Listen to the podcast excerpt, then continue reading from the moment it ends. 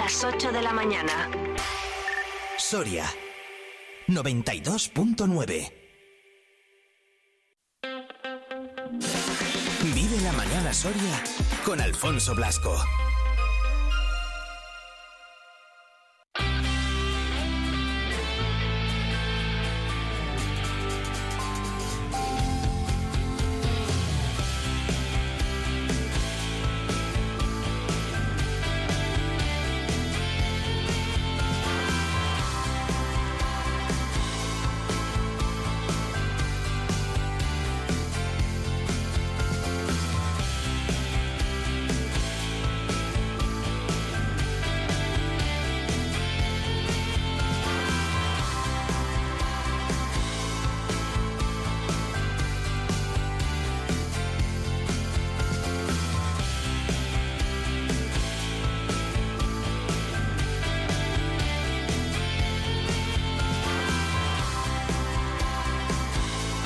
8 en punto de la mañana. Saludos, ¿qué tal? Muy buenos días. Soy Alfonso Blasco y aquí estamos un día más en Vive Radio Soria.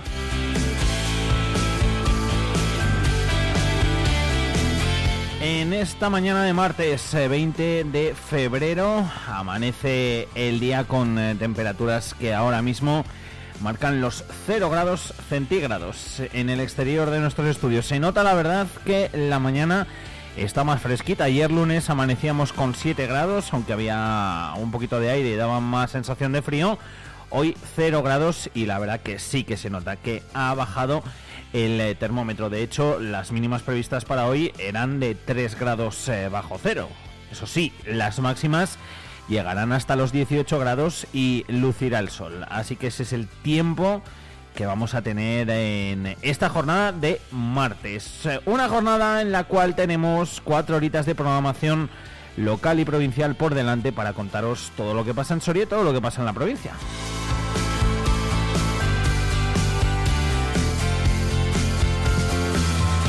Aquí en el 92.9 si nos escuchas desde cualquier parte de la provincia de Soria o en www.viveradio.es si nos escuchas desde cualquier parte del eh, mundo. En este martes, eh, martes 20 eh, de febrero, nos queda de mes, bueno, pues esta semana en la mitad de la que viene. ¿Cómo pasa el tiempo? Madre mía, siempre lo digo, pero es que verdad, parece que era antes de ayer cuando estábamos en Navidades y no, no, ya estamos casi casi en el mes de en el mes de febrero nueve días le quedan a, a este mes eh, casi en marzo digo yo eh, de febrero quedan nada apenas estos nueve días por delante.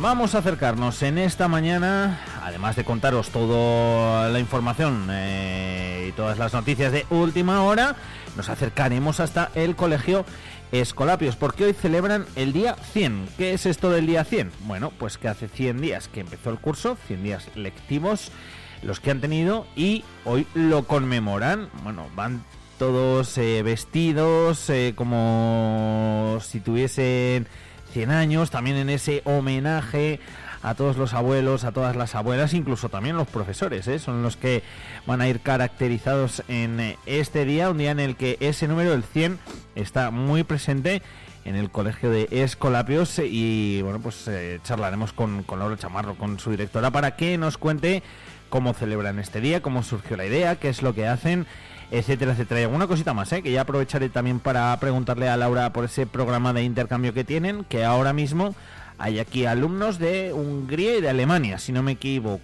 Luego, se lo preguntamos a Laura.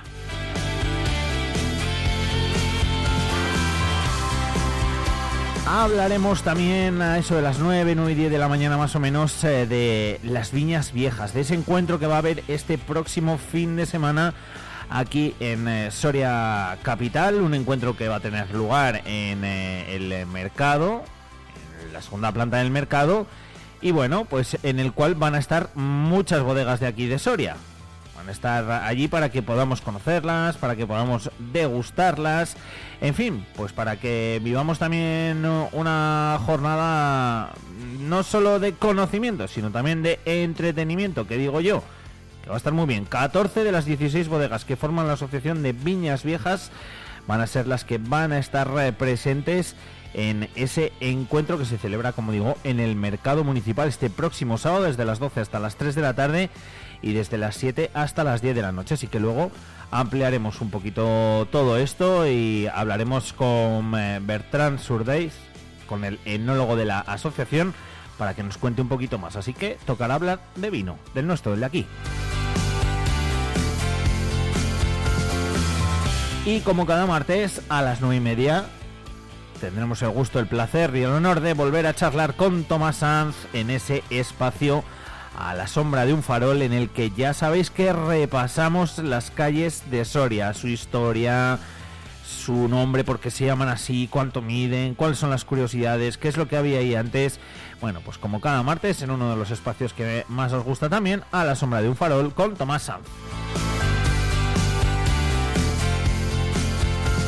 Hoy hablaremos de deporte, lo haremos con Jordi Lluelles, con el entrenador del balonmano Soria, que se pasará también por aquí por los estudios de Vive Radio. Eso será en torno a las 10 de la mañana y repasaremos, bueno, pues además del último partido frente a Oviedo, la trayectoria y no la recta final, pero bueno, sí quizás este tercer tramo de temporada.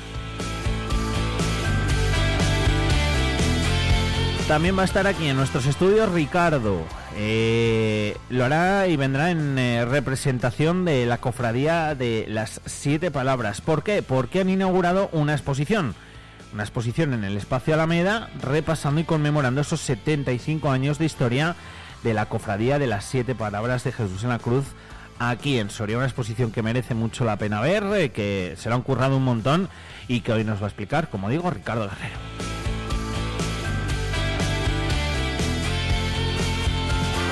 Y un martes más abriremos espacio de emprendimiento. Como cada martes conocemos a las empresas de aquí de Soria, conocemos qué es lo que hacen, cómo surgió la idea, cuánto tiempo llevan. Bueno, pues un poquito, un poquito todo. Para conocerlos más de cerca y para saber cómo ha sido también ese proceso de emprendimiento. Hoy ya os adelanto con Divino Torreno, así que tocará hablar un poquito de Torreno. Estará por aquí también por nuestros estudios Javier.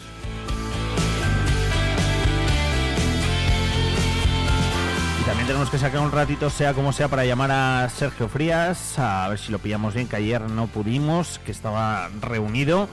y le daremos un toquecito para hablar de ese Interpueblos. Así que no lo podéis perder. Eso será en torno a las once y media de la mañana. Todo esto es lo que tenemos en esta jornada, como digo, de martes 20 de febrero. Muchas cosas para acompañaros desde aquí hasta las 12 de la mañana. Por cierto, ya tengo abierto aquí el WhatsApp para que me mandéis lo que queráis. 680 93 68 98. Vamos a mirar al cielo.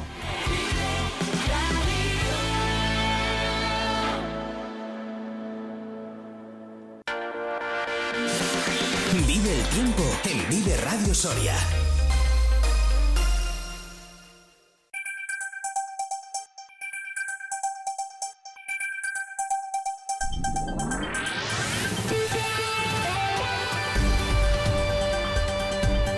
Soria amanece con termómetros que ahora mismo marcan los 0 grados aquí en Soria capital. Cielos descubiertos. A esta hora nos acercamos hasta la Agencia Estatal de Meteorología. Laura Vila, buenos días. Buenos días. Hemos empezado la jornada con heladas débiles generalizadas y una mínima de 3 grados bajo cero en Soria. Está poco nuboso, sin descartar bancos de niebla matinales y tenderá a aumentar la nubosidad alta en la segunda mitad del día. El viento es del nordeste y del norte, tendiendo a variable flojo y las temperaturas máximas suben y marcarán 18 grados en Soria, 17 en Almazán y en Burgo de Osma, ciudad de Osma, y 16 en Ágreda. Y para el final de la semana esperamos un cambio de tiempo con la llegada de precipitaciones y un importante descenso térmico y de la cota de nieve. Es una información de la Agencia Estatal de Meteorología. Gracias, Laura Vila. Efectivamente, de cara al fin de semana se espera descenso importante del eh, termómetro, de las temperaturas, con máximas que podrían llegar a los 7-8 grados, mínimas que se quedarían en los 0 grados centígrados y la cota de nieve en torno a los 800 metros. El resto de la semana, lo que nos espera, pues para mañana martes, temperaturas parecidas a la de hoy, con mínimas de 15, mínimas de un grado, máximas de 15. El jueves mínimas de un grado, máximas de 14, pero el jueves por la tarde ya sí que podría empezar a llover y el viernes descendería, como decimos, la cota de nieve hasta los 800 metros y también las temperaturas con 0 de mínima y con 8 grados de máxima.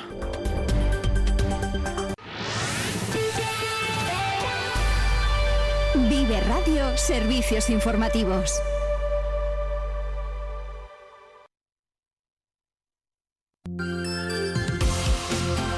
Caja Rural de Soria les ofrece el informativo de las 8 y 10 en Vive Radio.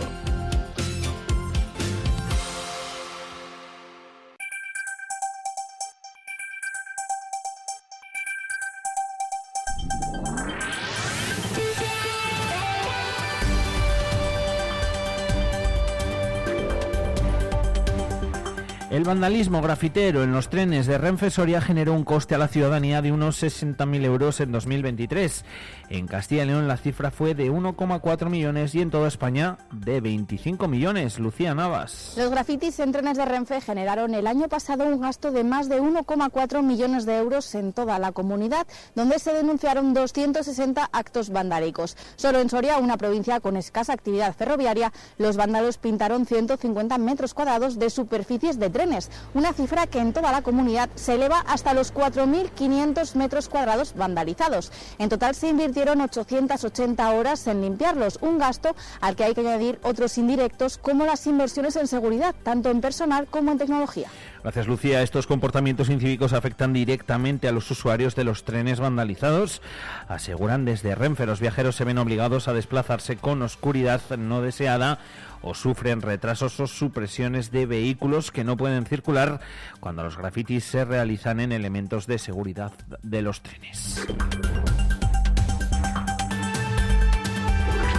Los concesionarios sorianos hacen eh, un excepcional balance de la duodécima Feria de Vehículo de Ocasión y Seminuevos de Soria, celebrado en el Centro Comercial Camaretas. La cifra de ventas, todavía provisional, ha superado la media de venta de ediciones anteriores. Las transacciones realizadas se traducen en una cifra de facturación superior al millón de euros cifra con previsión de aumentar. Desde la organización recalcan que en esta edición se ha constatado que aunque el número de visitantes ha descendido ligeramente con el cambio de fechas, las visitas específicas a la feria con fines comerciales han superado ediciones anteriores, haciendo de esta una cita consolidada en Soria. Y por cierto, Soria lidera la caída del renting en Castilla y León en el caso de particulares, los datos reflejan una caída generalizada del 3,4%. Tiene más información nuestra compañera Jimena Barrios. Soria es la provincia de Castilla y León donde más ha bajado el número de vehículos de alquiler de renting.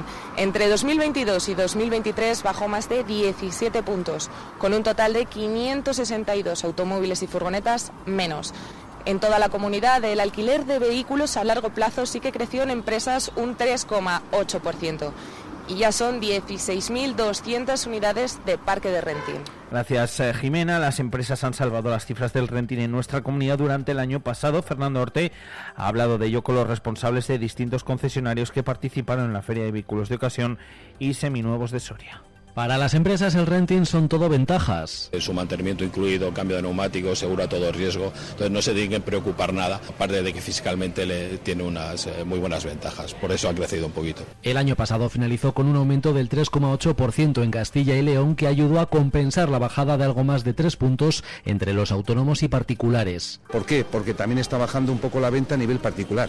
Es decir, tú te puedes comprar el coche o pagándolo o haciéndolo por renting. Si es particular, ha bajado tanto en uno como en otro. La inflación es una de las causas, pero no la única. La incertidumbre del mercado del automóvil, todavía la, gente no tiene muy clara muchas veces qué tipo de vehículo comprar, si eléctrico, eh, gasolina. A nivel particular a lo mejor no sale tan rentable porque el coste puede ser algo elevado si solamente es un vehículo. Entonces yo creo que la gente en ese caso pues tira un poco más por la opción de, de cogerlo como autónomo o una compra física normal. El escaso incremento autonómico, más de la mitad que el nacional, se traduce en que el peso del parque de renting haya bajado ligeramente en el último año, pero las previsiones para 2024 son positivas. Y ahora que empieza a haber coches, pues el renting está subiendo en empresas. Pese al estancamiento, el renting sigue siendo la solución de movilidad más dinámica. Ha sido el primer canal de la automoción española en superar las cifras prepandemia en sus inversiones, con un crecimiento del 11% con respecto a 2019. Gracias, Fernando Orte. Partido Popular y Partido Socialista Socialista hacen balance de los resultados en las elecciones gallegas.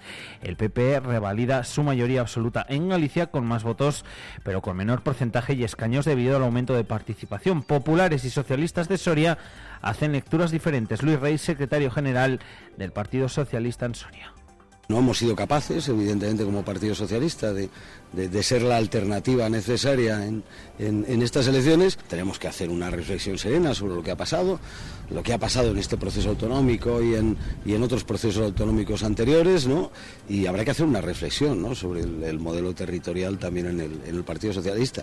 Pero más allá de eso, creo que no es extrapolable. Por su parte, Benito Serrano, el presidente del Partido Popular de Soria, no ocultaba su satisfacción y alegría. No han llegado ni al 15% del voto, ¿no? Entonces, eh, se están quedando de forma, al final va a ser un partido residual. Y bueno, pues eh, yo creo que España necesita también un partido socialista fuerte, que haya dos partidos que se puedan alternar y que tengan un ámbito nacional fuerte y eso es lo que Pedro Sánchez se está cargando de este Partido Socialista.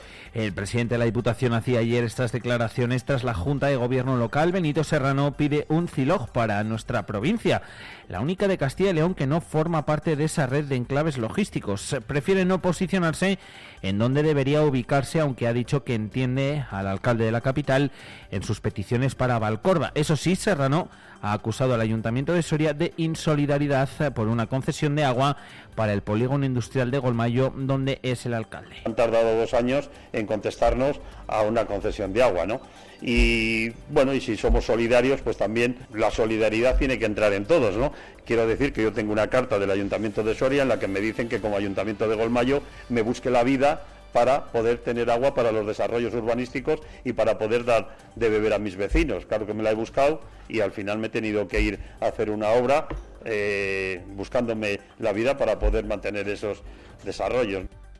Por cierto, y volviendo a, esas elecciones y a esos balances que se están haciendo de las elecciones gallegas, Tudanca da un toque a Sánchez tras el fiasco en Galicia. El Partido Popular Regional celebra los resultados de este domingo y descarta un adelanto electoral, pide a Partido Socialista que se separen de las políticas sanchistas. La de Black Socialista este domingo en las elecciones gallegas ha retumbado ayer lunes en Castilla y León. Los resultados son inexcusablemente malos. El líder del Partido Socialista Regional, Luis Tudanca, dijo esto ayer, eh, tuvo que dar la cara tras el fiasco electoral gallego en las que el Partido Popular renovó la mayoría absoluta y los socialistas perdieron cinco escaños. Aprovechó para dar un toque de atención a Pedro Sánchez. En cualquier caso, Tudanca quiso dejar claro que él es de los que cree que la tierra es para el que se la trabaja, por lo que ahora lo que toca en Galicia es trabajar cuatro años desde el territorio, desde la militancia, para construir, trabajar y lograr que haya una alternativa progresista. Un apunte más en política, la socialista Judith Villar tomará posesión hoy martes, ya fue procuradora en la décima legislatura y se ocupó de asuntos de educación. Sustituye a Ángel Hernández, investigado, como ya saben, por cuatro delitos eh, de violencia de género.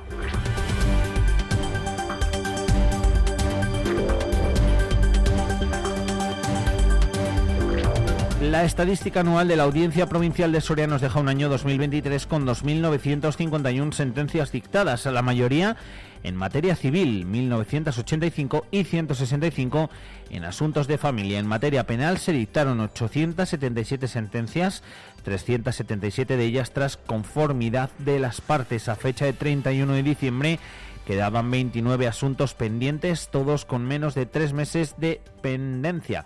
El dato de juicios o vistas celebradas en toda la provincia es similar al año anterior con 2.509.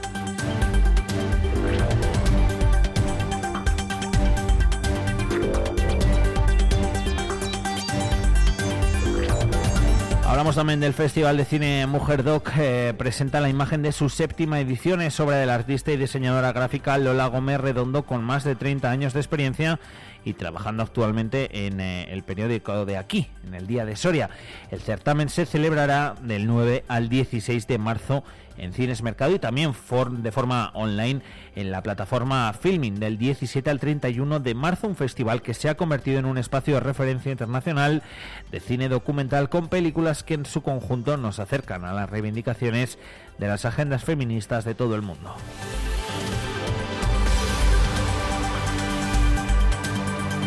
8 horas 20 minutos, la Asociación Viñas Viejas y el Ayuntamiento de Soria organiza para este sábado 24 de febrero la cuarta edición del encuentro con las Viñas Viejas de Soria. Por segundo año consecutivo se celebrará en Soria Capital, en el mercado municipal y en horario de 12 a 15 horas y de 19 a 22. Durante la presentación del evento se proyectará el cortometraje Pasajaun preservando el origen por Vitis Navarra. El enólogo de la Asociación Viñas Viejas, Bertrand Surde, explica que desde la asociación consideran que es muy importante venir a Soria a explicar eso, el trabajo que hacen en las bodegas. Lo escuchamos. Toda ilusión y toda energía que estamos desprendiendo es hacer defender las calidades que tenemos aquí en Soria, que creo que son grandes. Otra vez más, desde mi punto de vista, creo que tenemos algo muy importante aquí en esta provincia y creo que es, otra vez más, la, manera más bonita, la más limpia es de venir y comunicarlo directamente. Participan 14 de las 16 bodegas que forman la Asociación Viñas Viejas. Podrán degustarse vinos de todas ellas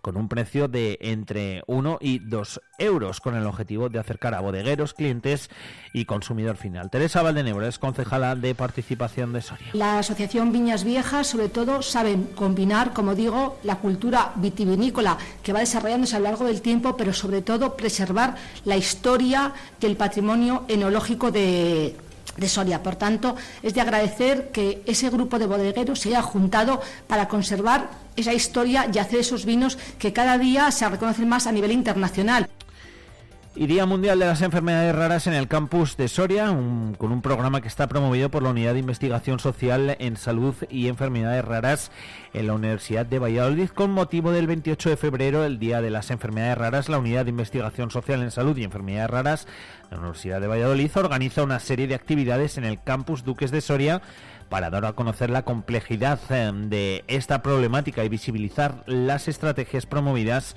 por la universidad sobre este tema, en ocasiones desconocido y que presenta importantes necesidades. Mañana 21 de febrero a las 5 va a tener lugar una mesa redonda formada por varias personas estrechamente vinculadas a la problemática. Participarán especialistas en neurología y psiquiatría infantil cuidadores principales y personas afectadas por una enfermedad rara. En el mismo acto, el día 21, se va a dar lugar también a la presentación de la guía socioeducativa Las enfermedades raras en su contexto, trabajo realizado por las investigadoras Ana Panamá, Susana Gómez y Juan Coca. La guía ofrece una herramienta sencilla y directa para que los colegios profesorado puedan eh, aproximarse a estas afecciones.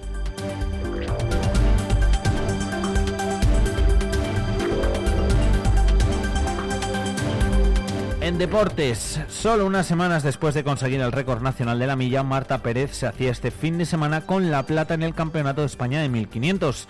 La atleta soriana se enfrentaba por enésima vez a Esther Guerrero en una prueba en la que prácticamente no tuvieron rivales. La escuchamos. Bueno, Esther estaba intratable ayer y que, que bueno, pues que no, no pude ganarle pues porque estaba mejor que yo y ya está.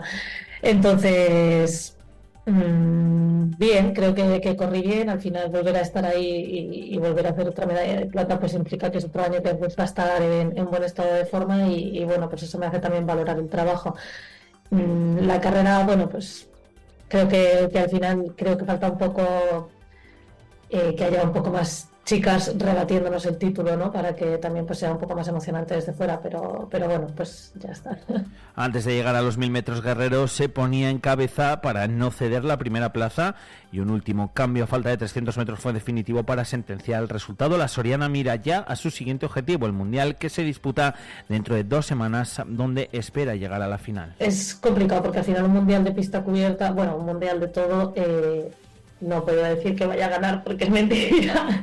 Entonces, bueno, realmente creo que, eh, pues focalizas tus objetivos un poco en eso, ¿no? En, tu nivel, en tu en tu situación. Em, sí que me gustaría mucho estar en la final. Eh, al final, bueno, em, es un mundial, pero en el mundial de pista cubierta van dos por país. Eh, también es año olímpico, entonces, mm, pues hay gente que no va. Entonces, bueno Depende un poco de cuánto cambien las listas de salida, porque, bueno, pues eso, no, no, no siempre todo el mundo muy bueno va a este mundial, pero, pero sí que va a haber mucho nivel. Las etíopes están corriendo muchísimo, eh, las inglesas están corriendo muchísimo.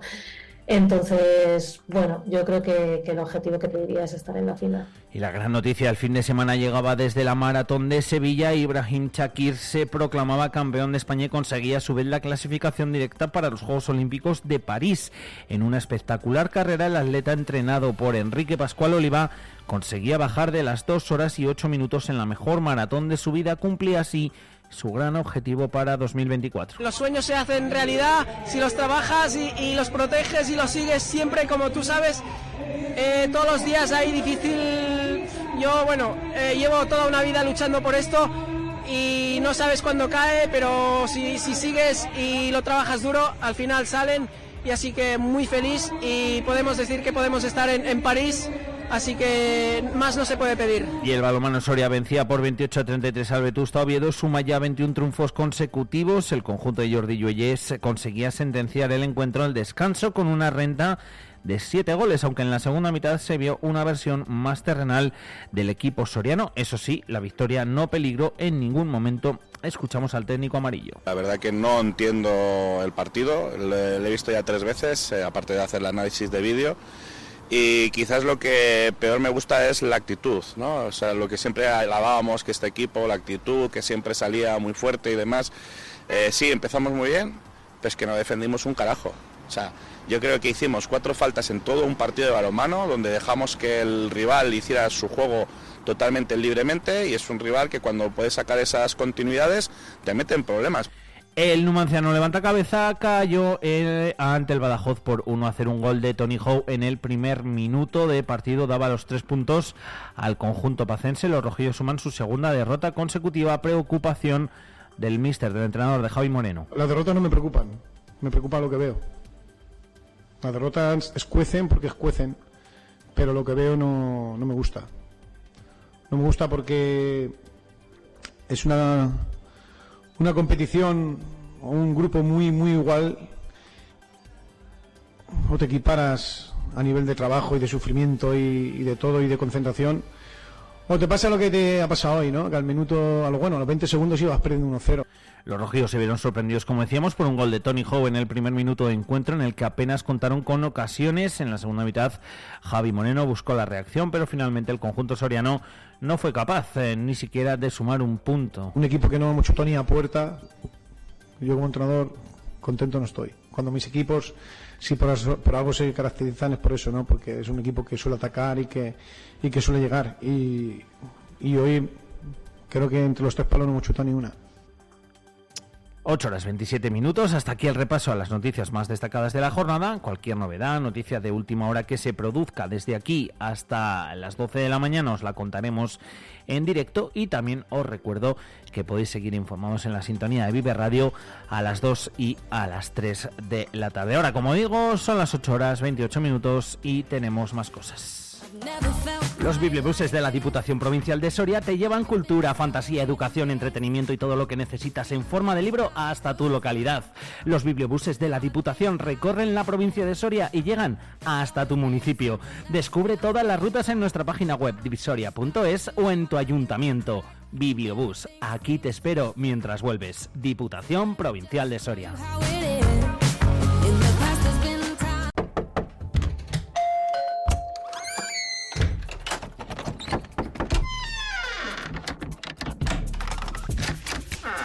El universo digital de tus hijos e hijas es todo un mundo. Más puertas abres, más lo entiendes. Descubre cómo en FAD.es. La Tierra nos conecta, la experiencia nos caracteriza. Te esperamos en cualquiera de nuestras oficinas para la tramitación de tu PAC 2024 hasta el 30 de abril. Una tramitación personal, profesional, local y reforzada para afrontar los nuevos retos. Contigo cada año, contigo en cada trámite. Caja Rural de Soria, contigo donde estés. Infórmate en cajaruraldesoria.com. ¿Y tú quieres ponerte en contacto con Vive Radio Soria? Mándanos un WhatsApp o un audio al 680-936-898 y te escuchamos. Vive Radio también eres tú. Recuerda, 680-936-898. escuchas? Vive Radio. Vive Radio. Sí, tenemos algo diferente. Vive Radio. Vive Radio está guay.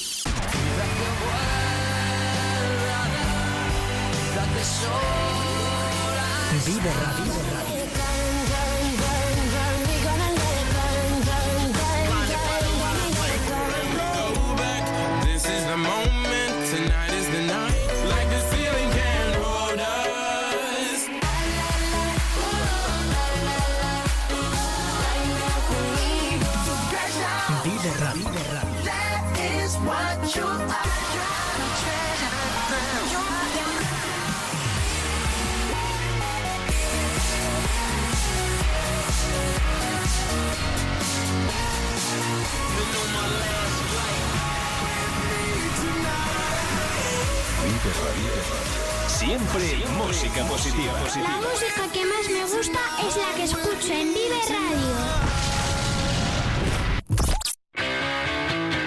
Miércoles a partir de las 9 de la mañana, Soria al día. Eh, vamos a analizar la actualidad que viene cargada de noticias. La actualidad de Soria y provincia a debate. Y, tenemos un gran problema sobre- Con Iván Juárez. Hola amigos, muy buenos días, como cada miércoles en Soria al día. Soria al día. Vive la actualidad. Vive Soria 92.9 FM. En Vive Radio tienes una cita con Robin Cutsi de lunes a viernes. De lunes a viernes. Desde las 6 a las 8 de Desde la las tarde. 6 a las 8 de la tarde. Vive la música. Vive la música. Vive los éxitos. Vive los éxitos. Vive el recuerdo. Vive el recuerdo. Vive Radio con Robin Cutsi.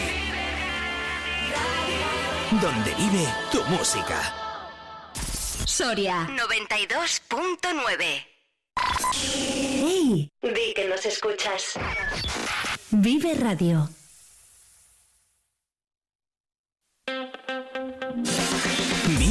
Mañana Soria con Alfonso Blasco.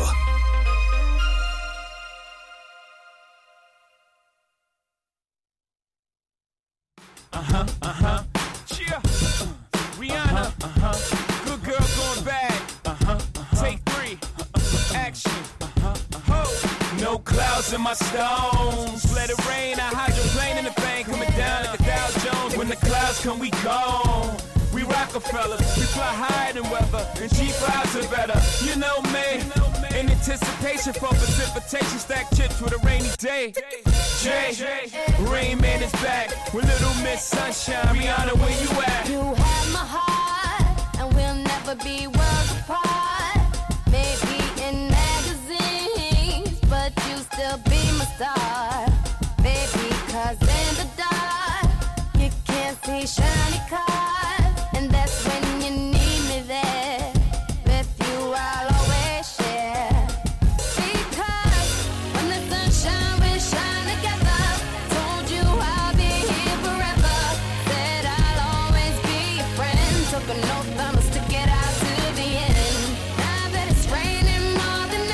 33 minutitos sobre las 8 de la mañana, cogemos un poquito de aire y enseguida nos vamos hasta el colegio Escolapios, aquí en Soria, que celebra su día 100.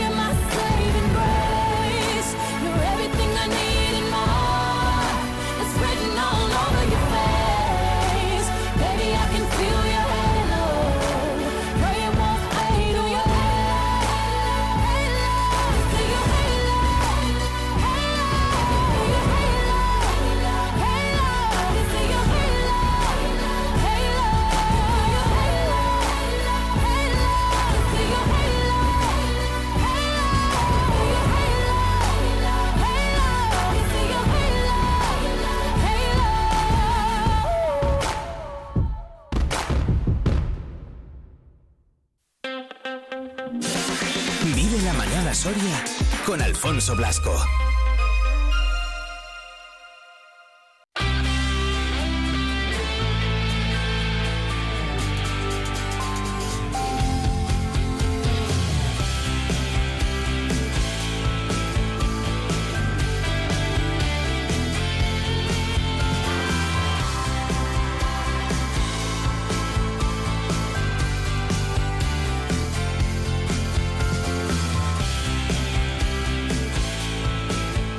vamos a acercar en esta mañana, además bien prontito, hasta el Colegio Escolapios, hasta nuestros vecinos prácticamente, que los tenemos aquí al ladito. Y saludamos ya a su directora, que la tenemos al otro lado del teléfono, a Laura Chamarro. ¿Qué tal, Laura? Muy buenas. Hola, Alfonso, buenos días. Eh, hablamos con Laura hoy porque hoy se celebra, se conmemora, se lleva a cabo, tiene lugar, como queramos decirlo, este día 100. Te he dicho antes, me lo vas a explicar tú porque me lo explicaste muy bien en el día de ayer. Laura, ¿qué es esto del día 100 que hacéis en Escolapios? Pues sí, pues queríamos celebrar que los niños llevan 100 días lectivos de este curso escolar, de este curso 23-24, en las aulas. Y por lo tanto, si llevan 100 días, eso supone que son 100 días más inteligentes, que han aprendido como mínimo 100 cosas, y queríamos celebrarlo. Y además es una forma también de motivarlos a ellos y continuar en esta línea. Lo hacemos en las etapas de, de infantil y de primaria. Y todas las actividades que, que hoy van a desarrollar a partir de las 10 de la mañana, cuando entren a, a las aulas, van a estar relacionadas con el número 100, Ah, desde, todas las, desde todos los ámbitos y todas las materias. Y yo creo que lo que más ilusión les hace es que tanto ellos como los profesores vienen vestidos como si tuvieran 100 años. qué bueno. Entonces los podemos ver con muletas, con el pelo blanco, con el andador, Con todo, ¿no? como si fueran realmente abuelos. Qué bueno. Para Eh, nosotros también es sí. un, un homenaje a los abuelos, que sabemos que en la formación y en la educación de los alumnos hoy en día, pues también hacen un papel muy importante.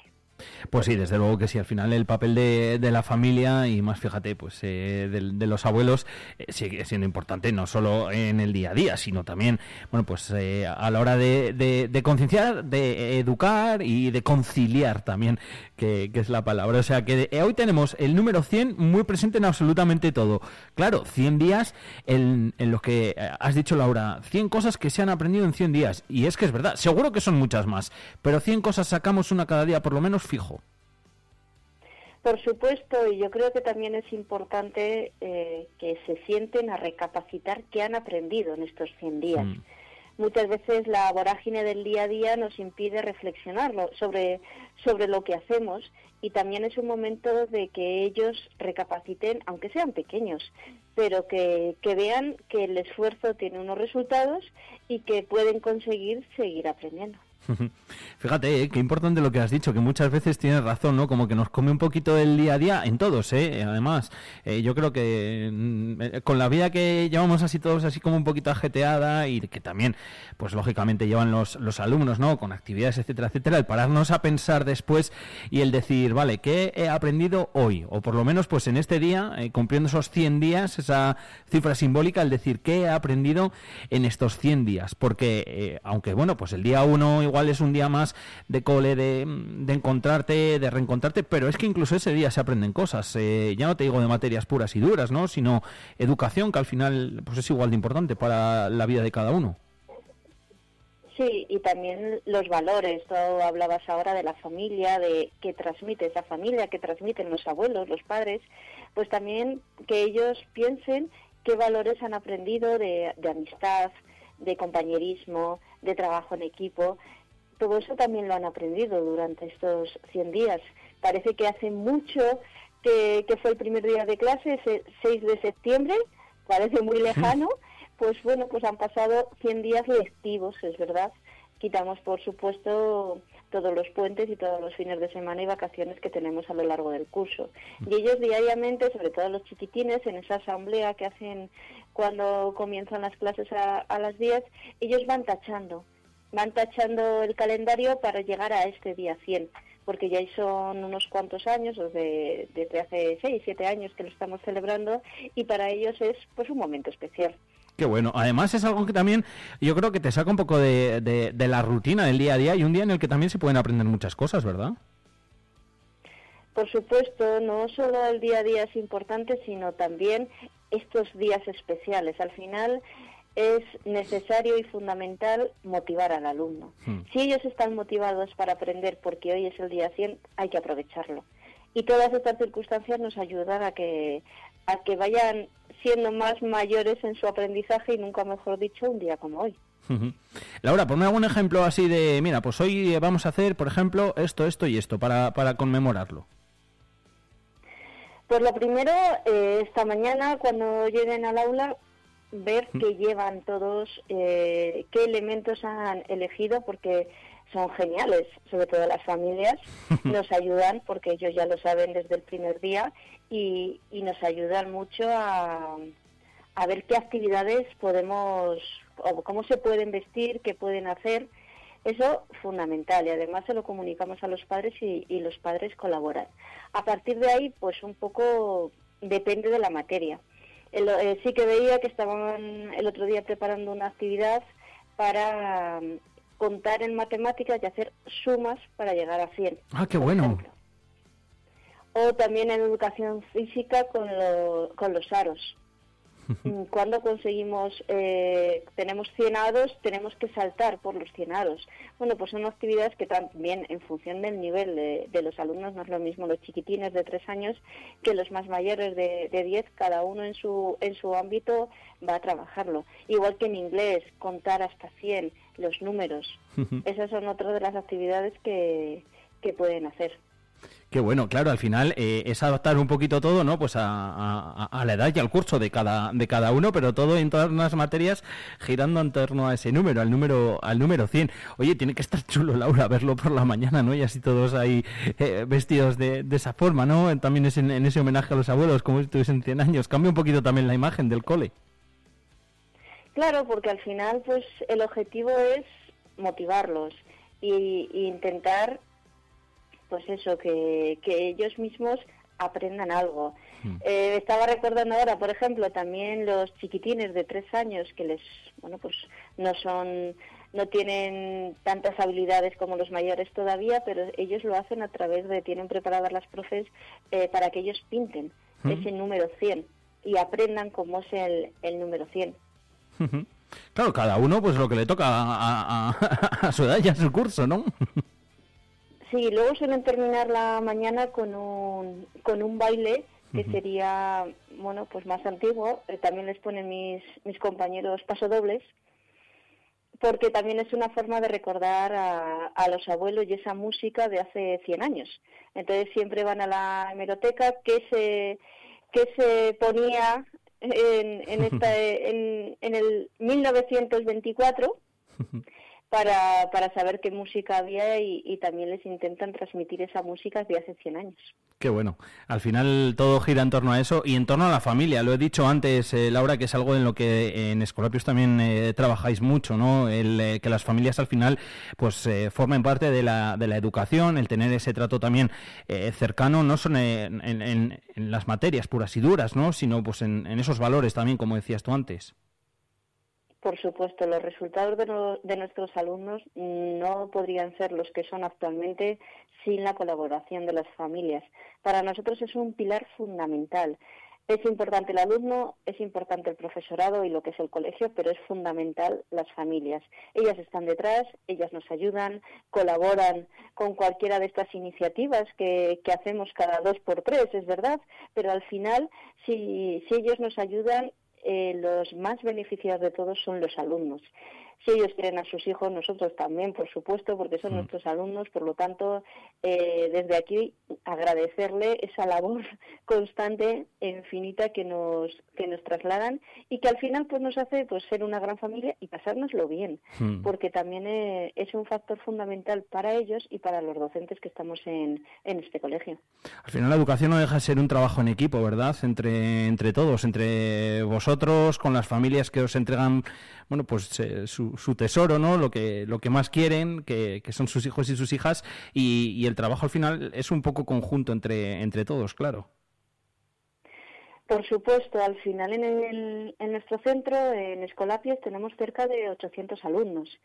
El número, pues no está mal y, y estamos muy contentos de ello, pero sabemos que el esfuerzo, el, el- la ayuda que nos proporcionan todos las, las familias es fundamental para conseguir los objetivos, que es que, que estos alumnos en un futuro saquen lo- los mejores resultados. Estaba pensando ahora cuando hablabas de las familias. eh, los profes también tenemos familia y muchas veces pues es un- una de las cuestiones que las dejamos un poco más de lado Hmm. y hemos hecho en este caso un, un vídeo, uno de nuestros compañeros ha hecho un vídeo con fotos en los que aparecemos los profesores con nuestros abuelos. Ah, qué bueno. Es verdad que en muchos casos algunos de ellos han, han fallecido y también es una forma de, de recordarlos y de, y de tenerlos presentes en un día como hoy. Pues sí, la verdad es que también es un, un homenaje, un homenaje además eh, muy bonito y, y mira, el, el también educar, ¿no? Y el, y el ver, eh, pues que los alumnos también, seguro que les hace ilusión, ¿no? Que, que estéis ahí, que estén los profesores que digan, pues mira, que nosotros, eh, estos eran nuestros abuelos, eso también, no sé, me parece como muy humano, me, ha parecido muy guay. Eh, sobre todo eh, son los valores que transmites y todos pensamos en, en nuestros abuelos, todo aquello que nos han contado, que nos han querido, a los sitios a los que nos han llevado, esos recuerdos que, que todos tenemos, creo que también ellos empiezan a valorarlos. Y, y sobre todo en algunos casos, pues eh, los que han fallecido, sobre todo en la época, bueno, al año siguiente del COVID, sí que hicimos un homenaje con aquellos que habían fallecido porque nos parecía fundamental. Mm, En algunos casos no se pudieron despedir de ellos, pues por las circunstancias no lo permitían, y sí que en ese día 100 nosotros hicimos un, un homenaje a todos aquellos abuelos fallecidos y al final pues es crear eh, ese vínculo y esos sentimientos entre toda la comunidad educativa. Al final es todo eso y todo lo que hacéis pues para conmemorar este, como digo, este este día este día 100 que a mí cuando me lo contaste el día de ayer la verdad que me pareció una iniciativa eh, preciosa. Eh, ya que te tengo por aquí al otro lado del teléfono y, al que, aunque algún día Laura hablaremos más en profundidad de ello, eh, también quiero hablar de bueno pues ese programa de intercambio que tenéis en, en Escolapios. Eh, ahora mismo, corrígeme si me equivoco, tenéis aquí alumnos que han llegado desde Hungría. Desde Hungría, efectivamente, desde uno de nuestros coles escolapios. Los colegios escolapios estamos por todo el mundo y, y uno de ellos lo tenemos en una en una ciudad de, de Hungría, de un nombre impronunciable, es verdad. y, y tenemos otras dos alumnas alemanas. Llegaron todos a principios del mes de febrero, van a estar con nosotros dos meses, durante el mes de febrero y el de marzo, y en unos casos, como es el de los húngaros, viven en el internado que tenemos en el propio colegio y los fines de semana están con sus hermanos sorianos. Ah, qué bueno. Entonces están disfrutando de, de una estancia aquí de dos meses que luego nuestros alumnos eh, corresponderán en el mes de agosto y septiembre, porque allí el curso escolar empieza en agosto. Entonces aprovecharán esos días de vacaciones para irse allí y también cursar allí eh, una estancia durante dos meses. Estos alumnos, tanto los húngaros como las dos alumnas alemanas, solo se comunican en, en inglés, porque claro, en el cole todavía no sabemos hablar húngaro y, y tampoco dominamos el alemán. Entonces también es una forma para los alumnos, que en este cuarto son de cuarto de cuarto de la ESO, 16 años, para tener que esforzarse en hablar en inglés, algo que creemos que, que es fundamental para ellos. Sí, además. Además están totalmente integrados y da gusto con ellos en clase porque les mandamos ejercicios en las diferentes asignaturas porque vienen a, les hemos hecho lógicamente un, un horario para ellos, entran en el aula y ellos intentan seguir las clases, aunque el profesor las imparta en, en castellano, pero ellos se están esforzando y ya empiezan a entendernos un poco y, y bueno, pues la experiencia está siendo muy buena. Claro, eso es lo que te iba a decir, que eh, parece que igual dos meses así a priori puede ser eh, poco tiempo, pero es que dos meses hablando solo en inglés o en su caso, bueno, pues hablando eh, solo en castellano, ahora estando aquí, ojo, ¿eh? que es continuo, que son 24 horas y que al final acabas aprendiendo. Ya no te digo nada de la experiencia que, que te llevas además, experiencia de vida, ¿eh?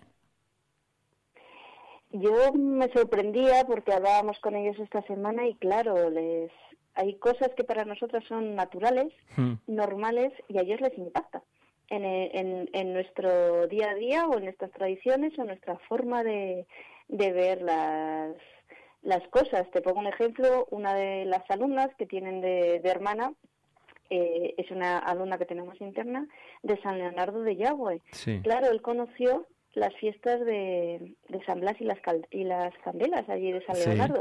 Claro, no se lo esperaba el pobre húngaro. claro. Entonces, claro, esas cosas él no se las imaginaba o nunca puedes ver eh, que eso pueda puedan desarrollarse así, este tipo de actividades o de estar en la calle. Entonces, para ellos está siendo una, una estancia muy nutritiva en todos los sentidos. Al igual que cuando, bueno, pues tocan los alumnos y alumnas de, de Escolapios ir para allá. Eh, las experiencias, la otra forma de vida, el aprender también eh, otro idioma, etcétera, etcétera, es que te da mucho, ¿eh? te enriquece muchísimo. y sobre todo que ellos son conscientes de que su el inglés es necesario, que muchas veces estudiamos cosas y no vemos la utilidad. Eh, todos los alumnos, no solo los dos que comparten pues más tiempo con estos alumnos, bueno, en este caso los, lo- los cuatro, ¿no? Los dos que están hermanados con los húngaros y las dos que están hermanadas con las alemanas, sino el resto de la clase. Porque ven que si no hablan inglés no se pueden comunicar con ellos. Esa necesidad la ven ahora eh, en el aula a diario y creemos que, que les está oyendo muy bien a todos, porque empiezan a no tener ese miedo a expresarse o a hablar inglés porque no lo haces bien o porque te da más vergüenza.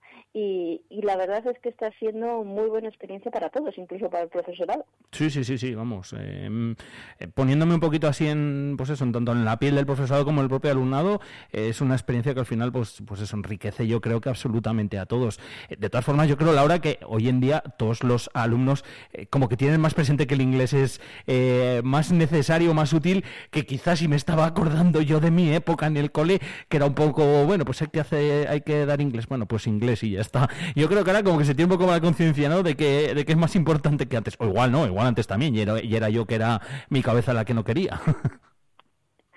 Hombre, yo creo que ahora ser, ¿eh? lo tienen muy claro y que el inglés es necesario. Y con todas estas actividades que hacemos en el, en el colegio, en Escolapios, yo creo que lo ven eh, como algo muy útil, igual que puede ser otro tipo de, de asignatura. Eh, también te- van a tener la oportunidad, si decíamos que estos alumnos van a, baj- van a viajar a Hungría y Alemania eh, a lo largo del mes de agosto y estarán allí más o menos hasta el puente de- del Pilar, pero vamos a tener otros 20 alumnos que también van a viajar a, a San Antonio, a Estados Unidos. También en el mes de septiembre, pues bueno, en ese caso van a ser un grupo de 20 alumnos y con el mismo objetivo, con que compartan allí con sus hermanos americanos, eh, pues eso, un poco, 15, 17 días para, para tener que necesitar y recurrir al inglés como, como, como lengua para comunicarse. Sí, sí. Qué envidia, qué envidia me dan, Laura. Ojalá yo en su día hubiese tenido la oportunidad de poder, no sé qué, cómo me hubiese ido, pero bueno, imagino que hubiese aprendido un montón, como van a aprender hoy todos los alumnos y alumnas en Escolapios dentro de este día 100 y todos aquellos que también disfruten de esos programas de intercambio que, hacéis en el cole, que hacéis en Escolapios. Laura, que nada, que disfrutéis mucho este día 100, que yo creo que es un día para aprender y también para disfrutar, ¿verdad? Por supuesto, vamos a disfrutar todos. Mis compañeros, el profesorado ya tenía su atuendo preparado. A lo largo de la semana pasada estuvimos ahí eh, preparándolo para que esté todo dispuesto, para que también sorprender a nuestros alumnos, Hombre. para que nos vean como si tuviéramos 100 años. Eso, eso, que también tenéis que vosotros ahí la responsabilidad de, de parecer que tenéis esos, esos 100 años para conmemorar este día. Lo dicho, Laura, un saludo grande y gracias por estar con nosotros. Muchísimas gracias a vosotros, Alfonso.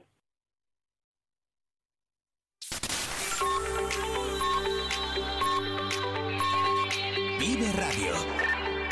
Son las 9 de la mañana. Soria 92.9.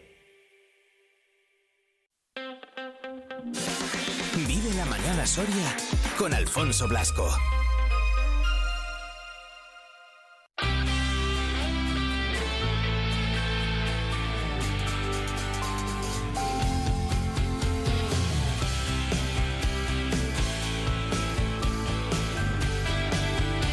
Nueve en punto de la mañana, 8 si nos escuchas a través de nuestra página web www.viverradio.es desde la Comunidad Canaria en este martes 20 de febrero. Le damos las gracias a Laura Chamarro, la directora del Colegio Escolapios aquí en Soria.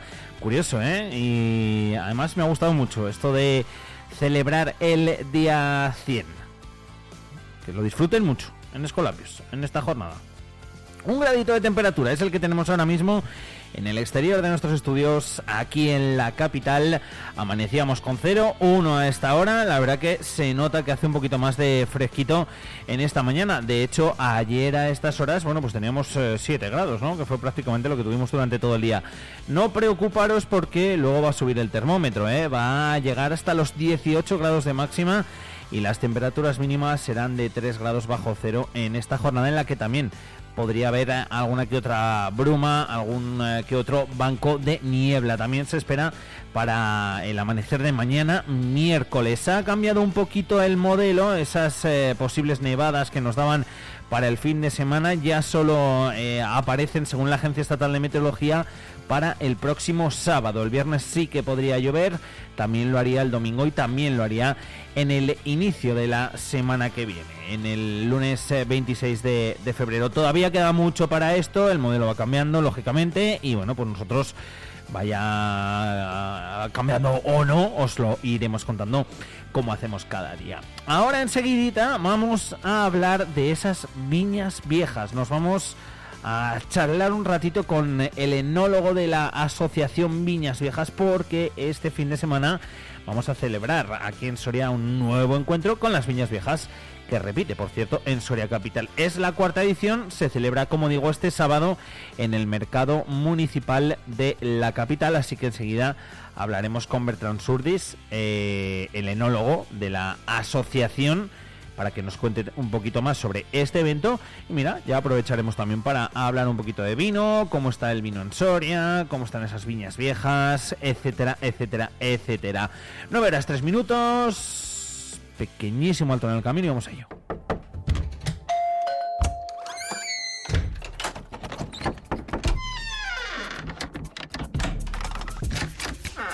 El universo digital de tus hijos e hijas es todo un mundo. Más puertas abres, más lo entiendes. Descubre cómo en FAD.es. Los bibliobuses de la Diputación Provincial de Soria te llevan cultura, fantasía, educación, entretenimiento y todo lo que necesitas en forma de libro hasta tu localidad. Los bibliobuses de la Diputación recorren la provincia de Soria y llegan hasta tu municipio. Descubre todas las rutas en nuestra página web divisoria.es o en tu ayuntamiento. Bibliobús, aquí te espero mientras vuelves. Diputación Provincial de Soria. Si tus torreznos son los mejores, demuéstraselo al mundo.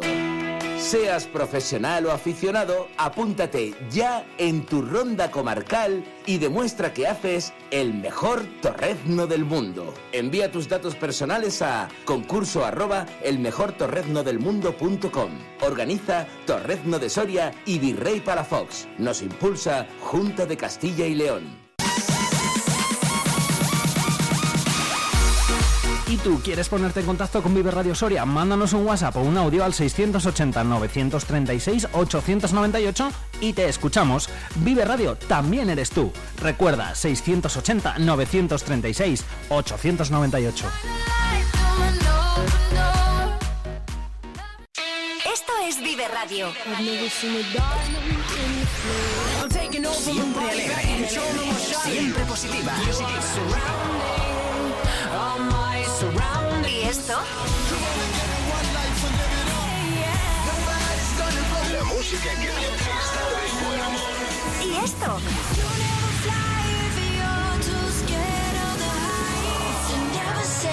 ¿Y esto? Siempre música positiva. Esto también es Vive Radio. Las canciones que te alegran Vive Radio. Todos los miércoles a partir de las 9 de la mañana, Soria al día. Eh, vamos a analizar la actualidad que viene cargada de noticias. La actualidad de Soria y provincia a debate. Y, y tenemos un gran problema sobre no hace nada. Con Iván Juárez. Hola amigos, muy buenos días, como cada miércoles en Soria al día. Soria al día. Vive la actualidad. Vive Soria 92.9 FM. El sector primario en Castilla y León es el protagonista cada mañana en Vive Radio. Desde las 7 y 10 de la mañana, de lunes a viernes. De lunes a viernes. Jaime Sánchez Cuellar te ofrece toda la actualidad informativa. Relacionada con la agricultura y la ganadería Y la ganadería. para estar al día. Para estar al día. Vive el campo. De lunes a viernes cada mañana. Vive el campo. Aquí. En Vive Radio. Soria 92.9. Vive al máximo. I just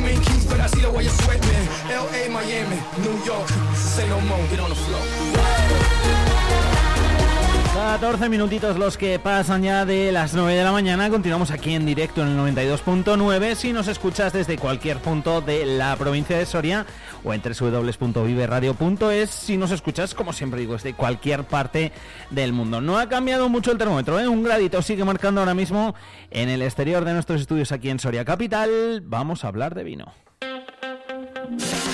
Vive la mañana Soria con Alfonso Blasco.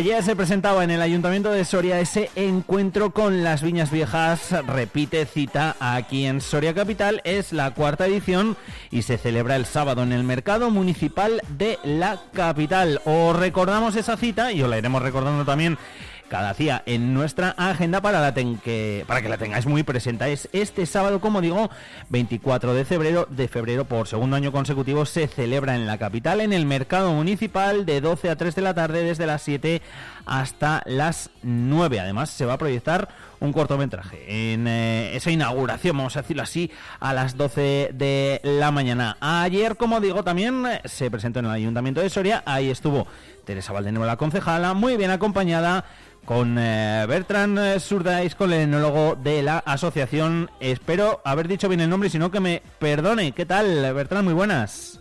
muy buenos días. Buenos ¿Qué tal días. estás? Encantado de saludarte y encantado de hablar de vino y de los nuestros, ¿eh? que tenemos que ponerlos en valor, ¿verdad? Que tenemos aquí muy buenos vinos.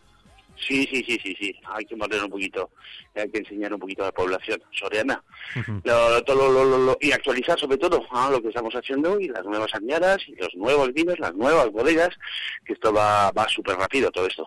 Es, es verdad, yo también tengo como la sensación, igual me equivoco, ¿eh? no lo sé, pero como de que así en, en- en muy pocos años atrás, como que hemos evolucionado mucho en la provincia de Soria, cada vez haciéndolo mejor, cada vez con más bodegas, etcétera, etcétera, ¿no? Sí, sí, sí, siempre es el mismo, vamos, en todos los negocios siempre es la misma historia. Al principio cuesta mucho, cuesta mucho, pero una vez que la máquina está lan- lanzada, esto va, pues se desarrolla muy rápidamente. Ahora, pues esto, tratar de controlar un poco este desarrollo para que esté siempre fiel un poco a las ideas que, vamos, que hay aquí, que creo que son ideas que permitirán mantener la calidad y nuestra imagen y sobre todo, pues eso, tener un, un ojito al futuro. Que no sea un golpe fuerte y que luego toda la gente se va.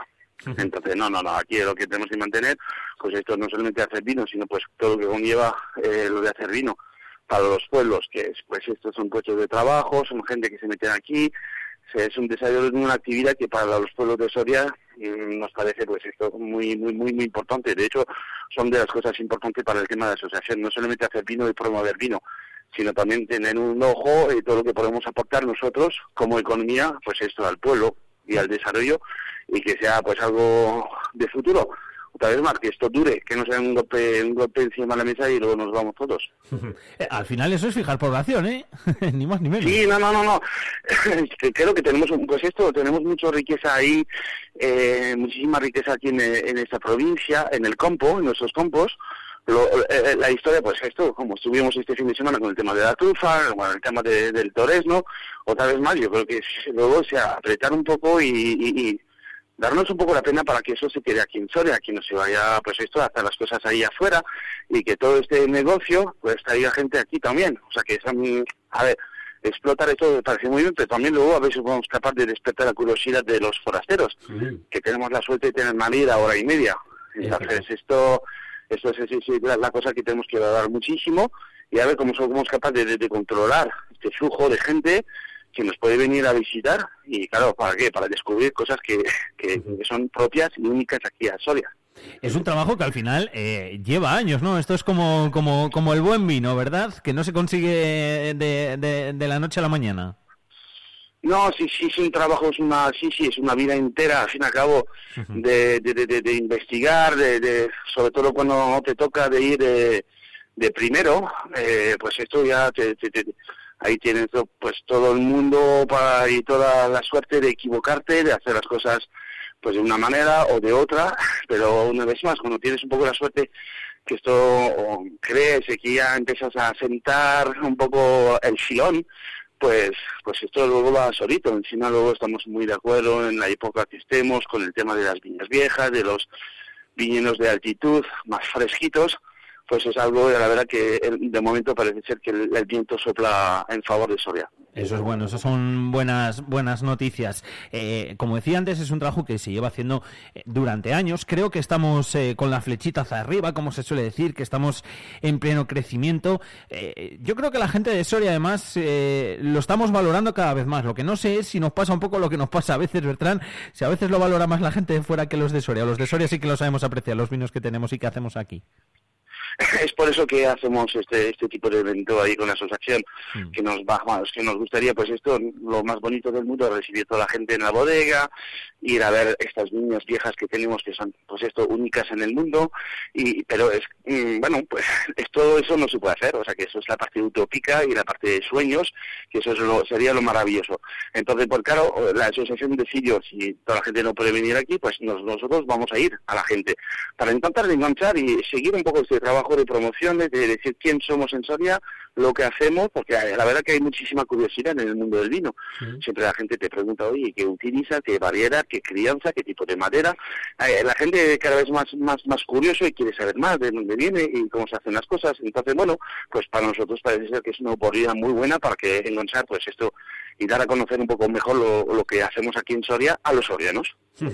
Efectivamente, al final para eso eh, también se realizan eventos como este que vamos a, a poder disfrutar este este próximo sábado. Como decía, eh, es una buena forma, ¿verdad, Bertrán? Además, el horario me parece estupendo, desde las 12 de la mañana hasta las 3 de la tarde y desde las 7 hasta las 10, pues para conocer un poquito más también lo nuestro, ¿no?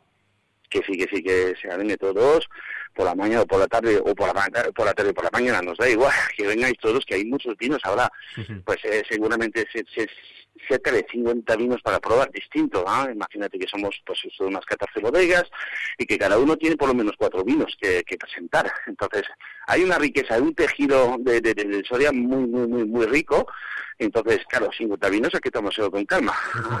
y, para- y otra vez más, cada uno pues tiene sus pepitas, sus peculiaridades, eh, uno que hace el blanco, el otro el rosado, el otro el tinto joven, el otro el tinto viejo, el tinto con maceración carbónica, vamos, hay de todas formas, hay un poco de garnacha, un poco de albillo, francamente es un mundo muy complejo, eh, invito a todos a, venir a, descubrir esto porque seguramente eso va a ser un momento de, disfrute, de placer y de, de, de- pues aprender más de lo que se está cociendo aquí en su propia provincia. Total, es verdad, efectivamente. La has definido eh, perfectamente, eh, Bertrán. Es la mejor forma para verlo, para tenerlos todos ahí, para poder degustarlos tranquilamente, que tenemos ahí un montón de un montón de horas y para aprender sobre todo, que yo creo que también nos falta mucho el aprender, porque luego nosotros podemos ser también los mejores embajadores, ¿verdad? De nuestros propios vinos. Sí, de lo que se trata es que, claro, que cada uno tiene el orgullo de, de su provincia y luego si tiene un conocimiento, que es lo que proponemos otra vez más el sábado, decir, pues mira, es que hay descubierto este último vino que, pues ese es siempre algo que llevas con mucho cariño a cualquier esquina eh, de España o del mundo incluso. Luego nos hace ilusión ¿eh? el, el ir por ahí, el poder pedir o ver que en un restaurante o que en alguna tienda eh, tienen los vinos de Soria. Para eso tenemos que saber, lógicamente, cuáles son los de aquí, que yo creo que más o menos eso sí que lo sabemos. Y si no, siempre podemos eh, mirarlo y, y buscarlo para, para eso, para ser embajadores, como decía antes, de, de lo nuestro. Eh, se está trabajando muy bien, ¿verdad, eh, Be- Bertrán? Cada vez se está trabajando mejor aquí en Soria el tema del vino. Sí, se está tratando muy bien. Hombre, es que también los vinos empiezan a tener un nivel que es, son de las cosas que, que es, mm, sí, hay que reconocerlo. El nivel de, de los vinos que tenemos aquí en Soria, con todas las bodegas de Soria, es alto, no, es altísimo. Eh, por conocer bien, un poco, tener, yo, bueno, personalmente estoy enfermera del vino, que me picó desde pequeñito, y conociendo, pues, no solamente lo que está pasando aquí en España, sino también en Francia y en Italia, que, vamos, paso mucho tiempo, eh, vamos, en una de mis pasiones, eh, reconocerlo y desde un ojo de fuera eh, y, y siendo sincero la, la, la, el nivel de los vinos de Soria es que, que está por, vamos em, es que es un nivel muy muy alto. Somos pocos somos poquitas bodegas. Tenemos una parte del territorio de, de la Ribera del Duero que es pequeñita pero tenemos una cosa muy em, em, vamos a decir muy coherente o sea que como es pequeñito eh, vamos a tener una, una coherencia entre cada viñedo, entre cada pueblo, bastante homogénea. Por lo tanto, la calidad, otra vez más, es de mm, alto, no, altísimo nivel. Y vamos, eh, no solamente lo estoy diciendo yo, si están diciendo pues todos los medios de comunicación de la prensa especialista en vino, como puede ser Wine Advocate, como puede ser Tim Atkins, como puede ser James Suckling, que son medios internacionales que están poniendo Soria eh, en la Ribera del Duero como, vamos, eh, parte de referencia, no, de, vamos, parte que hoy en día el que no conoce Soria es que no conoce bien la Ribera del Duero. Qué bueno. Que eso son buenísimas noticias. Eh, No, es, es, es, es algo importante, ¿no? La, la verdad que aquí se está despertando algo importante y la asociación está aquí para defender justamente estos valores, ¿ah? de decir, a ver, somos capaces de, de controlar y de, de- de mejorar ¿ah? este, este dinamismo que está girada totalmente los vinos de la asociación hacia la calidad, hacia la calidad. Entonces, eso es un, un algo que es muy, muy, muy, importante. Co- Comunicar lo, lo- lo bien que tenemos aquí y lo, lo que estamos haciendo a pequeña escala, cierto, pero ahí estamos empeñados en mantener y subir la calidad. Efectivamente, eso es un trabajo que al final estáis consiguiendo, eh, que no es fácil y que lo estáis consiguiendo, además muy bien llevado a cabo desde, desde, la, desde la asociación. Eh, y, eso, y eso es importante porque al final nos beneficiamos todos, se beneficia toda, absolutamente toda la provincia. Hay mucho turismo, Bertrand, tú lo sabes bien, en torno, en torno al vino. Es eh, otra excusa más, o puede ser otra excusa más para venir aquí a Soria. Sí es algo que estamos valorando, que es algo un poco más complejo, que estamos valorando porque esto ya a nivel de asociación quizás eh, no nos toca también de lleno, pero estaríamos aquí en contacto para poder articular, organizar y, y seguramente pues esto que, que luego pues es un- una visión más bien de cada bodega, cada bodega pues que tiene apuesta por esta forma de turismo más o menos, entonces bueno, eso es un, otra vez más, es un trabajo totalmente entregado, nosotros seguimos también, que nos parece muy importante, si ponemos ayudar y ponemos meternos con desde la asociación, que sea un trabajo de calidad, que sea un trabajo de traje a medida, que cuando venga gente aquí que quieren visitar bodegas, pues que se vayan con una, una imagen muy clara de lo que es la bodega que han visitado, pero también del entorno de Soria. Entonces es un, sí, sí, una parte un poco más compleja que está encima de la mesa, que estamos barajeando y vamos a ver si somos capaces también de articular un poco este verano, es una de las cosas básicas, que si la gente pase por aquí y esperemos que aquí Soria, eh, lo que sea, Diputación, la Junta, nos puede ayudar, pues sería decir, a ver, eh, que me voy por Soria, que hay que ver, pues la trufa, el torresno y también las bodegas, que, que vengan por aquí y que haya una especie de plataforma donde pues podemos coger cita directamente, bueno, entonces había la, la tecnología y, y- lo que nosotros tenemos que para presentar. Y luego pues estamos aquí las bodegas para intentar pues, pues apechugar con el trabajo y el desarrollo que conlleva esta, este nueva, esta nueva forma de descubrir vino que se llama el enoturismo. Efectivamente, con mucho por delante con un techo alto, pero eh, yo creo que posible de alcanzar, tal y como se están haciendo las cosas con la Asociación de Viñas Viejas ahí también, ayudando y mucho. Y con Bertrán, que eres un gran embajador además de los vinos de Soria, o sea que encantados de ello y encantados también de charlar contigo, ha sido un placer. Pues igualmente, muchas gracias y esperemos ahí, pues esto, todo este, este sábado que vengan aquí todos los, la, la- gente de Soria a, a visitarnos y a, a descubrir pues estos nuevos vinos que tenemos. Eso, que son muchos. Oye, ya me pasaré por allí. Si te tengo que pedir recomendación, en cuanto te vea ya te diré, oye, Bertrán, mira, ¿por, por dónde me recomiendas empezar? Con mucho gusto. Gracias, Bertrán, un abrazo grande. Nos vemos este fin de semana. Nos vemos el sábado. Un abrazo, hasta luego.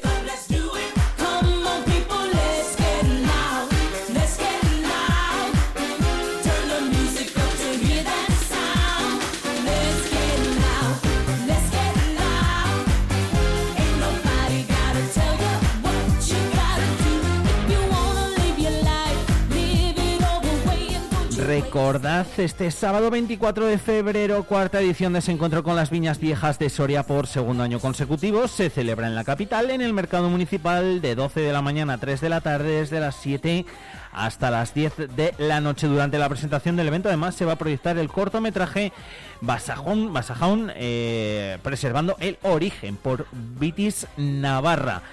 Eh, participan 14 de las 16 bodegas que forman la Asociación de Viñas Viejas y van a poder degustarse vinos de todas ellas por un precio de entre 1 y 2 euros, con ese objetivo, el de acercar a bodegueros, clientes y también al consumidor final.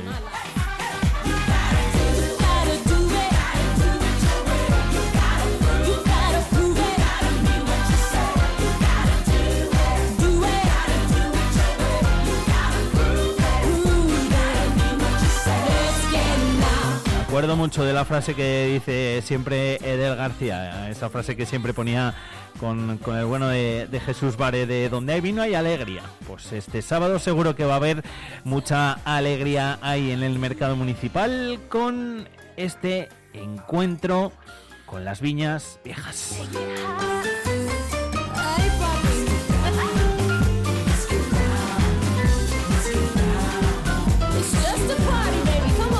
9.29, enseguida saludamos a Tomás y nos ponemos a la sombra de un farol.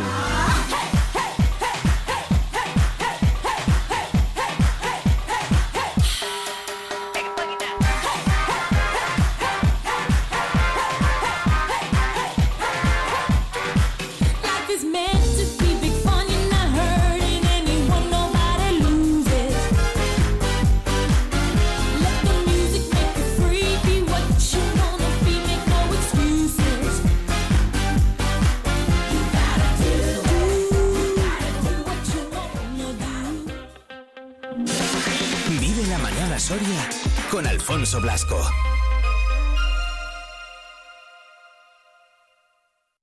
La tierra nos conecta, la experiencia nos caracteriza. Te esperamos en cualquiera de nuestras oficinas para la tramitación de tu PAC 2024 hasta el 30 de abril.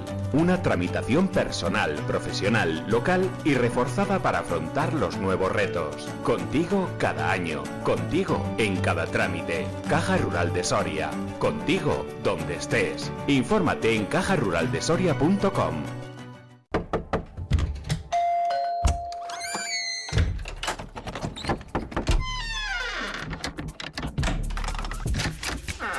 El universo digital de tus hijos e hijas es todo un mundo. Más puertas abres, más lo entiendes. Descubre cómo en FAD.es.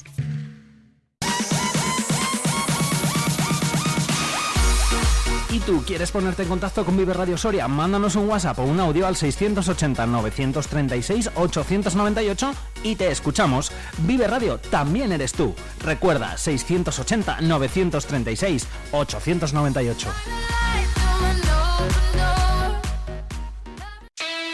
Es Vive Radio. Siempre alegre, siempre positiva. ¿Y esto? La música que te. ¿Y esto?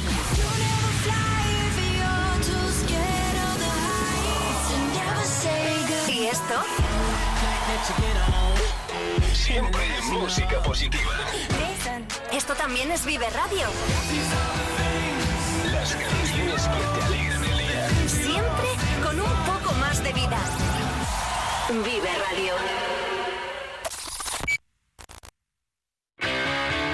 Todos los miércoles a partir de las 9 de la mañana, Soria al día. Eh, vamos a analizar la actualidad que viene cargada de noticias La actualidad de Soria y provincia a debate y, y tenemos un gran problema sobre... No hace con Iván Juárez. Hola, amigos, muy buenos días, como cada miércoles en Soria al día. Soria al día. Vive la actualidad. Vive Soria 92.9 FM. En Vive Radio tienes una cita con Robin Cootsy de lunes a viernes, De lunes a viernes. desde las 6 a las 8 Desde de la las tarde. 6 a las 8 de la tarde. Vive la música. Vive la música. Vive los éxitos. Vive los éxitos. Vive el recuerdo. Vive el recuerdo. Vive Radio con Robin Cootsy. Donde vive tu música. Soria 92.9.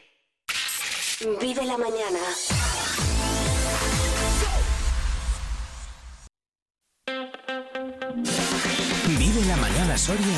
Con Alfonso Blasco.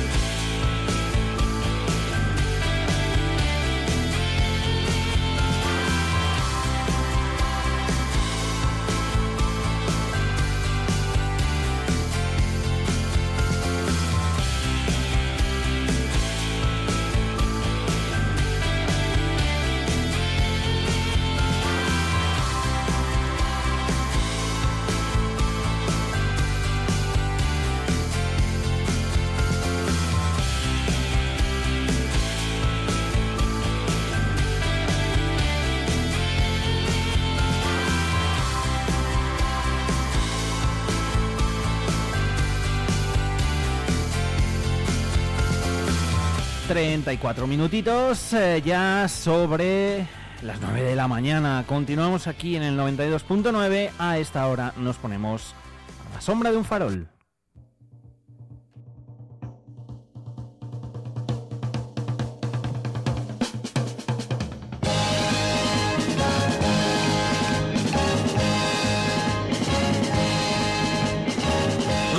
A Dios en las alturas, recogieron las basuras de mi calle ayer a oscuras y hoy sembrada de bombillas.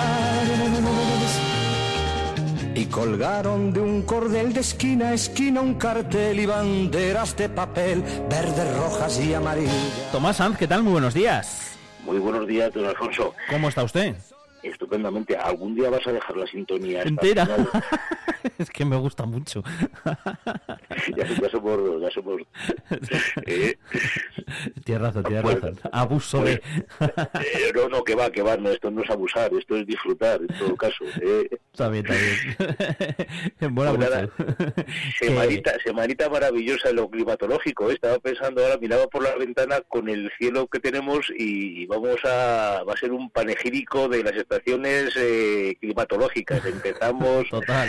Casi en primavera, terminamos en invierno. Bueno, pues, pues nada, habrá que disfrutar de lo que venga. ¿eh? Efectivamente, lo que lo que toque, oye, que ahí con el tiempo, como digo, poco poco podemos hacer, pero bueno, que sí que está un poco así revuelto o, o locario un poco el tiempo, pero bueno, oye, lo que toca, veremos a ver si nieva o no a final de, de semana. En cualquier caso, haga lo que haga, nosotros seguro que seguimos disfrutando de nuestras calles, de las de aquí, de las de Soria, que como cada martes repasamos con Tomás. ¿Cuál nos toca hoy, Tomás, por cierto? Pues mira, pues es una calle que tiene casi un problema de género, yo iba a decir. Sí.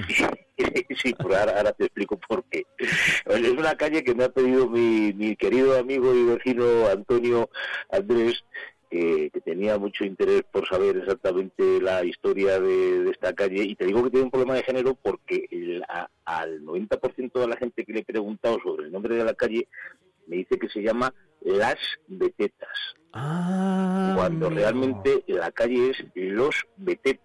Ah, no lo sabía. Es, es, es una saga, es, es nuestro Falcon Crest particular soriano. o sea, eh, si los guionistas de las famosas series de Dinastía o de Falcon Crest en Estados Unidos hubieran conocido la historia de los Betetas, hubieran hecho una serie seguro sobre ellos. Sí, ¿no? Mira, a ver, a ver si se la vendemos a Netflix o algo, que esto se la Es, es- hacen de es todo. tremendo, es tremendo, sí, sí, la verdad que es, curiosísima su historia, ¿no?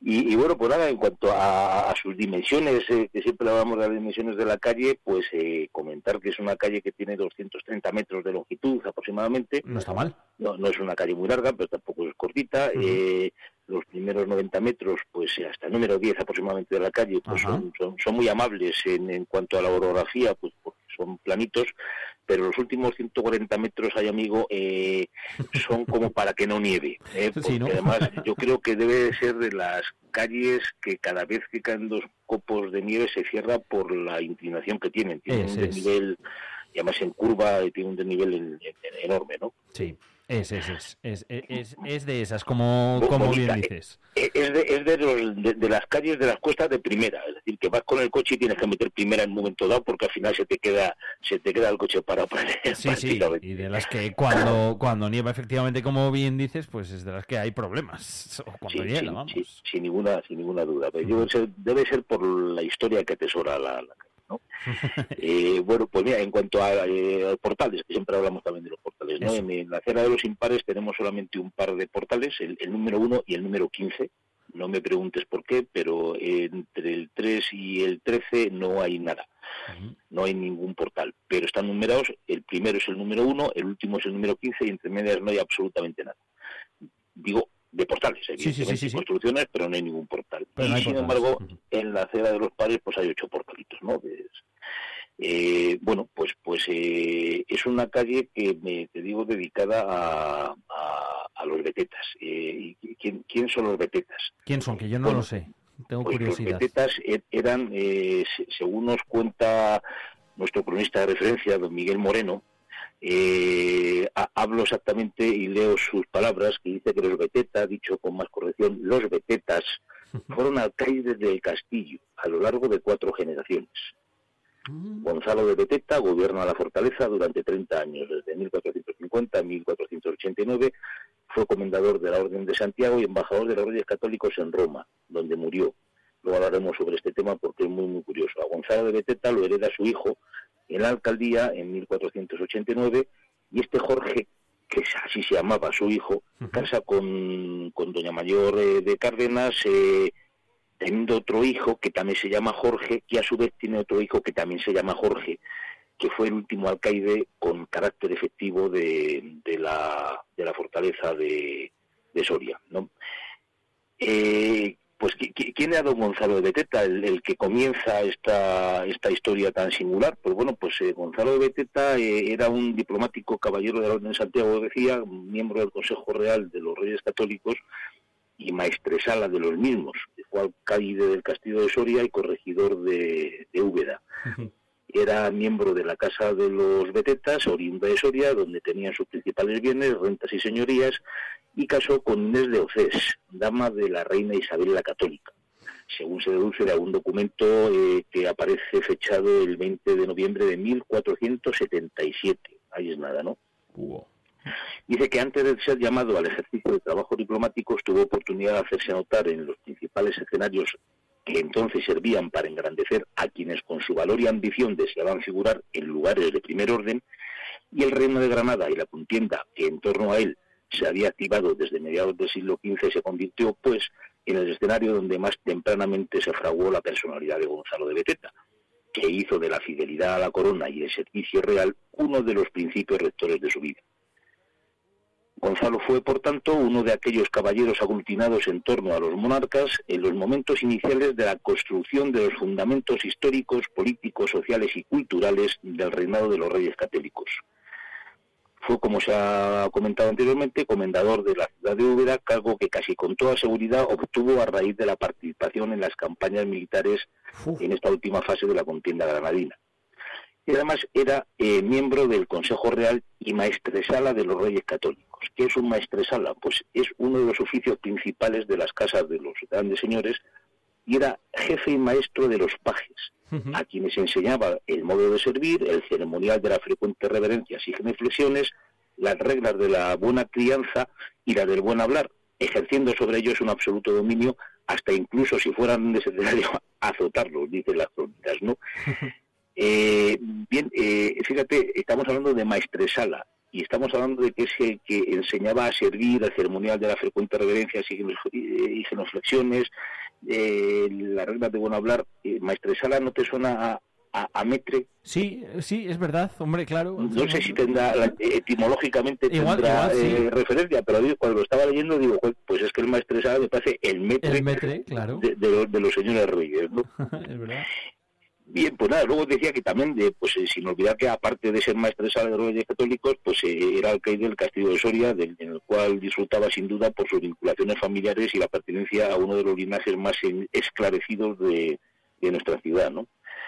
Y luego, eh, aquí es donde viene la parte, digamos, más eh, especial de Gonzalo Beteta, eh, por lo que he podido leer. ¿no? Dice que desde 1480 hay constancia de su participación en, misiones, en misiones diplomáticas al servicio de los reyes católicos, tal y como se deduce de las innumerables credenciales, instrucciones y correspondencia que entre los reyes y su embajador se conservan en la documentación de la época. Uh -huh. Esta es sin duda esencial para conocer la actuación de Gonzalo Beteta al frente de la embajada en Roma, en la que fue el primero de los embajadores acreditados de forma permanente desde que Isabel de Castilla y Fernando de Aragón iniciaron conjuntamente su proyecto de unificación dinástica y hegemónica. Es decir, parece ser que Gonzalo de Beteta es el primer embajador ante la Santa Sede que tiene este reino nuestro que se llama España. Qué bueno. Vaya historia. ahí, lo, ahí lo dejamos, ahí, ahí, lo dejamos, ¿no? Y luego, pues, pues la verdad que sí, yo pues, la verdad que cuando lo estaba leyendo, pues digo, hombre, pues pues pues ese, eh, bueno, pues, pues, pues, paradójico, ¿no? Que, que alguien nacido en nuestras tierras fuera el, el primer embajador oficial de, del Reino de España ante la ante la Santa Sede, ¿no?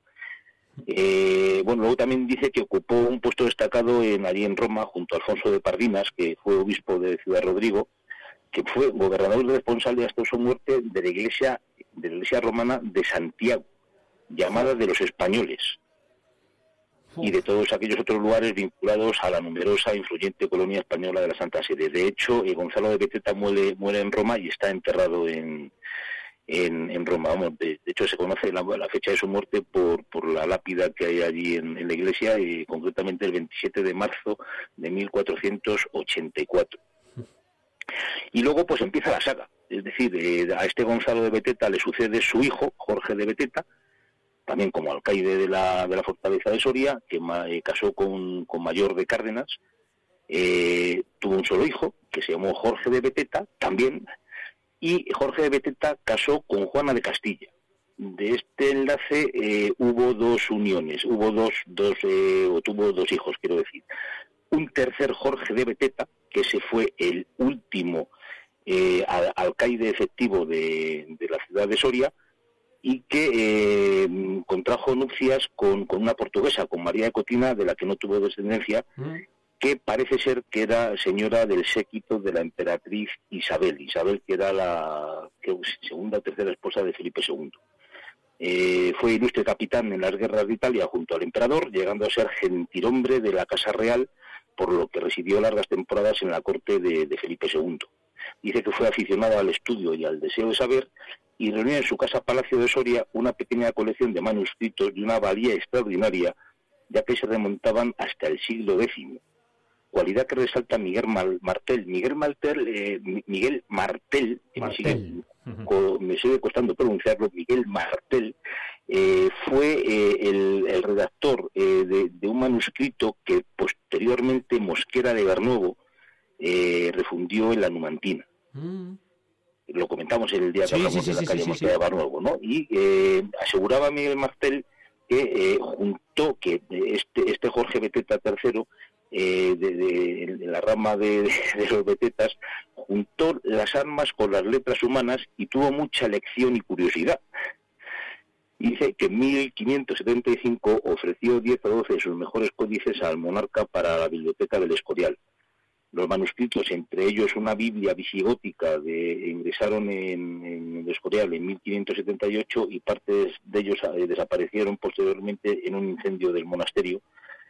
Y, eh, y, bueno, pues vuelve a insistir en que Jorge Beteta, el tercero de los Jorges Betetas, fue el último alcaide efectivo de la fortaleza de Soria. Estos Betetas tuvieron bueno, pues, pues eh, un mayorazgo eh, y dentro de los privilegios de ese mayorazgo pues tenían eh, el, el portalgo de Soria y su tierra y, y- y la travesía de Vinosa. Y, de- y debían de ser unas piezas porque tanto la villa de Almazán como la villa de Gómara mantuvieron pleitos con ellos por eh, porque les cobraban eh, el portazgo cuando eh, ambas villas tenían un privilegio por el cual no podían eh, no, no debían de pagarlo ¿no? y al final la justicia pues eh, dice que eh, que tuvo que ser sustanciado y las sentencias le parasen perjuicio para poder compensar a ambas villas por el cobro del portazgo que quería imponerles y que al cual no tenía derecho. ¿no? O sea, que, también debe ser un, buena pieza el, amigo el amigo eh, Jorge Beteta, ¿no? Y luego además también hace eh, eh, concluye eh, alguna historia que he leído de la Real Academia de, de la Historia que en enero de 1577 eh, entre los acuerdos de la ciudad de Soria se hace constar que este día Francisco de Trujillo, procurador general del común de dicha ciudad, hizo relación en dicho ayuntamiento diciendo que a su noticia es venido que la torre de la puente de esa ciudad y casas de la fortaleza y reparos de ella están muy maltratados, tanto como para hundir y caer, requiriendo al corregidor y señores del ayuntamiento que mandaran verlo por vista de ojos e instar a don Jorge Beteta, que lleva salario de su majestad como alcaide de dicha fortaleza, castillo y torre, para que la repare. Es decir, que además parece ser que tampoco era un vecino excesivamente, eh, mm, bueno, cumplidor, cumplidor con las normas, ¿no? Te, te he entendido.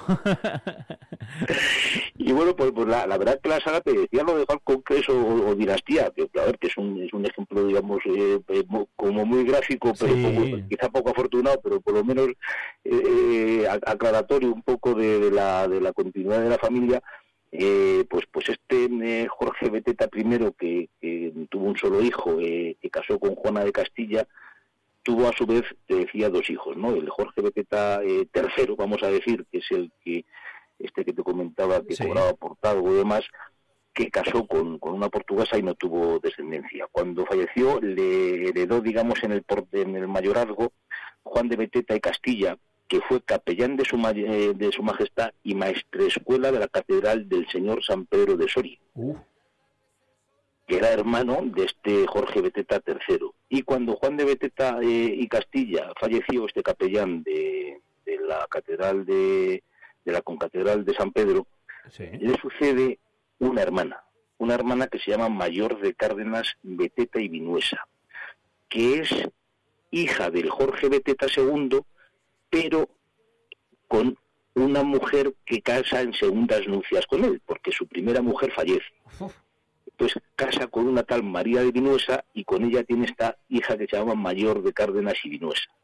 Y esta Mayor de Cárdenas y Vinuesa casa a su vez con un tal Juan de Castilla y Mendoza, del que tienen dos hijos, un tal Juan Alonso y una tal Juana de Castilla, Beteta y Vinuesa.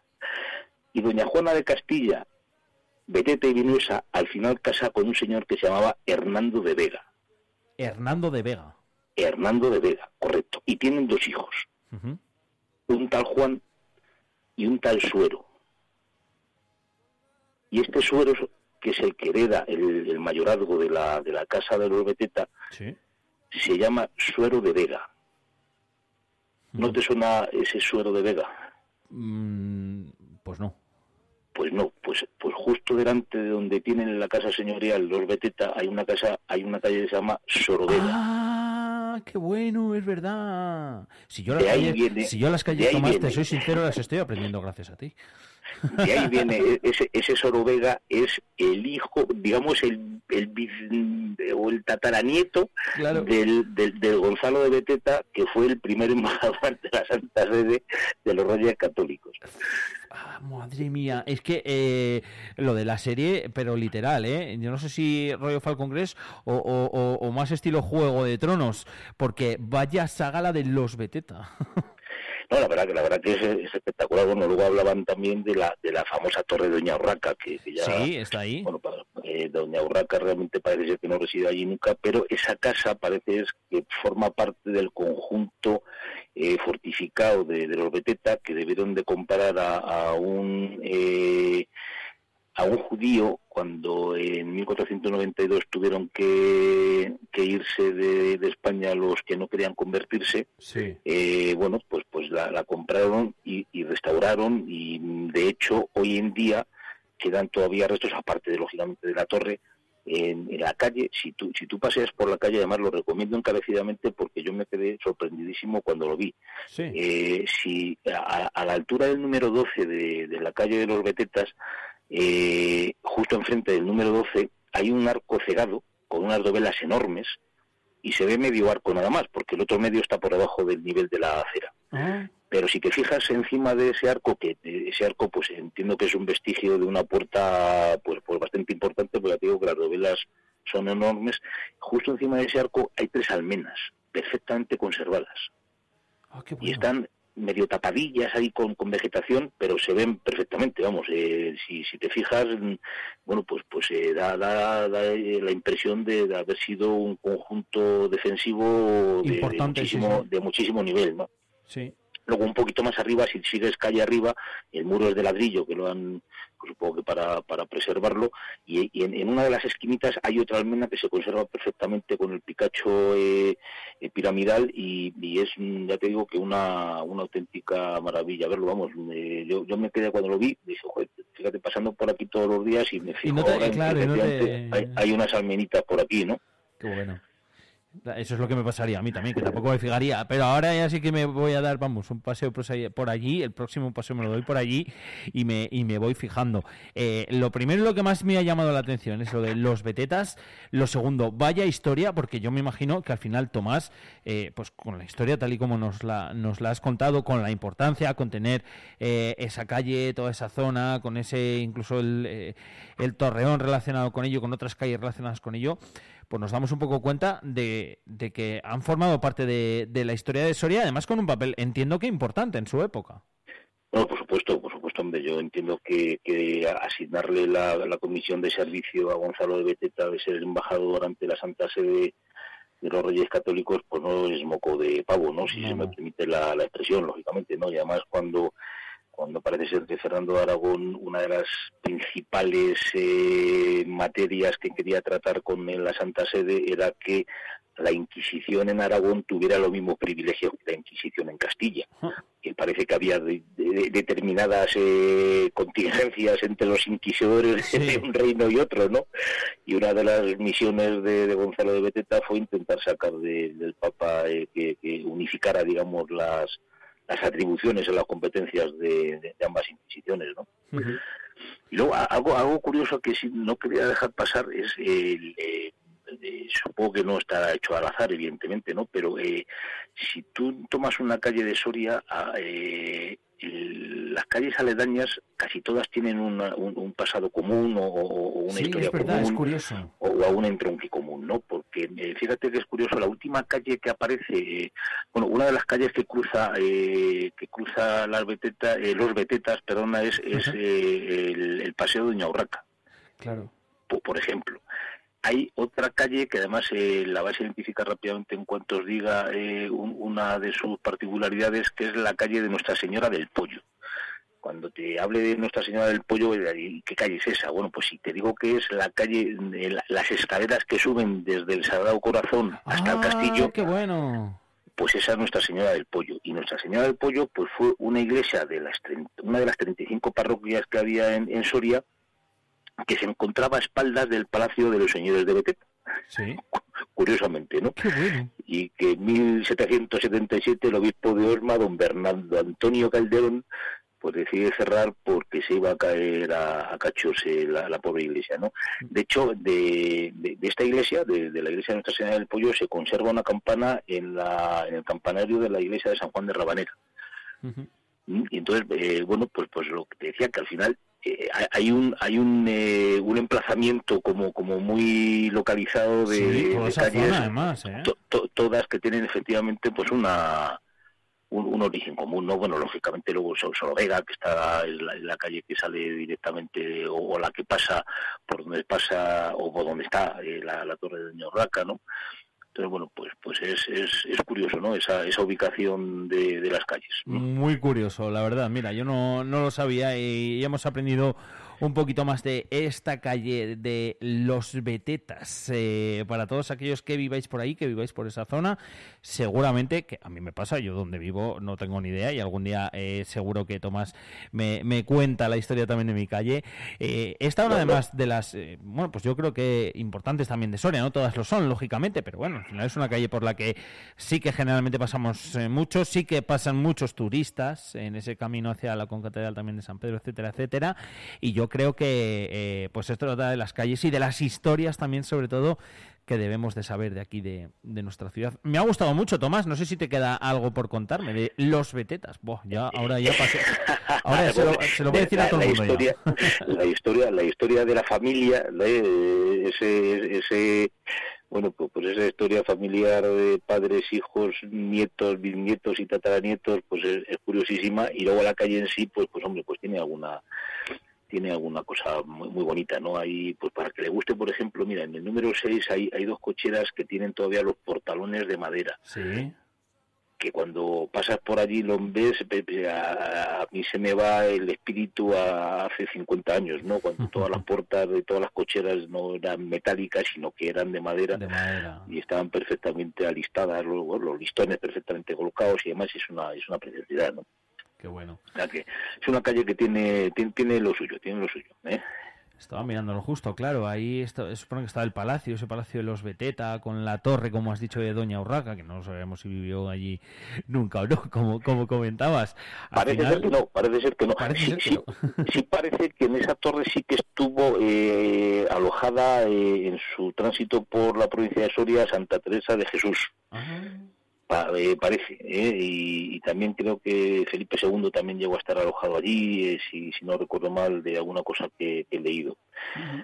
Bueno, pues, pues es una torre, bueno, eh, antes tenía una altura más, parece que después de un incendio pavoroso que, que arrasó con todo el palacio de, de los Betetas solamente quedó esa torre y, y algún muro de, de, la, de la muralla perimetral y por, por evitar que hubiera desprendimientos y que cayera, pues eh, creo que fue en el siglo XIX, a finales del XIX mm, tuvieron que rebajar una, un piso la, la torre, ¿no? Qué bueno. No, no, fíjate, otra cosa que no, que no sabía, porque además esa torre está protegida, o sea que Sí, sí, sí, sí, sí. sí. Es de las que de esa zona de las que hoy en día, cuando se habla incluso de esa ampliación del Palacio de la Audiencia, de toda la remodernización de, de toda esa zona, se habla hoy mucho de, de, de- de toda esta calle, como estás diciendo tú ahora mismo, y, y en concreto, bueno, pues de ese Palacio de los de los Beteta o de esa torre de, Doña Urraca.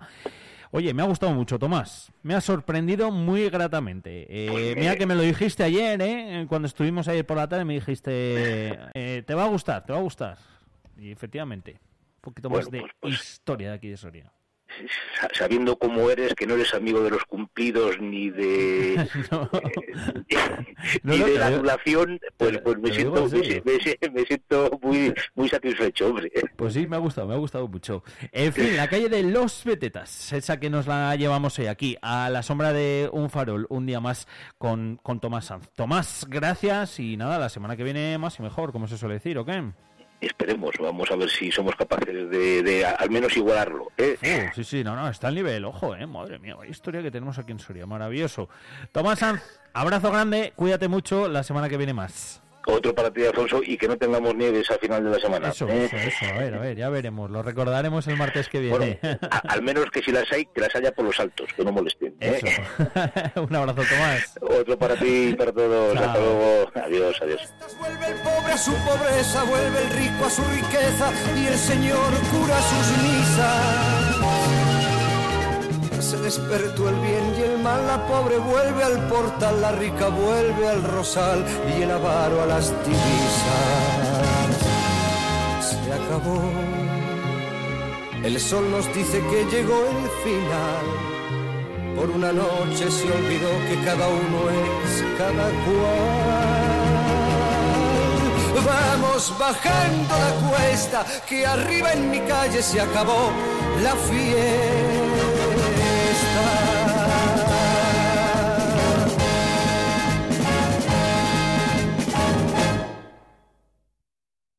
Sangre, salva vidas. Puede que algún día seas tú el que la necesitas. No cuesta nada, un pinchacito. Te lo hacen con cariño y dura muy poquito. Acércate al Instituto de Estudios de Ciencias de la Salud en el Parque Santa Clara, los lunes de 3 a 9 de la tarde y martes y miércoles de 9 de la mañana a 3 de la tarde. La Tierra nos conecta, la experiencia nos caracteriza. Te esperamos en cualquiera de nuestras oficinas para la tramitación de tu PAC 2024 hasta el 30 de abril. Una tramitación personal, profesional, local y reforzada para afrontar los nuevos retos. Contigo cada año, contigo en cada trámite. Caja Rural de Soria, contigo donde estés. Infórmate en cajaruraldesoria.com.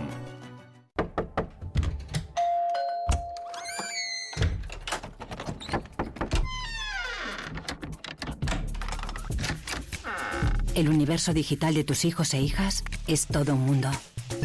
Más puertas abres, más lo entiendes. Descubre cómo en FAD.es.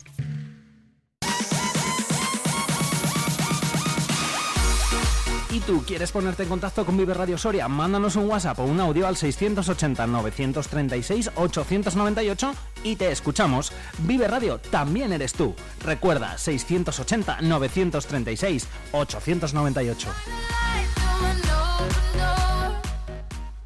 ¿Tú qué radio escuchas? Vive Radio. Vive Radio. tenemos algo diferente. Vive Radio. Vive Radio está guay.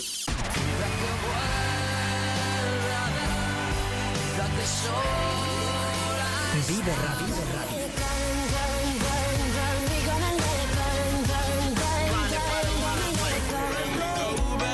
This is the moment.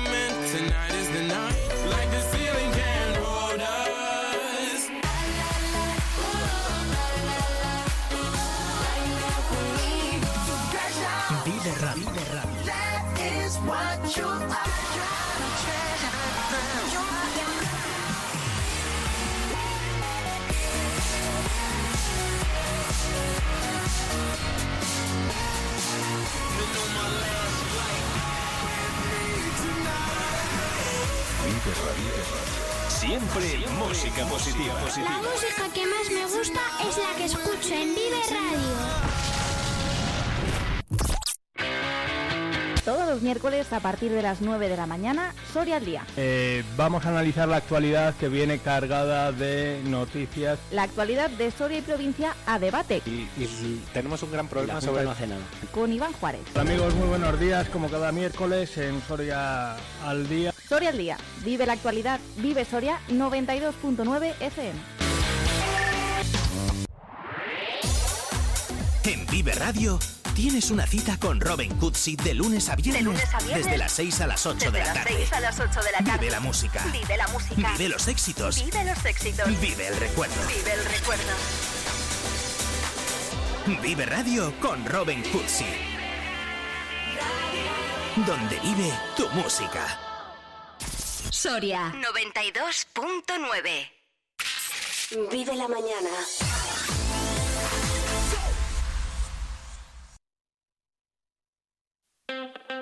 Vive la mañana Soria con Alfonso Blasco.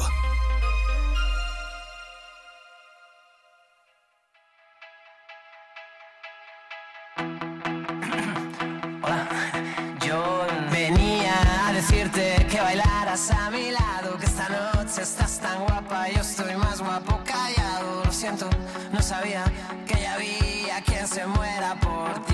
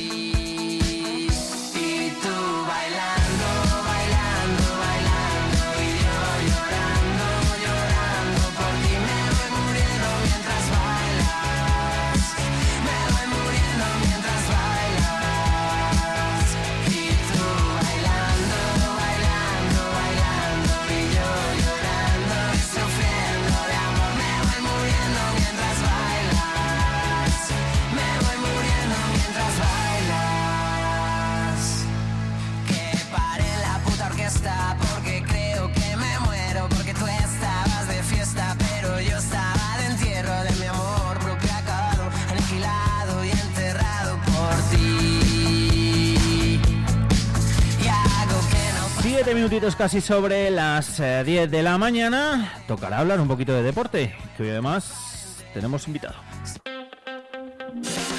Vive la mañana Soria con Alfonso Blasco.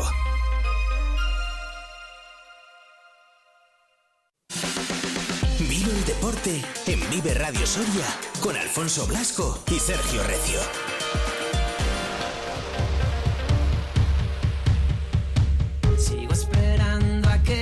Ese momento. Ya dormiré cuando deje de latir. Sigo escuchando la magia y sus efectos. Están las voces que animaron a seguir. Vuelven las cosas, los sitios, los recuerdos. Todos aquellos que intentaron joderte a ti. Todos aquellos que no vieron tu Sergio Recio, ¿qué tal? Muy buenas. Hola, ¿qué tal? Buenos días. Iba a esperar yo a que llegase Claro. el subidón de la canción, pero digo... Sí. Ahora, desde aquí, desde Es que me viene al pelo la canción. Sí, sí, sí, lo sé, yo ya tenía el enlace.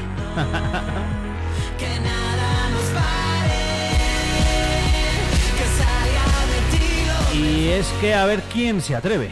¿Quién se atreve a parar al balón Soria, Alfonso? De momento.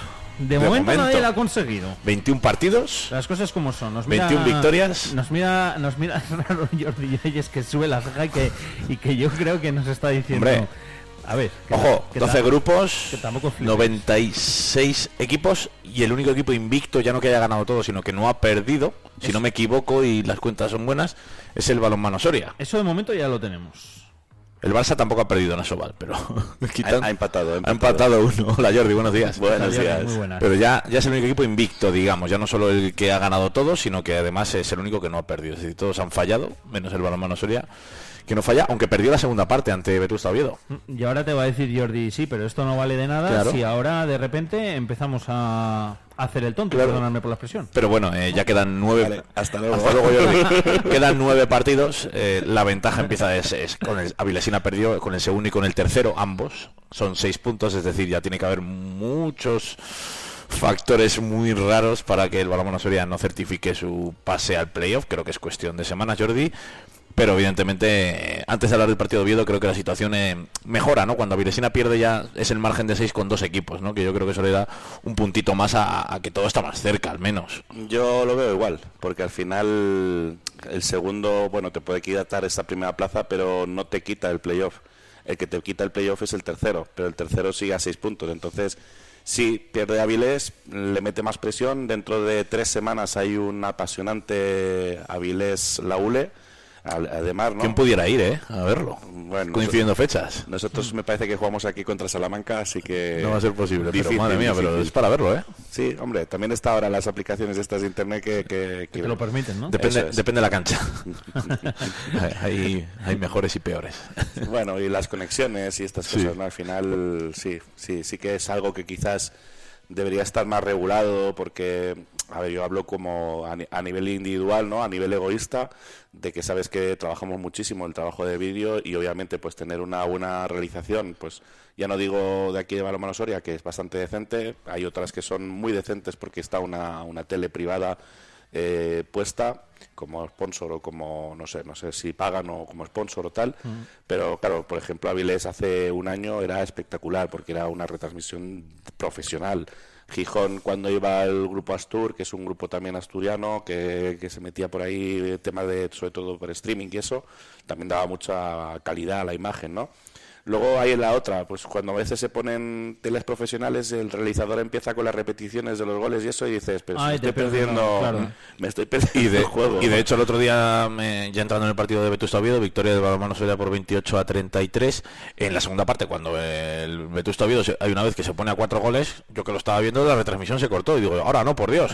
digo, con la tensión que había en ese momento en el que el balonmano Soria es verdad que ofreció, yo decía, la imagen más terrenal, ¿no? En esa segunda parte, acabaron ganando de 5, no bajó la renta de cuatro goles, que es importante también ahora decir que parece que el balonmano Soria sufrió muchísimo para ganar el partido, no, no sufrió, pero eh, se vio un equipo, no sé si con más dudas, eh, con peores sensaciones, con un Oviedo que también apretó y lo hizo bien, no era una cancha fácil. O más pero- terrenal, como dices tú. Más terrenal, pero vimos una segunda parte diferente a lo que los tenéis acostumbrados. Sí, el- la, la conclusión es, y lo hablamos ayer, aparte que no defendimos un carajo durante todo el partido, o sea, hicimos 6-7 faltas, algo que normalmente es nuestro buque insignia, ¿no? La defensa de portería, portería estuvo a buen nivel, estamos hablando de un 30%, 31% Paco y un 30%, o sea, 7 de 14 con 2 fuera y... No, 8 de 14 Paco y 7 de 14 con 5 fuera Ibu.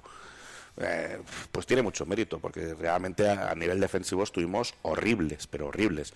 Todo uno contra uno ganado, cuando somos muy solventes en eso, situaciones que nos vuelven loco y te entran dudas, pues cuando no haces el trabajo que tienes que hacer y estás trabajando pues eh, unas cosas e intentan cambiarlas sin, sin haberlas trabajado, pues obviamente pasa lo que pasa, que entran dudas, que hará el pivote, que se hará el lateral, que si ahora tengo que subir, oye, ciérrame más, no sigue siendo lo balonmano Soria, que es lo que te está, lo decíamos ayer, pasarme a mí al marrón como entrenador, o sea, Hmm. si algo no funciona del sistema, pasarme al marrón a mí que yo tenga que decidir qué hacer. Claro. Pero no queráis vosotros por solucionarlo por vuestra manera, porque al final crea la descoordinación y la desconfianza.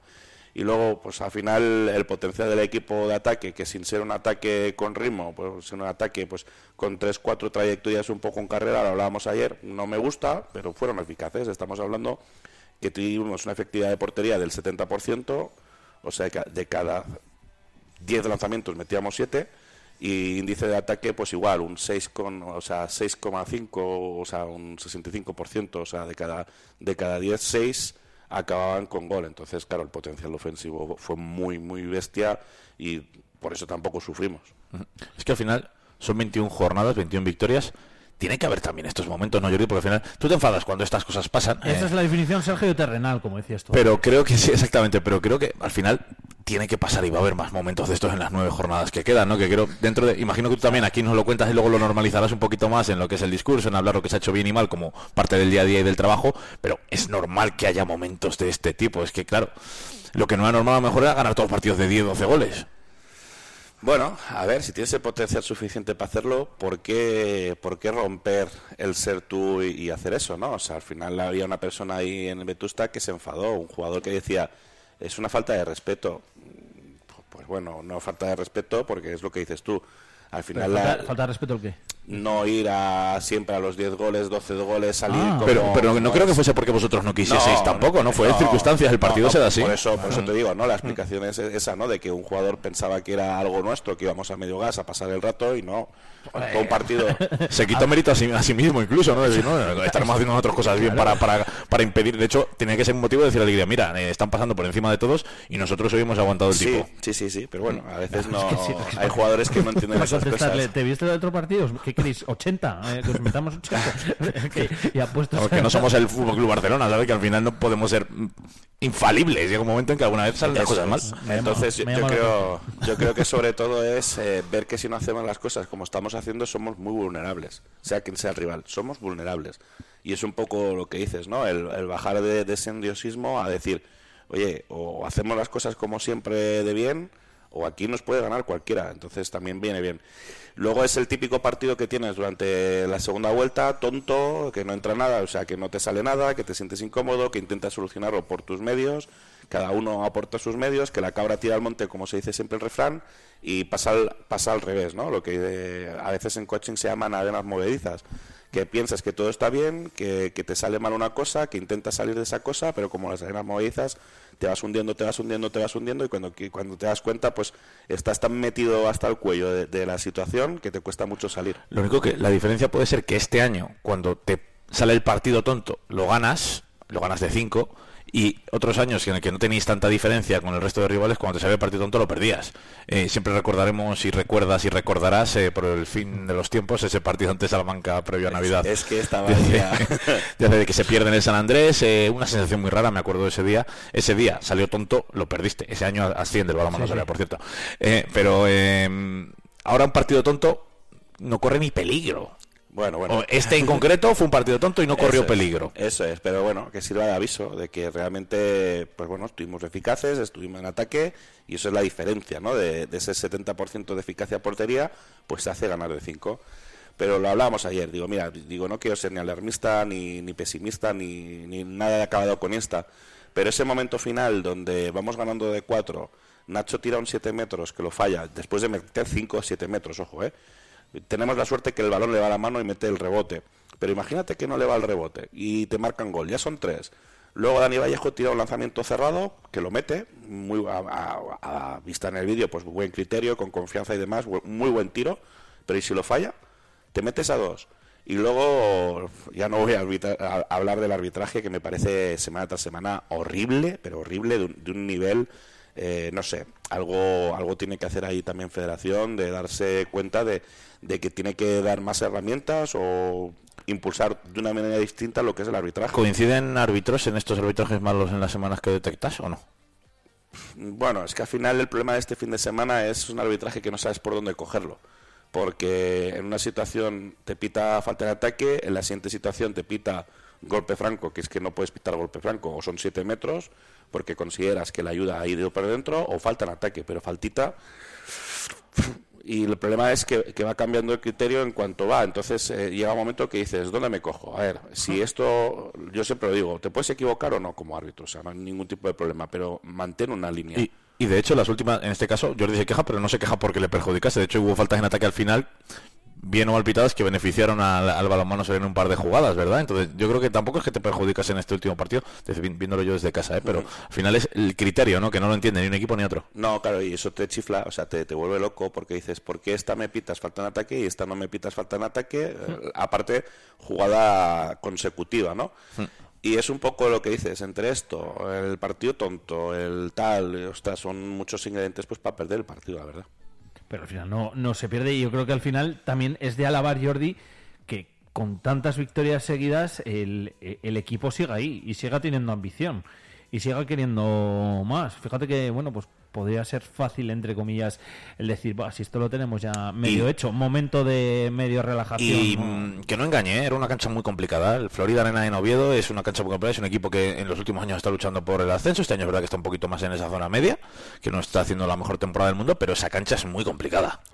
Bueno, es una cancha peculiar, vamos a llamarla así. También es un viaje largo, es un viaje incómodo, pero bueno, ya decíamos también en la previa que era quizás el peor equipo que nos viene bien a nosotros por la constitución de los jugadores rivales, ¿no? Al final un pivote pues que alocó, que no te tiene que alocar, pero bueno, consiguió sacarnos del partido y luego dos primeras líneas pues que, que son eh, a nivel constitucional pues eh, alto pero delgadito y obviamente pues cualquier contacto siempre estás ahí un poco a ver si me van a echar o no me van a echar. equipo atípico, Oviedo, ¿no? Eh, porque realmente necesitas un equipo un poco más físico, quizás para partidos grandes, ¿no? No, o sea, al final, mira, nosotros nosotros tenemos a, a Adri, ¿no? Que es un poco también quizás el que rompe, o Marcos Burgos, ¿no? Que rompe esta constitución. Sí, pero son algún jugador, pero al final tienes un equipo suficiente para decir, oye, un día de físico, un día de avilesina, un día de este tipo de partidos, tienes los jugadores que necesitas. Mm, Pero son jugadores que van a la guerra, o sea, no, no se, no se achantan y luego pues tienen mucho potencial, hay mucho potencia en lo que es el tren inferior y se parece que se teletransporte. El 7, por ejemplo, lo tienes medio controlado y de repente te da una zancada y te, te, te pasa con la problemática que encima baja el centro de gravedad y que hay mucho... Te pasa por debajo juego. sobaco, como me gusta Eso es. Sí, sí. Sí, sí, sí. Literal, Es es que se mete imagen- por ahí. Sí, sí, correcto. Sí, sí. ¿Qué, Jordi, ya has sacado la, la calculadora o, o seguimos con el partido? Yo sí. partido? Yo no. Yo no. ¿Cuándo pues- jugáis contra León? Contra León, la, la penúltima. La penúltima León y última Vilesina, ¿verdad? Eso es, sí, sí. Yo creo que a falta de A ver. cuatro No, jornadas, no, no lo digas, a falta en, en cinco semanas el balonmano Soria será equipo de playoff, desde mis cuentas. No sé yo, no sé yo. Pero bueno, Jordi, si no- Jordi mira partido a partido. Ah, eso es. Sí, Sí, sí. Hay, Yo- hay mucho... yo he hecho mis cuentas. Ya, Sí, ya, ya. pero cinco semanas. Hay muchas cosas por el medio. Claro, está el partido mucho. de Gijón en Gijón. Luego está el partido... Bueno, hay, hay un parón ahí después de Salamanca.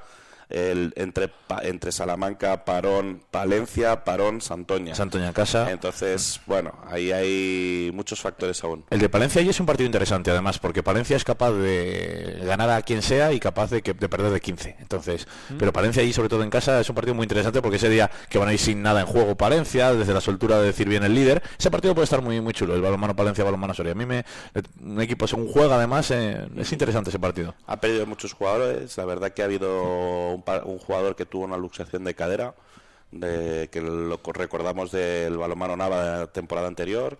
Ha habido otro chico también que lo ha dejado. Sí, pero mira, fíjate, al final, aún a esas bajas, contra Avilés le, le cuesta. A un gol. Tiene el balón para empatar Palencia. Entonces, si es un equipo que contra, contra los equipos de arriba es como que se crece.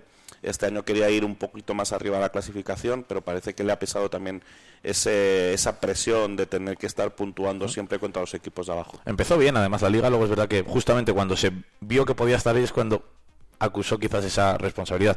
Yo me tengo que ir, os dejo ya terminar, ¿vale? Sí, no me te tengo que ir a, sí. hacer cositas. Y ahora, ahora la previa del próximo que toca Valladolid, ¿verdad? Si no me equivoco, es. Jordi. Aquí en Soria, ¿no? Valladolid en horas bajas. Eh, a ver si, espera, Valladolid en horas bajas, pero es un eh, filial que a saber qué jugadores trae, eh, veremos porque es un poco a ver qué pasa, jugadores jóvenes de mucho Bueno, pues talento. gracias, Jordi, Eh, el spoiler, el spoiler de Jordi, buenos días. Te puedes ir a hacer lo que haga Sergio, que no sé qué te toca. Ah, vale, que hay, convoca- que hay convocatoria. Vale, vale, vale, vale. Que lo que decía un poco Sergio, ¿no? Hombre, al final, quizás cuatro años aquí ya pasa eso, ¿no? Que mucha gente ya sabe, ya, ya tiene las, ya ve las orejas al lobo, ¿no? Al final es verdad, es un filial de Asobal. También es, ¿eh? también es verdad que no está llevando a nadie de Asobal últimamente. O sea, Pisonero al final es un jugador que está ya muy arraigado en el primer equipo. Herrero también está muy arraigado en el primer equipo y no está bajando. El único así que, que está en esa espiral ascensor es el extremo izquierdo. Pero bueno, al final el portero también ha ido debu- ha debutado alguna vez en Asobal, pero bueno, lo recordamos quizás de Arroyo. Eh, es un equipo por eso que ha sido capaz de ganar Astillero. Entonces sí que tenemos que tener cuidado. Va a ser un partido yo creo muy de ritmo muy alegre.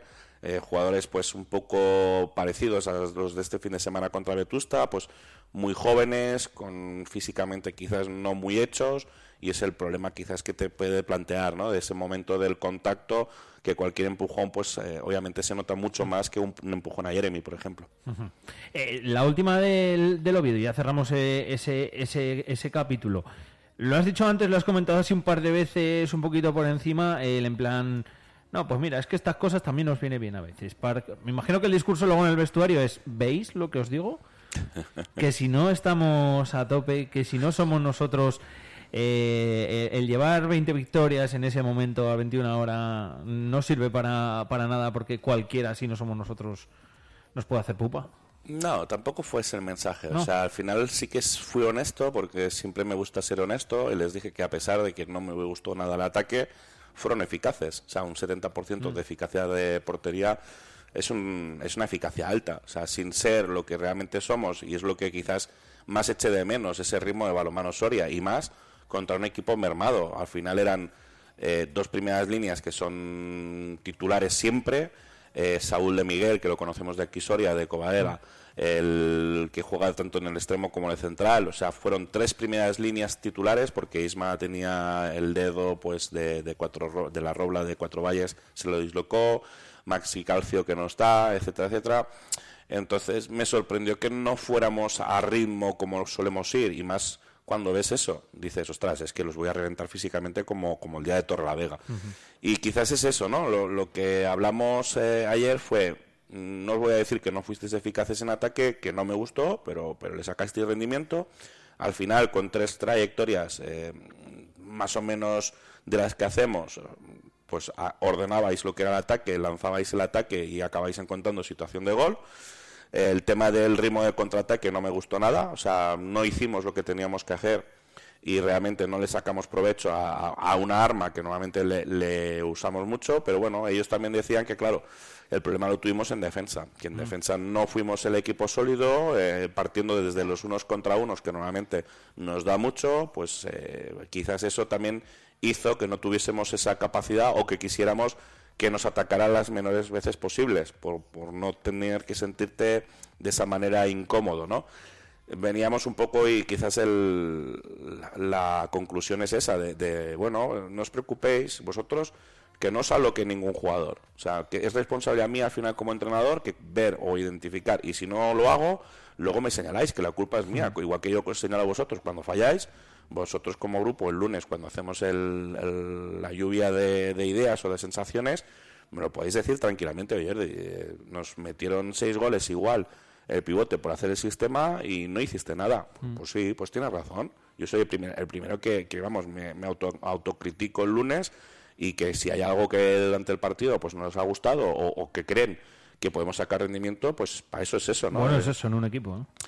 bueno, es generar también la confianza. O sea, al final Total, siempre decimos, total, eh, tenemos que ser un pack, tenemos que estar abiertos siempre a las críticas constructivas y obviamente si hay una crítica constructiva, sea del entrenador, del delegado, de, de lo que sea, hay que aceptarlas. Igual que los jugadores aceptan las críticas, Ajá. pues el entrenador tiene que ser, y, y más cuando eres el primer impulsor a decir, oye, aquí a escuchar todos y a sacar cosas buenas. Incluso, pues, ha habido ciertas cosas en, en trabajo de vídeo que este año me ha dicho la plantilla, es que nos dices esto, pero luego en el vídeo no, lo- no lo enseñas. Y fue un, pues tienes razón. Y a, y a partir de aquel entonces eh, busco o intento buscar situaciones de lo que yo llamo ventana de lanzamiento para Nacho, para Jeremy, para Burgos, etcétera, etcétera, que tienen pues esa capacidad de lanzamiento que hasta ahora pues no, no ponía en el vídeo, ¿no? Bueno, hasta ahora, hasta la primera vuelta del partido que me lo dijeron, que no, no- no me acuerdo la fecha exacta, ¿no? Pero bueno, son críticas bueno que te ayudan a, a también a seguir creciendo como entrenador y Es es, es lo que tiene que ser, ¿no? Al final estamos ahí todos para, para evolucionar. La mejor manera es obviamente escuchar, reflexionar y luego si realmente ves que la idea es, es positiva y la idea puede sumar, pues oye, ¿por qué no haces pa- también para incorporarla? Evolucionar juntos al final, que es de lo que es de lo que se trata. Eh, próximo partido, como decimos, este sábado a las 7 de la tarde, pabellón de San Andrés, frente a mm, Atlético Valladolid.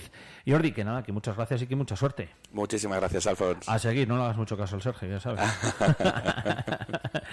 Yo voy siempre como con más cuidado, como con más precaución, como- con ilusión, pero pero con... Venga, lo que se ha conseguido hasta ahora bien, a seguir, a seguir, pero ahí como con respeto, no sé muy bien cómo decirlo. Tenemos aquella cosita que Sí, no, no, preparar, no. ¿eh?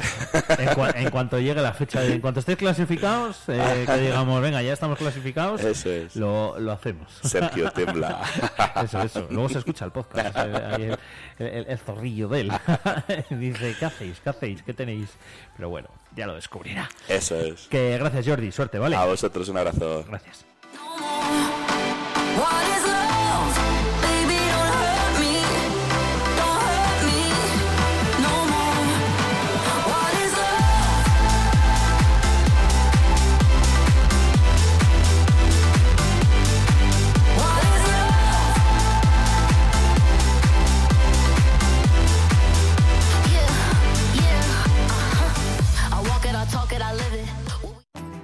Tierra nos conecta, la experiencia nos caracteriza. Te esperamos en cualquiera de nuestras oficinas para la tramitación de tu PAC 2024 hasta el 30 de abril. Una tramitación personal, profesional, local y reforzada para afrontar los nuevos retos. Contigo cada año, contigo en cada trámite. Caja Rural de Soria, contigo donde estés. Infórmate en cajaruraldesoria.com. Si tus torreznos son los mejores, demuéstraselo al mundo. Seas profesional o aficionado, apúntate ya en tu ronda comarcal y demuestra que haces el mejor torrezno del mundo. Envía tus datos personales a concurso arroba elmejortorreznodelmundo.com. Organiza Torrezno de Soria y Virrey Palafox. Nos impulsa Junta de Castilla y León.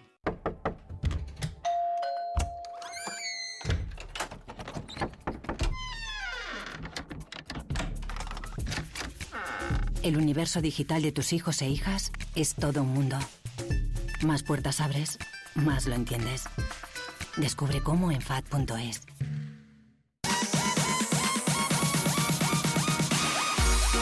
¿Y tú quieres ponerte en contacto con Vive Radio Soria? Mándanos un WhatsApp o un audio al 680-936-898 y te escuchamos. Vive Radio también eres tú. Recuerda, 680-936-898.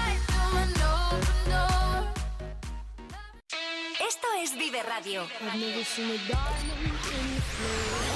Siempre alegre, siempre positiva. ¿Y esto?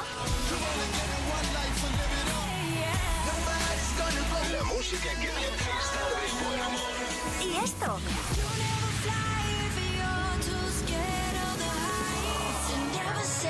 ¿Y esto?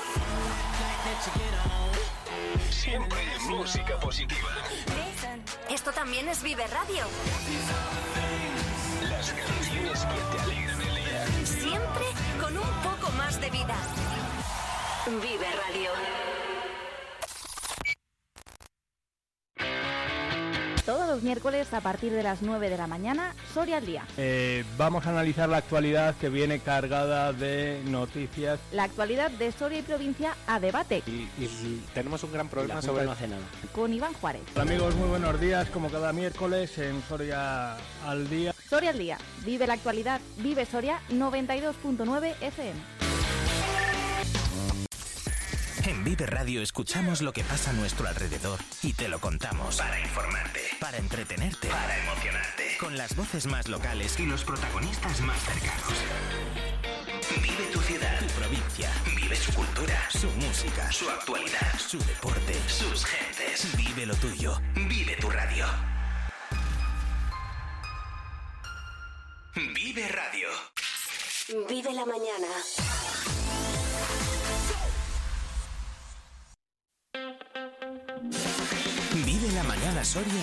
Con Alfonso Blasco.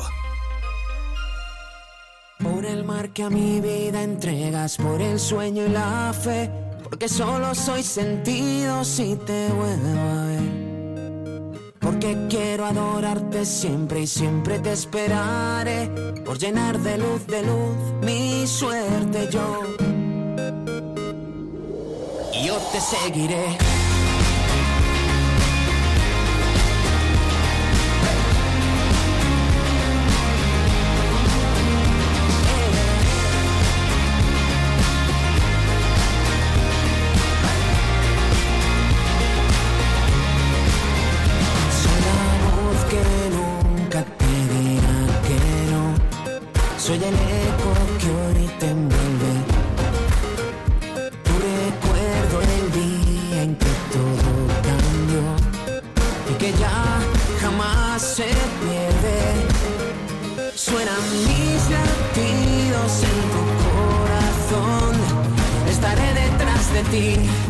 Mírame detrás de ti y suenan solamente con una intención.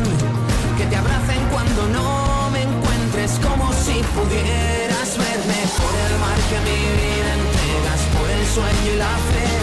Porque solo soy sentido si te vuelvo a ver. Eh, porque quiero adorarte siempre y siempre te esperaré celos de luz, mi suerte yo. Pues el miedo encuentra tu imaginación. Quiero prometerte ahora que mi viento no verá otra dirección y que nunca estarás sola. Y suena mi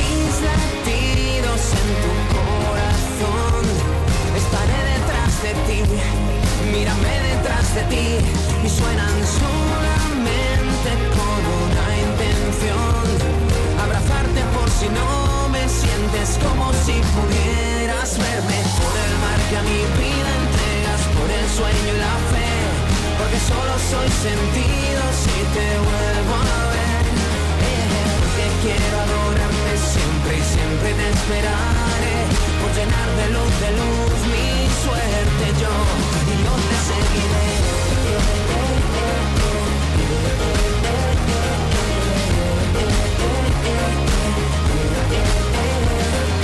Porque quiero esperarte siempre siempre te esperaré. Por llenar de luz, de luz mi suerte yo. Y suenan mis latidos en tu corazón. Estaré dentro de ti. Yo te seguiré.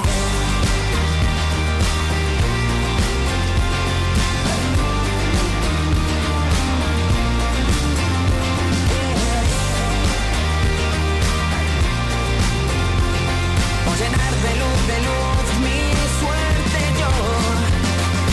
Por el mar que mi vida entregas, por el sueño y la fe. Porque solo soy sentido si te vuelvo a ver. Porque quiero adorarte siempre y siempre te esperaré. Por llenar de luz, de luz mi suerte yo. Yo te seguiré.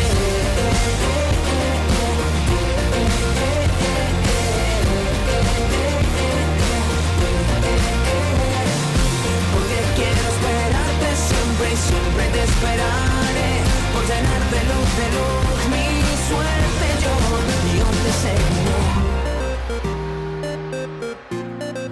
Yo te seguiré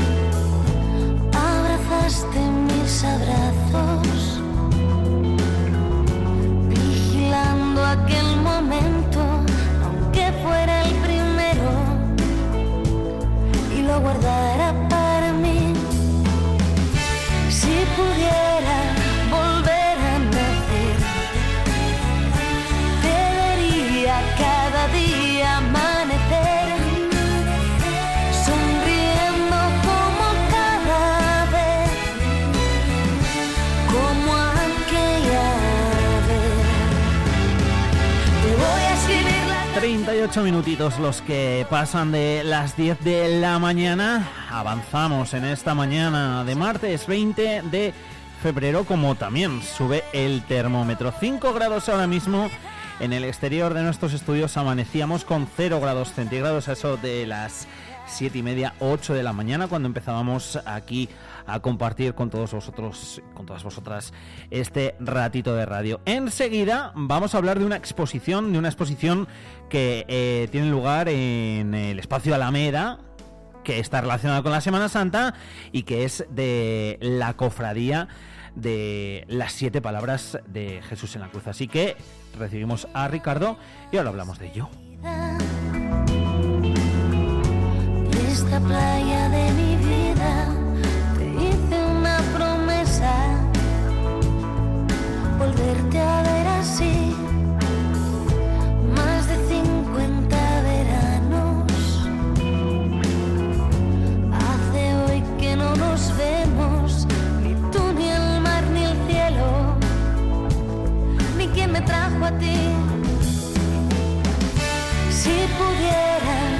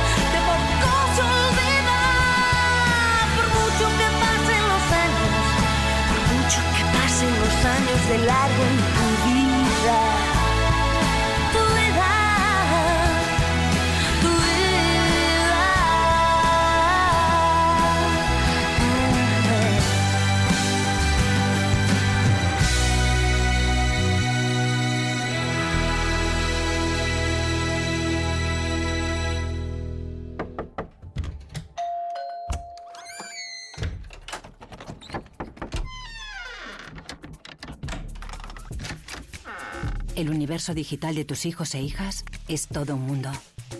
Más puertas abres, más lo entiendes. Descubre cómo en FAD.es.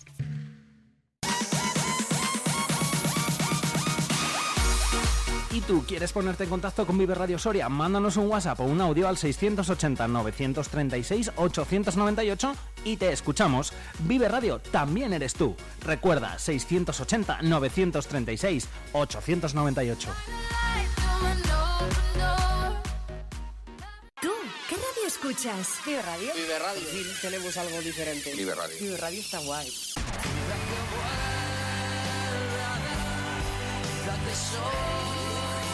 Vive Radio.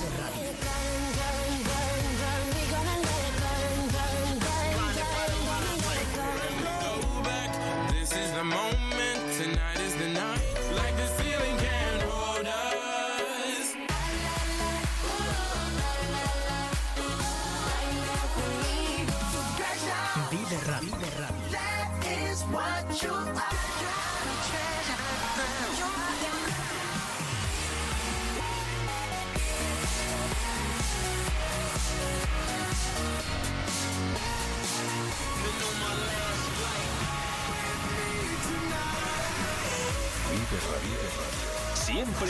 Música positiva. La música que más me gusta es la que escucho en Vive Radio.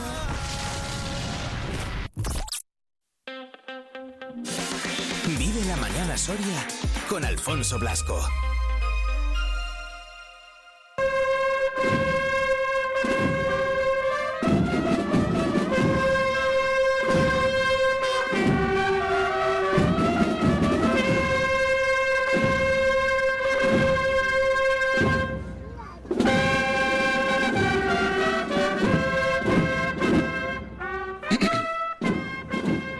Hablamos esta mañana de esa exposición que ya os contaba en el día de ayer que podéis visitar. 75 años de existencia de la Cofradía de las Siete Palabras aquí en Soria. Se conmemora, entre otros muchos actos, como digo, con esta exposición que ya se ha inaugurado, que la verdad que tiene una pinta estupenda, que yo me tengo que pasar para verla y que nos va a contar Ricardo Guerrero, coordinador de estos 75 años y otro cargo que ahora le voy a preguntar porque ya se me ha olvidado. ¿Qué tal, Ricardo? Muy buenas. Buenos días, Alfonso. Bienvenido. Gracias. ¿Cómo era el otro? ¿Cómo me has dicho? Hermano teniente de hermano mayor. Hermano teniente de hermano mayor, efectivamente. Jolín, eso suena. no- bueno, yo nunca lo había oído, de hecho. Suena, suena, suena a cargo del 49, exactamente. que es de aquella, ¿no? que es de aquella. Es de bueno. aquella. ¿Es lo que viene siendo ahora? Vicepresidente. Vicepresidente. vale. Lo que pasa es que suena más rimbombante, Sí, hermano no, no, no, teniente. desde luego, vamos. eh, yo digo, bueno, porque te conozco y tenemos confianza, pero Ricardo Guerrero, hermano teniente de tal, hermano mayor, y yo, me voy a poner un poco serio. tal, ¿no? no te pongas serio. que, oye, que tiene muy buena pinta la exposición, ¿eh? Bueno, hay, hay trabajo detrás, hay mucho trabajo. Sí, hay, desde luego se ve. hay trabajo no solo ya de diseño, de acabar, porque al final lo que hay allí es el acabado, pero hay trabajo de documentación, de, de encontrar, a veces sin querer, eh, datos, hay de, darle forma. Lo que pasa es que el trabajo sí que ha sido compartido. Pues, compartido en varios aspectos. Lo primero, que ese mismo trabajo está utilizado también para para el libro que se va que se va a editar, que se está imprimiendo ahora mismo. Qué bueno. Y compartido con gente, o sea, ha habido mucha gente detrás. Al final, claro, todo esto se consigue, pues entre otras cosas, como dices tú, con gente que trabajáis de forma altruista para hacer más grande. Ya no solo me atrevo a decir eh, vuestra cofradía, la de las siete palabras, sino para hacer más grande la Semana Santa de Soria, que al final, pues yo creo que se va consiguiendo poco a poco, gracias precisamente a eso, a la labor que hacéis las propias cofradías. No, eso está, eso está clarísimo. Tanto individualmente, cada, cada pequeño pasito que damos cada cofradía, como la junta de cofradías, porque además es un apoyo eh, a veces físico o, o de echar una mano y otras veces es un apoyo moral. Sí. Porque, bueno, No al final estás con otras personas o compañeros, hermanos que están viviendo lo mismo que tú. Entonces, eh, sin duda alguna, y luego, bueno, pues eh, sacar sacar todo esto fuera de nuestras sedes canónicas, es decir, fuera de nuestras iglesias, yo creo que es necesario. Sí, muy necesario, la verdad. Ha estado, yo creo que con una de las, de las claves. Al final, esta exposición, que lógicamente está abierta al público, que podéis visitar eh, corrígeme si me equivoco, hasta el próximo 3 de marzo, ¿no? Eh, está en el. Espacio Cultural Alameda, se puede ver de 12 a 2 del mediodía, desde las 7 hasta las 9 de las tardes, por las tardes. ¿Y qué es lo que podemos ver ahí, Ricardo? El resumen rápido, la cofradía, íntegra. Sí, ¿no? Íntegra. O sea, quiero decir, eh, están todos los... Todos... No me sale la palabra. Todas, toda la propiedad de la cofradía está allí. Quiero decir, es- tenemos los dos pasos que, Sí. que tenemos ahora mismo. Ah, los pasos también los tenéis allí. Tenemos la cruz original del paso de la exaltación Sí. y el calvario de los florines, que es una de las cosas que más está llamando la atención porque además lo tenemos a pie llano. Lo miras- Normal, por eso. lo miras a los ojos. Estamos hablando de un, de un calvario gótico que el Cristo se atribuye a Berruguete o discípulos. Y está llamando mucho la atención. Pero tenemos documentación que nunca ha salido de nuestros archivos.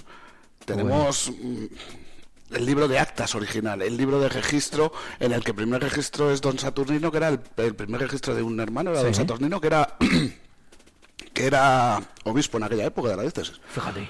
O tenemos un libro de fotografías. De 50, 51, 52, 53 que se iba a entregar al primer hermano de honor, pero que no se lo pudo entregar porque falleció. Ah. Y lo tenemos ahí. Es que está toda la documentación, bocetos originales del 49. Es, es, es- está muy bien. A mí me ha sorprendido y, y he estado detrás de ella. Lo has ido descubriendo casi poco a poco, ¿no? Conforme avanzabais en la elaboración de la exposición, que es algo que, ojo, no es sencillo. Esto no es meterte en un almacén o en una biblioteca y coger y decir, venga, todo lo que haya la cofradía, para adelante. Eh, aquí hay un trabajo de selección, de búsqueda, etcétera, etcétera. Y luego de orden, que es otra. aquí había un trabajo previo de documentación.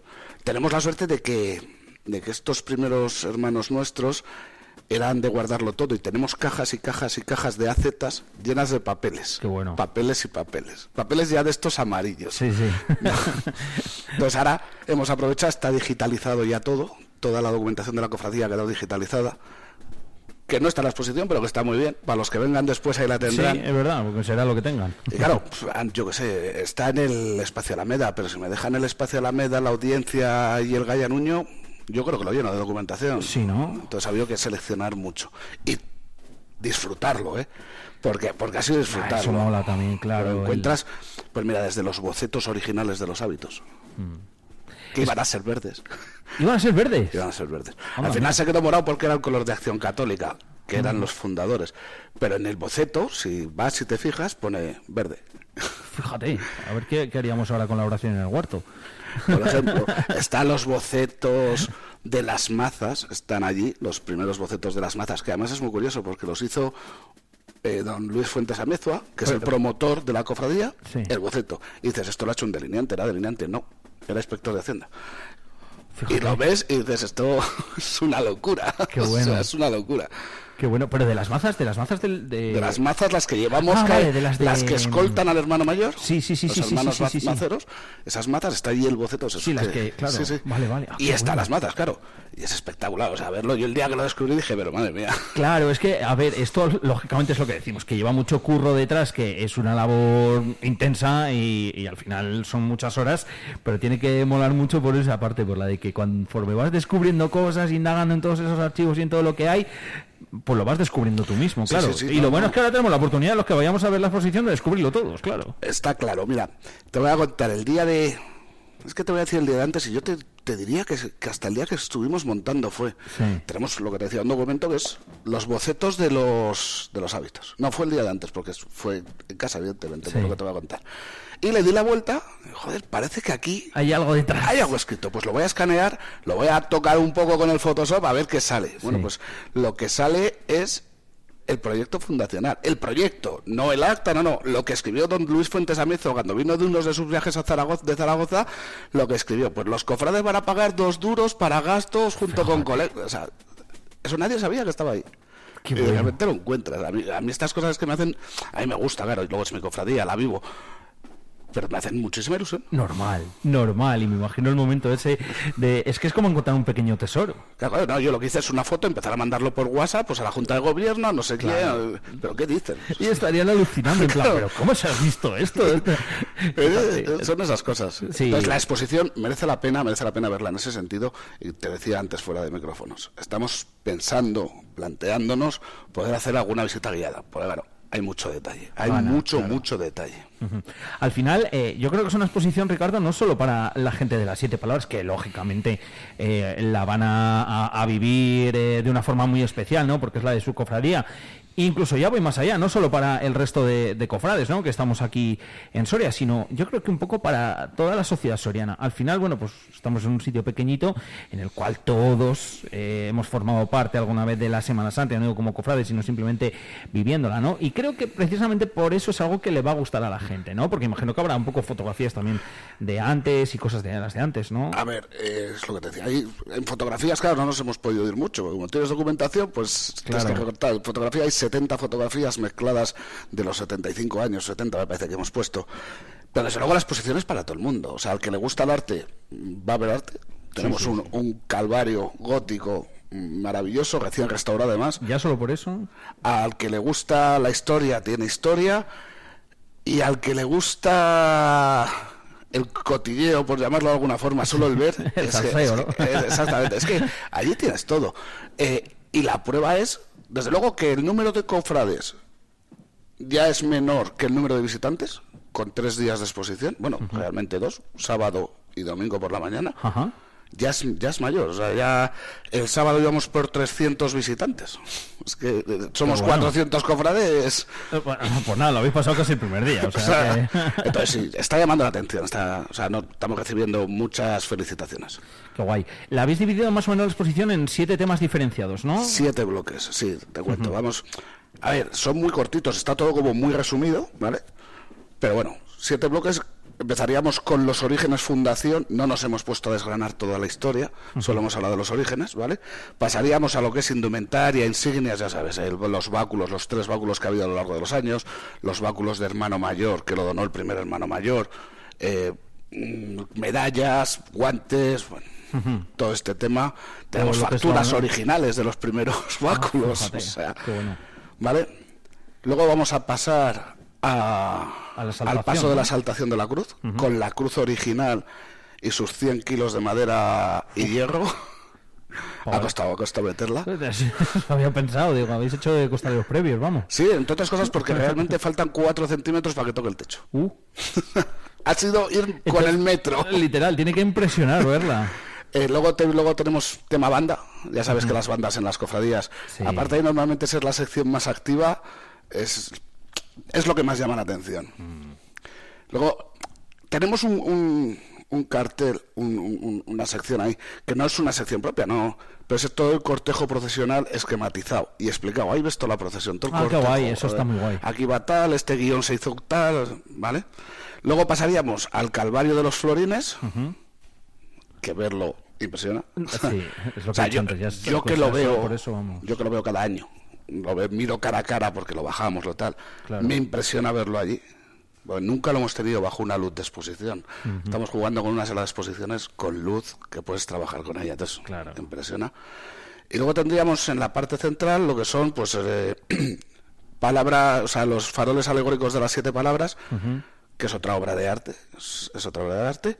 Los tres guiones, guiones y insignias, y no hemos podido llevar por, por precaución las cruces penitenciales. Ah. Las, las que llevan dos penitentes por precaución, porque van a llamar mucho la atención, igual alguien la quiere coger y son 40 kilos y te cae y te hace pupa. Entonces, por precaución hemos preferido no llevarlas. Llamaría la atención porque la gente enseguida si las identifica además con que son las que eh, salen luego en las en las procesiones, pues me imagino que la típica curiosidad de voy a ver si puedo con esto, a ver si Sí, pesa, a sí, ver sí, cuánto claro. pesa, a ver si tal, puede llamar la atención incluso demasiado. Eh, sí.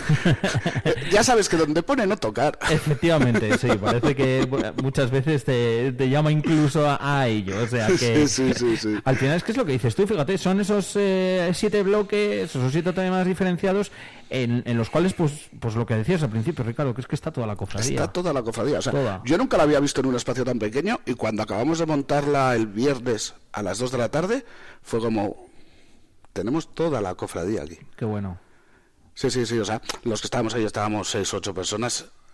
Por un lado, sientes tranquilidad, está, porque no siempre, no siempre ves que vayas a llegar a las fechas. Y por otro lado, eh, sientes orgullo de lo que ves. Sí, tienes que sentirlo. Sí, sí, no, no, o sea, ha sido, ha sido bonito. La- el resumen ha sido bonito. Mm. Para vosotros y para toda la gente que vaya a ir y que lo vaya a, a disfrutar. O sea, que eh, es un- una de esas oportunidades que yo veo que no se tienen siempre, porque luego no siempre se cumplen, lógicamente, 75 años y no siempre luego, depende de la directiva que haya, decide que sé, cuando hay algún aniversario hacer una cosa u otra. Y bueno, pues las exposiciones cuando están ahí hay que aprovechar para verlas. Eh, también presentasteis ahora recientemente ese libro conmemorativo, ¿no? Que habéis editado vosotros mismos, además, la propia cofradía. Sí, eh, eh, bueno, aquí contamos con la ayuda de, de Diputación Provincial, Ajá. que se ha hecho cargo de la, de la impresión. ¿vale? Y si la, la exposición es un resumen, el libro es la enciclopedia. Yo lo he definido como la enciclopedia. Bien definido. Son siete capítulos, siete capítulos individuales, totalmente individuales. O sea, quieres consultar los pasos, te vas a los pasos, consultas los pasos, punto. ¿Quieres consultar sobre la sede canónica, sobre El Salvador? Consultas sobre la sede canónica. ¿Quieres consultar sobre plazas? A nosotros las plazas nos han marcado mucho. Nosotros predicamos las palabras en Es siete que forman plazas. parte de, de vuestra cofradía. Pues, las pues plazas. puedes predicar aquello. Eh, entonces, es un libro extenso, no demasiado, de fácil lectura, eso es verdad, porque yo lo he pasado dentro de pues a gente Sí. y revísalo, sobre todo correcciones, pues ya sabes, a veces los dedos van más rápido que la Sí. cabeza. Revisarlo. Y es de fácil lectura, pero es ya la versión extensa de la exposición. Eso, eso, la, la versión extendida de, de la propia exposición. Que por cierto, eh, si no me equivoco, mm, se lo vais a dar ¿no? a cada cofrade también. A ver, esto como se va a entregar a cada cofrade, como, como recuerdo, o sea, me parece básico. Eh, Diputación aceptó imprimir más que cofrades, entonces es un libro que vamos a tener ahí. Bueno, resto de cofradías creo que tienen que tenerlo. Eh, Ah, muy bien, Instituciones, eh, actos que haces, que te viene un conferenciante, Sí. pues o sea, va a estar ahí. Y si alguien lo pide, pues Se hará lo posible. se hará lo posible, sí, porque de- también es que hay un número finito, o sea, Efectivamente, a ver ahora aquí todo el mundo a pedir, ¿eh? que, que al final, pues lógicamente, tiene que dar para lo que da. Siete capítulos, como hemos dicho antes, siete son, bueno, pues los temas diferenciados en esa exposición. Y es que al final, y me lo contabas cuando presentábamos Ricardo hace unos meses, eh, bueno, pues todo lo que vais a hacer en este 75 aniversario, el 7 forma parte no solo del nombre de la cofradía, eh, no solo de las siete palabras, que es, que es lo realmente importante, sino de toda vuestra historia y en eso estáis basa- basando también en eso toda la conmemoración. En ¿no? eso se basa toda la conmemoración, tan es así que serán siete los actos que cumplan el aniversario. Eso. Si, eso si es. no falla ninguno, porque ya sabes que todo esto... Pero serán siete los actos, por lo menos los, los importantes que cubren el aniversario. Eh, ¿Qué os queda, por cierto? ¿Se puede ir contando? O... Pues sí, te cuento, te cuento. Sé que andabais trabajando por ahí en alguna cosa. Estamos, fácil. estamos. mm, Lo siguiente que nos queda es Semana Santa. Bueno, previo a eso, Daniel Madrid, eh, presidente de la Junta de Cofradías y hermano mayor de, de la Borriquilla, nos va a ofrecer una charla el día 15, creo que es viernes, Ahora mismo lo miramos. confírmamelo que es 15, en el casino, en el que vamos a ver otra visión de las siete palabras. Si siempre miramos las siete palabras de Jesús en la cruz, Viernes es. Viernes es, ¿no? El día 15, pues el día 15. Si siempre miramos las siete palabras de Jesús en la cruz, esta vez van a ser las siete palabras de Jesús en boca de su madre. Ah, qué bueno.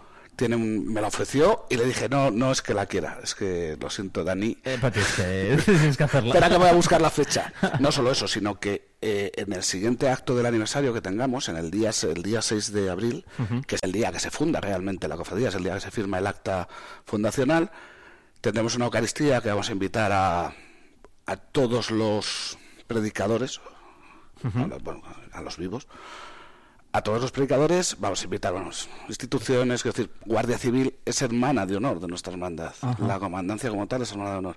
Bueno, ya sabes, un gran acto, Sí, un acto. conmemorativo, homenajes, tal, y, y el grupo que, que dirige Daniel Madrid, eh, Proyecto Didascalia, nos va a ofrecer un concierto, ese, esa misma charla hecha concierto. Ah, qué bueno. El proceso es al revés, primero concierto y luego fue charla. Y ese será el siguiente acto, pasada ya Semana Santa. Luego, el día 6, el di- me salta uno, el día 2, que coincide con el primer Viernes Santo que procesiona el paso de la exaltación, que no olvidemos, ese paso cumple 25 años este año. Porque se como hizo... pasa el tiempo. Sí, sí, sí, sí. Me acuerdo cuando es la primera vez que lo levantamos. yo no lo levanté, claro, pero me acuerdo pre- Vamos, pero perfectamente, me acuerdo. No el primer año que salió. Pues eso. No, eh, José Marcelo Reglor, anterior hermano mayor y promotor de ese paso, nos va a contar la historia, que no es pequeña, porque a mí me ha contado mucho de ese paso. Además nos ha estado ayudando, es historia viva de la cofradía y nos Sí. ha estado ayudando sobre todo con el tema del libro, sin él no hubiera sido posible. ¿Vale? Nos quedaría eso, el día 2, el día 6, el día 15 de marzo y luego nos quedaría el... Por lo que me estás preguntando, que es el encuentro Eh, nacional... Te he preguntado un poco por todo, que eso no sabía si salía, si no. si Sí, tal, sale, porque- sale, sale, seguimos trabajando en ello. pues eso es complicado, Encuentro- ¿eh? eso, eso va a llevarnos. Algún dolor de cabeza nos va a dar. No me extraña, normal. Pero eh, ahí no dependemos de nosotros. Queremos- dependemos de que la gente quiera participar. Pero desde luego para nosotros, si lo conseguimos sacar adelante, será un orgullo. Total, total. Para vosotros y para Soria, ¿eh? Al final. o sea, Yo creo que sí. O sea, vamos a traer. Mm. Yo ya tengo ya tenemos sacados listados, hemos empezado. Y son 38 cofradías de las siete palabras, que incluyen Sevilla, que incluyen Valladolid, que incluyen Zamora, que incluyen Fíjate. grandes, muy grandes Semanas Santas. Que bueno, ojalá salga adelante. Sé que estáis trabajando mucho en, en ello, que no es nada fácil, pero vamos, sería, vamos, sin lugar a dudas, yo creo que uno de los grandes hitos dentro de la cofradía, obviamente, y dentro de la Semana Santa de Soria también, por qué no decirlo. De momento, vamos a ver esta exposición, como he dicho antes. Exposición sobre esos 75 años de existencia de la cofradía de las siete palabras, que la podemos disfrutar ahí, en el espacio Alameda, de 12 a 14 horas, desde las 7 de la tarde hasta las 9. No despistarse, que el próximo 3 de marzo, mi cumple por cierto, llega y está a la vuelta de la esquina. Ricardo, que gracias, ¿eh? enhorabuena por todo lo que estáis haciendo. Os habéis metido y os estáis metido una currada increíble con los 75 años de la cofradía de las siete palabras y, y es de justicia el, el reconocerlo y seguro que toda la gente de la cofradía y de Soria pues, pues así lo hace. Y gracias también por haberte pasado. Gracias a ti y me vas a permitir Sí, por supuesto. solo una cosita. Agradecer al Ayuntamiento de Soria su colaboración con el espacio y tal. Mm. Y en especial a, a Jesús Várez, que nos ha abandonado recientemente. Sí. Y bueno, todos sabemos que era un referente de, de la cultura, de las exposiciones, de la música en Soria. Y también estuvo detrás de esta exposición. Sí, ¿no? También nos dio que hay, ¿no? Nos dio, nos dio lo que... Jolín, al final todos, fíjate, y mira que yo todos estos días sigo hablando con gente y todos eh, hacen referencia a, a Jesús Várez y, y a todos os daba que hay, ¿eh? A, A todos, todos- nos lo daba. A veces nos volvía un poco loquillos. Sí, también. Porque llevaba la agenda en su cabeza, pero yo de eso no lo culpo porque Es soy verdad. igual, ¿eh?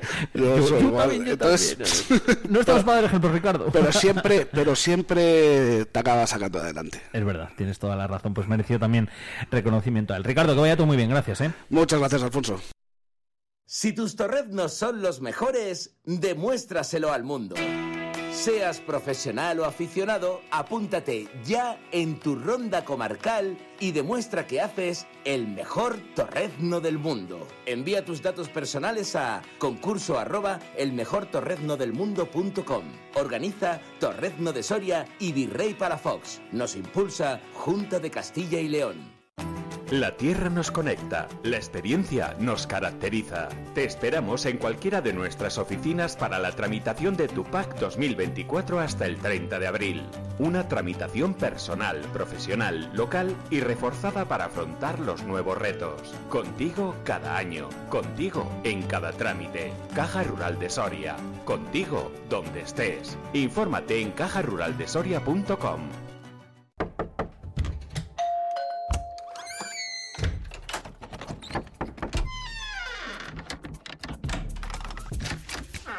El universo digital de tus hijos e hijas es todo un mundo. Más puertas abres, más lo entiendes. Descubre cómo en FAD.es.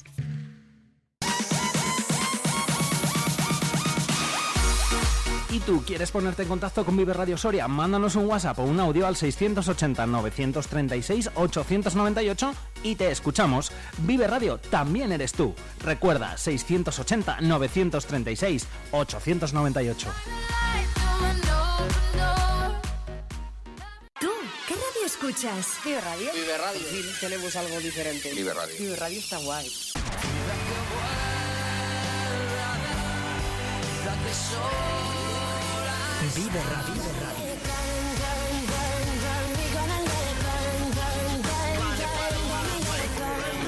Like the ceiling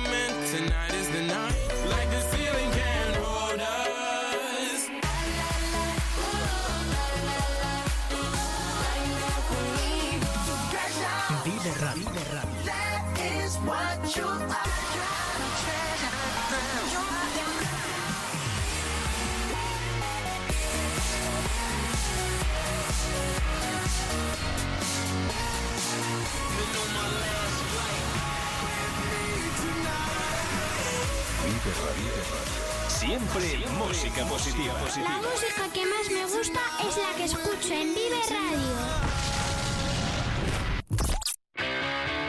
Todos los miércoles a partir de las 9 de la mañana, Soria al día. Eh, vamos a analizar la actualidad que viene cargada de noticias. La actualidad de Soria y provincia a debate. Y, y tenemos un gran problema sobre... no hace nada. Con Iván Juárez. Hola amigos, muy buenos días, como cada miércoles en Soria al día. Soria al día. Vive la actualidad. Vive Soria 92.9 FM.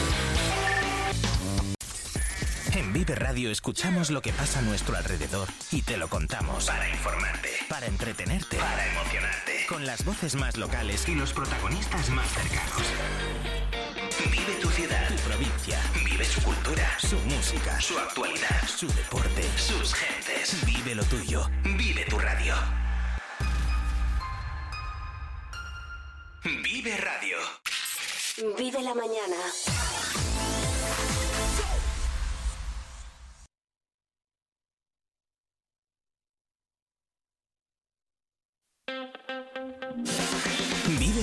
Soria con Alfonso Blasco.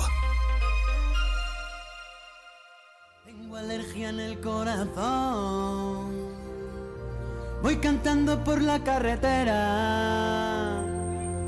De copiloto llevo el sol. Y a mí no me hace falta estrella. Que me lleve hasta tu portal. Como ayer estaba borracho.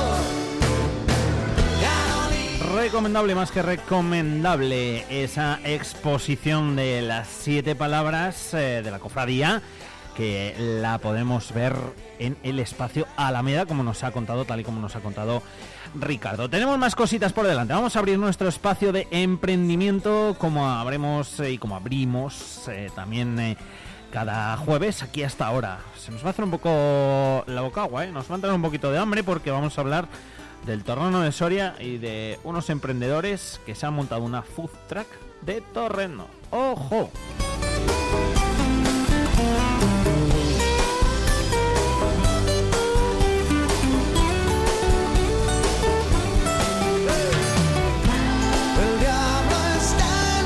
Mientras tanto, que os cuento que hoy es el Día Internacional del Gato. Sí, nada más y nada menos. Seguro que muchos de los que nos estéis escuchando, muchas, tenéis eh, gato, tenéis alguno, algún animalito en casa, algún gatete.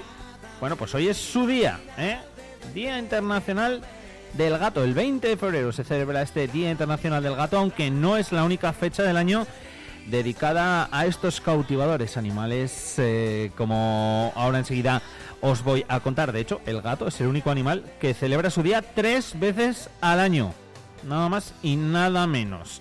¿Por qué este 20 de febrero? Bueno, pues el origen de esta celebración se la debemos a un gato muy influente que se llamaba Sox, significa calcetines. Era el gato del entonces presidente de los Estados Unidos, Bill Clinton. En, desde 1993 este gato vivió en la Casa Blanca y se colaba en los actos públicos del presidente alcanzando en aquella época pues una gran popularidad tanto en Estados Unidos como en el resto del mundo ya que el gato aparecía en la sala de presidencia durante todos los actos que había de prensa. Desafortunadamente a Sox le diagnosticaron un cáncer y sus dueños decidieron darle la eutanasia precisamente un 20 de febrero de hacía unos añitos, del 2009. Al morir Sox, pues el 20 de febrero se celebra cada año el Día Internacional del Gato con el objetivo de rendir homenaje a estos animales de compañía y también de promover una campaña de adopción para proporcionar un hogar a estos animales eh, callejeros. Aquí en Redención, siempre que hemos hablado con ellas, también nos lo han dicho, que también tienen gatitos. Bueno, pues mira, eh, hoy este 20 de febrero, de febrero que se conmemora es eso. También se pretende homenajear a todos estos animales de compañía que están en las calles. Como el mantel de la cena de ayer. Como os decía, no es el único día del año del gato. También el día 8 de agosto y el 29 de octubre. El 20 de febrero no es el único día en el que se rinde homenaje a estos animales. El 8 de agosto también por coincidir con la época de mayor fertilidad en el hemisferio norte. Y en este caso fue en el Fondo Internacional de Bienestar Animal que lo consolidó como esa fecha en el calendario. Y por si fuera poco, también el 29 de octubre se celebra en Estados Unidos el Día Internacional del Gato, a propuesta de Colin Page, de una experta en el comportamiento de los gatos que quiso generar conciencia en la población sobre la cantidad de gatos abandonados que hay por las calles de las ciudades. Me abrazaría el diablo sin dudar. Por ver tu Hay a quien les gustan los gatos y hay a quien no. No se sabe a ciencia cierta por qué los gatos causan tanta sensación. Hay muchísimos vídeos de meninos en internet que suman millones de visualizaciones. Son protagonistas, además también de muchos memes divertidos. Algunos de estos gatos que se han convertido en auténticas estrellas mundiales. ¿eh? Y estas son invitados a programas de, televisión. Y es que no nos cansamos muchas veces de ver fotos y vídeos de gatitos. Es algo así como, como hipnótico. No se sabe por qué no nos atraen tanto. Algunos psicólogos apuntan a que el hecho de ver vídeos de gatos nos hace sentir mejor. Que como que nos inspiran positivismo y nos cargan de energía. Además, a ello también se une el hecho de que los gatos son curiosos y generan escenas que la verdad que son muy divertidas. Se llevan bien con las cámaras por su tranquilidad y, por qué no decirlo, también por su belleza, por sus poses y por los gestos que muchas veces hacen. El diablo sin. ¿Cómo podemos celebrar este Día Internacional del Gato? Bueno, pues si tienes un gato, lo mejor que puedes hacer es dedicarle un ratito a tu mascota, ya sea jugando con él, a lo que más le guste, darle alguna chuchería, o bueno, acariciándole, que a los gatos también les gusta y mucho. Y si no tienes gato y te gustaría tener uno, pues puedes informarte sobre las razas de gatos que hay, aunque lo mejor sería que adoptaras un gatito que necesite una familia. Así que si te gustan los datos, pero no te los gatos, pero no te planteas tener uno en tu casa, también puedes disfrutar de esos vídeos de gatitos, que los hay en todas las partes, en todas las clases incluso de YouTube.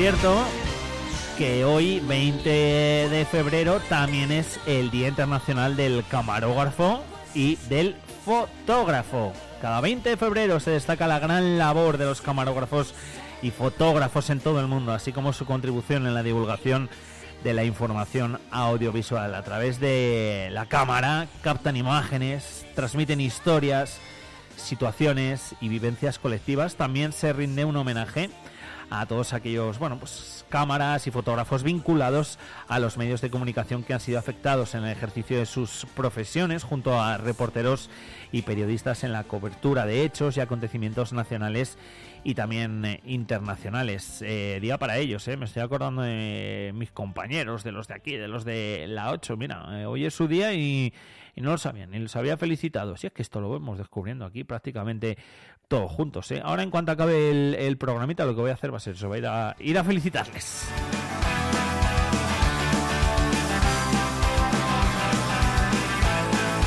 Es una celebración, por cierto, que se extiende ¿eh? a nivel mundial, teniendo en cuenta que en algunos países latinoamericanos se celebra en fechas distintas. En Panamá, por ejemplo, es el 6 de febrero y en Argentina el 25 de, de junio. Ni me atrevo, ni me escapo, ni te espero. Hago todo lo que puedo para que estemos juntos. Cada vez me importan menos. Se entregan premios a lo largo de todo el mundo, premios internacionales que son muy importantes, tanto a cámaras como a fotógrafos. Eh, muchos de ellos los conocéis, los premios Pulitzer, los galardones otorgados a los mejores trabajos de investigación periodística efectuados por periodistas a nivel eh, a nivel mundial. Bueno, pues desde el 42, desde 1942 se creó la categoría de mejor fotografía en prensa. Por ejemplo, también el eh, Wildlife eh, Photography of the Year, que es un concurso organizado por la BBC de Londres y en el año 64 con la colaboración del Museo de Historia de Londres se otorga el mejor premio de fotografía de naturaleza. Física o química. La También está el World Press Photo, que es uno de los premios de mayor prestigio en el mundo de la fotografía, que se otorga desde 1955 a las imágenes más impactantes del fotoperiodismo, y el National Geographic Travel Photos, que es un premio otorgado por la afamada revista National Geographic a las mejores fotografías de lugares y viajes de todo el mundo. la mitad de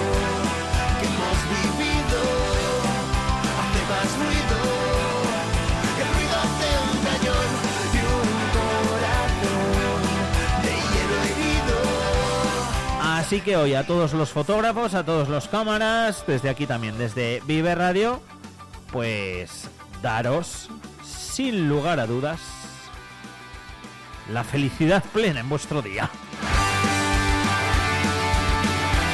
Se felicita el día, ¿no? Se, se podrá decir. Luego se lo digo a Eugenio. A ver, igual se lo digo y me dice, ¿pero qué dices? Sin alternativa, tu saliva en mi saliva. A ver si quiere. Si quiere, luego le digo que se venga y lo tenemos aquí un poquito en antena. A ver qué me dice.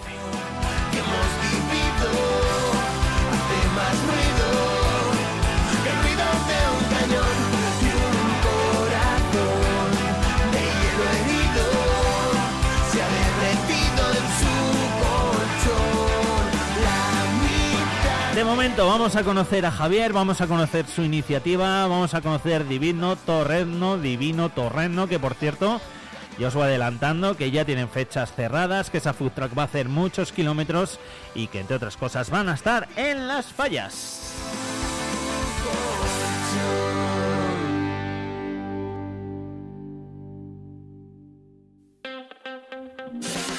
Vive la mañana Soria con Alfonso Blasco.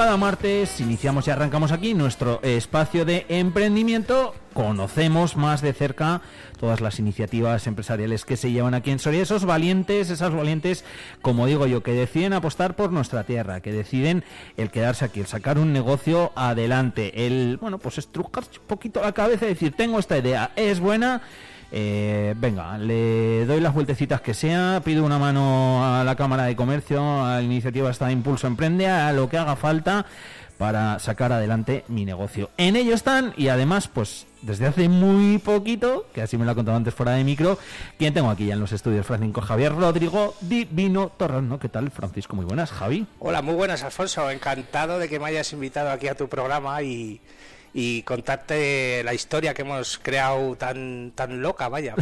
Oye, eh, eh, está guay, es que me ha, me mola un montón. Divino Torreno, ¿no? Lo he dicho bien, Divino Torreno. Muy bien, Divino Torreno, Food Track Divino Torreno. Eh, es una food track, eso, ya lo has dicho desde el primer. Es una food track de torrenos, punto. Esto, Javi, ya suena bien. Cocina con ruedas, así le llaman. Torre neta, también. Torre neta me gusta mucho. Torre neta como nombre también, también me ha gustado mucho. Que, oye, ¿cómo surge la idea? Pues surgió la idea porque, a ver, me encanta la cocina, me encanta viajar, me encanta...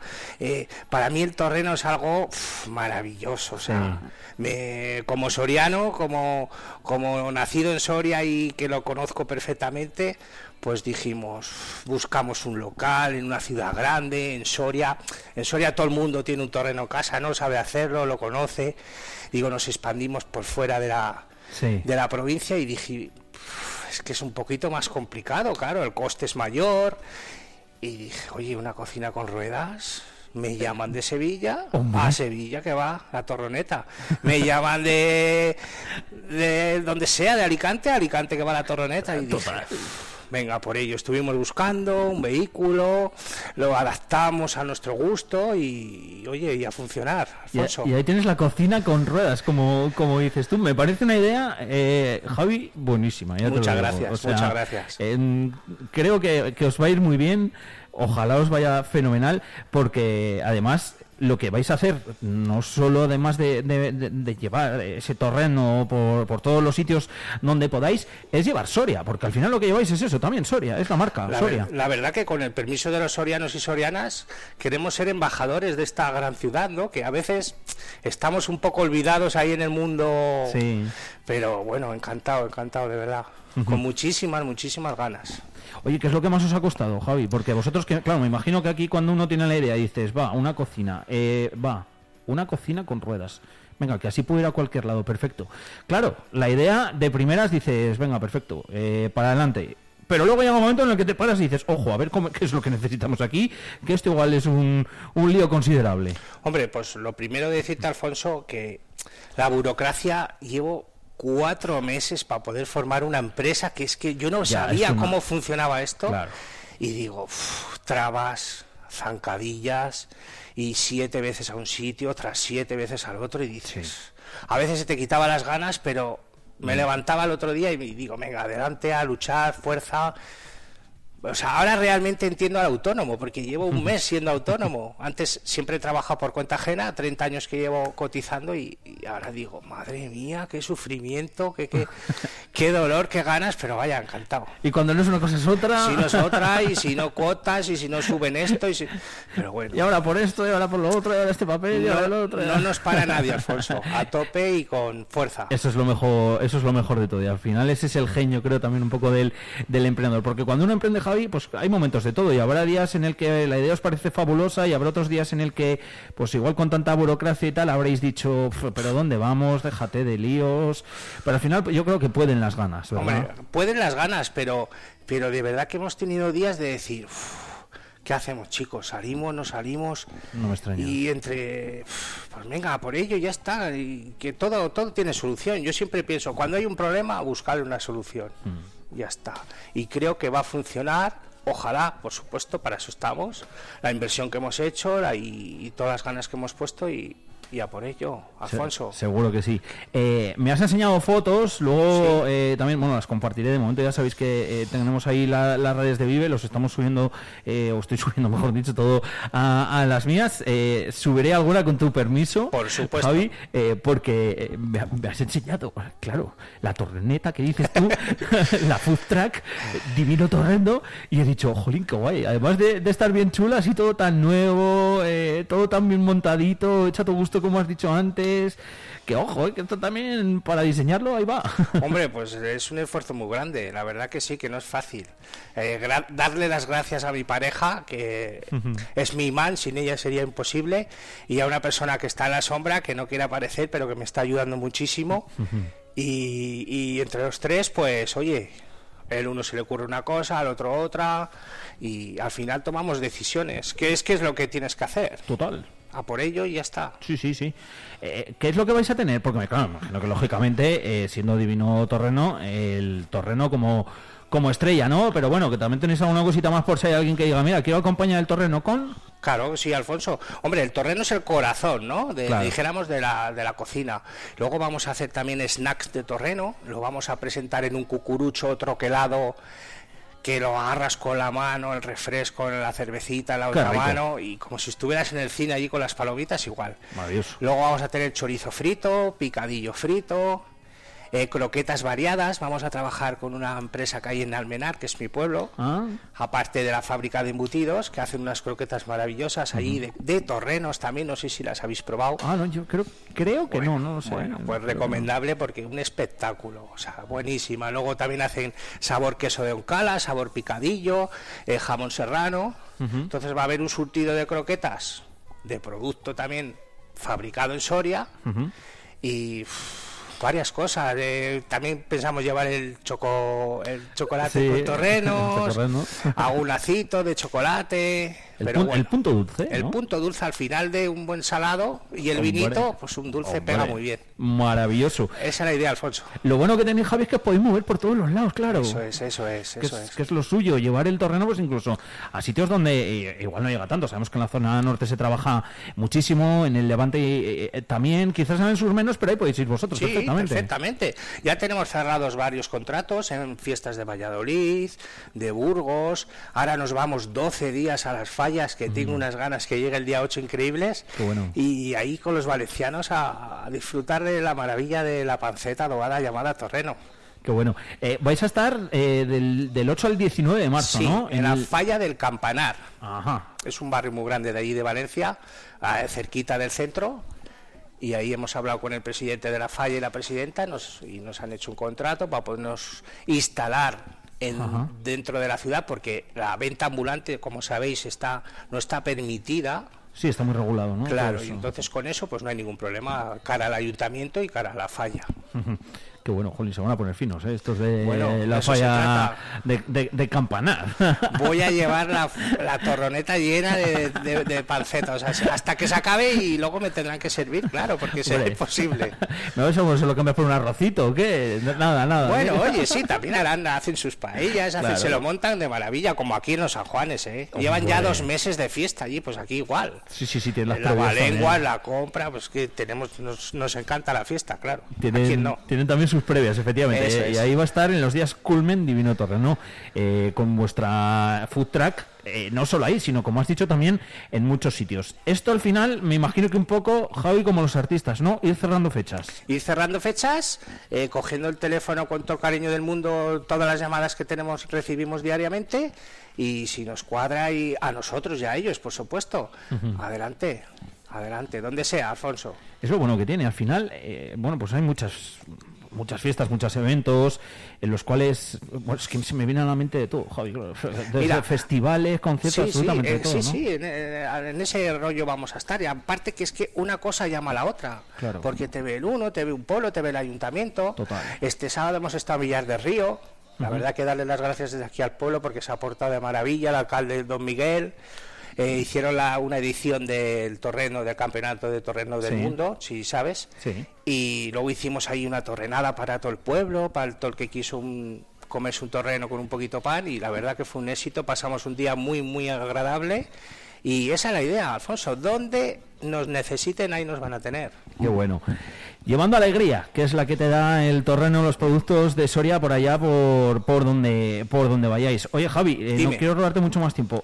¿Sacasteis todo adelante con, con la Cámara de Comercio, con la iniciativa Hombre, de pues la, cama- la verdad que la Cámara de Comercio nos ha hecho una mano increíble, porque como te digo, yo vendo, yo vengo del mundo de, del de- trabajaba en un supermercado y tal, Sí. y no tenía ni idea de todo esto de burocracias, papeles, dónde ir, dónde moverte, y Cámara de Comercio se ha portado muy bien con nosotros, sí. Luego se harán el seguimiento, ¿eh? ya te lo digo yo. De- Bueno, bueno. Todos los años, oye, ¿qué tal os va? ¿Qué necesitáis? ¿Qué tal? Tenemos estos cursos. Tenemos a- Encantados, ahí oye. está Carolina, Marisa, etcétera, Carolina, etcétera. a través de ella, nos dijo de venir aquí contigo, Alfonso, y Sí. de verdad que nos podéis llamar cuando queráis, que encantados, de verdad. Lo que tenéis que hacer es eso, es ir contándome allá donde vayáis. Oye, hemos Vale. estado en tal sitio, hemos estado en este. Y, Buena idea, buena Y idea. a ver qué les parece también a todos los que prueban el torneo. Seguro que ah, vais a, vais a conseguir, Javi, que mucha gente descubra el torneo a vosotros. Oye, pues de eso se trata. Ojo que es muy conocido, ¿eh? Sí. En toda España. Yo a las ciudades que iba decía, para, mirabas así en un bar en un cartel, Torreno de Soria, y decías, ¿cómo es posible Sí. allí en Barcelona, al final, casi en la frontera que decía yo? En muchísimos sitios lo conocen Y- ya y ya lo tenían. donde nosotros lo llevemos y esa es la función. Efectivamente. Eh, claro, ya no te pregunto cómo los haces. Eso ya cada Bueno, tiene su librillo pues- pues y en, mira, en Soria se hacen muy bien. O sea Hombre, que aquí hay un nivel impresionante. ahí Yo- tenéis también la papeleta, entre comillas. Yo, mira, preparábamos muchos domingos los vermús ahí en el pueblo, en Sí. la casita del pueblo, y, y me compraba mi panceta el lunes, la oreaba toda la semana, luego el, el viernes la pochaba, el sábado la freía, o sea, le daba su toque ahí, que me lo curraba porque me gustaba, ¿sabes? claro. Y luego todo el mundo, el cuñado, ya sabes, los amigos. Sí. Impresionante, Javi, ¿cómo te sale? No sé qué. Digo, qué bueno. Venga, a ver si algún día los hacéis vosotros, porque ya sabes que donde te invita, encantado. que si no yo os enseño, os digo, no todos los trucos, pero sí algunos, que luego aquí, que lo que digo yo, todos tenemos eh, nuestro Sí, truco. A mí no me salen, Javi, yo... No te salen, Alfonso. ¿Qué va? Bueno, pues ya te traemos un día un buen plato allí. Ya, pa- sí. Con una barra pan, un buen vino eh, de la Eso, tierra. eso se me da mejor que hacerlos, la verdad. Otras cosas no me defienden en la cocina, pero lo de los terrenos lo tengo asignatura pendiente, ¿eh? No sé por qué. Tendré que ir ahí a probarlos. Venga, eh, te vienes un día con nosotros a- si quieres. a- a Divino Terreno. Y hacemos ahí una food track en Venga, directo. hacemos ahí una... oh, hacer una muestra, eso molaría. Perfecto. Alfonso. Me lo apunto, ¿eh? Vale. Me lo apunto. Cuenta con ello. Os seguiré muy de cerca. La cita la siguiente que tenéis es en las fallas, ¿no? Falla, sí, día 8, falla del campanar, Valencia. Perfecto, pues todos los que vayáis por allí por fallas, que va mucha gente de Soria, yo cuando he estado, de hecho, saludé a mucha más gente de Soria de la que me pensaba que iba a ir por allí, además de los propios sorianos que hay allí en la zona de- del Levante, y en Valencia ya ni te cuento, con todo lo que se mueven con, con David, con toda la casa de Soria en Valencia, pues nada, todos los que vayáis, que lo sepáis. En esa falla del Campanar, por allí va a estar eh, Javi con Divino Torreno. Un placer conocerte, Javi, vente Y- cuando quieras. Igualmente, Alfonso, ya sabes que cuando te haga falta, llamada y aquí estamos. La mayor de las suertes. Seguro que os va a ir fenomenal. Con la ilusión, con el trabajo y con todo lo que tenéis. Gracias, Alfonso. Seguro que os va estupendamente. Gracias, Javi. Venga.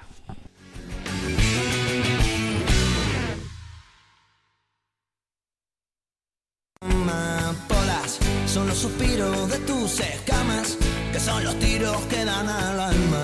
Si quieres verme, estoy en la rama. Fíjate un objetivo distinto, que soy como un vino tinto, que si me tomas en frío engaño, y con los años me hago más listo. Cariño, tómame calentito a tu ritmo, que soy como un vino añejo. Hace ya tiempo me ando buscando y no me encuentro ni en el espejo. Porque hoy hay olas en este mar que tú ves en calma. Tú eres el pez que muerde mi cola. Yo soy un pájaro y tú la rama. Estamos a solas. Tar, tar, tar, tar, tartamudeo y no son todas. Yo nunca miento por la mañana. Andate al loro a última hora. Yo no soy malo, aunque me esconda entre la maleza. A veces voy un poco del palo. Tú eres mi puzzle, yo soy un pieza. Pero tu cuerpo es un escándalo. Hay un demonio que siempre me dice pruébalo. Y un angelito que me dice que y reza. A quien le hago caso de los dos. Fíjate un objetivo distinto, que soy como un vino tinto, que si me tomas en frío engaño, y con los años me hago más listo. Cariño, tómame calentito a soy como un vino añejo. Tiempo buscando y no me encuentro ni en el espejo. Recapacita, no vayamos a perder la cabeza, porque esta es nuestra primera cita y yo ya llevo unas 10 cervezas. No sé si me incitas o me incito yo por naturaleza. Niña, lo que se da no se quita y lo que te quitas ahí se queda morena. Fíjate un objetivo distinto, que soy como un vino tinto, si me tomas en frío engaño y con los años me hago más listo. Cariño, tómame calentito a tu ritmo, que soy como un vino añejo. Hace ya tiempo me ando buscando y no me encuentro ni en el espejo.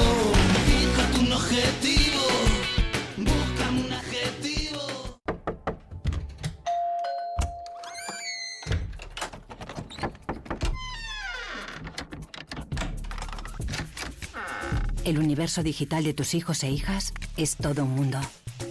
Más puertas abres, más lo entiendes. Descubre cómo en FAD.es.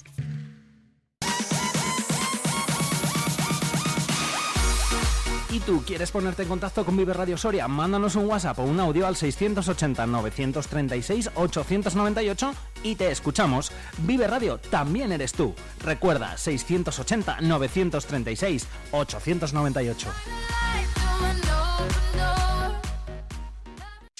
Esto es Vive Radio. Siempre alegre, siempre positiva. ¿Y esto? La música que te está de buen humor. ¿Y esto?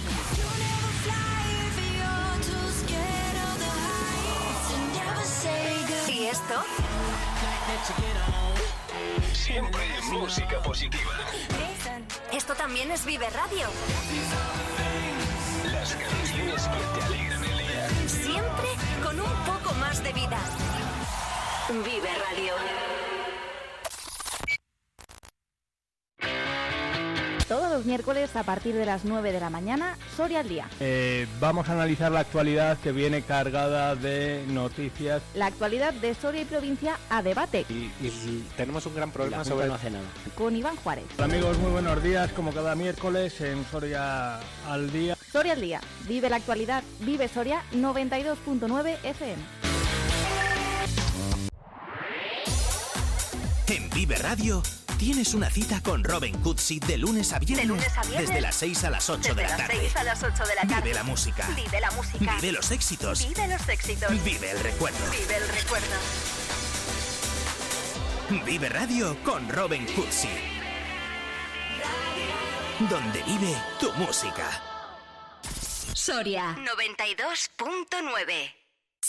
¿Tú qué radio escuchas?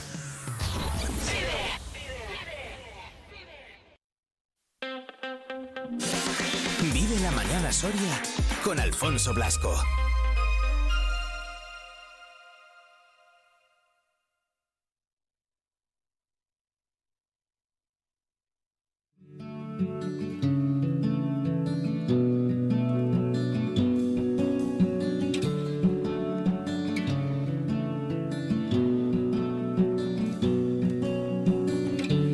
Nunca pensé que llegaría.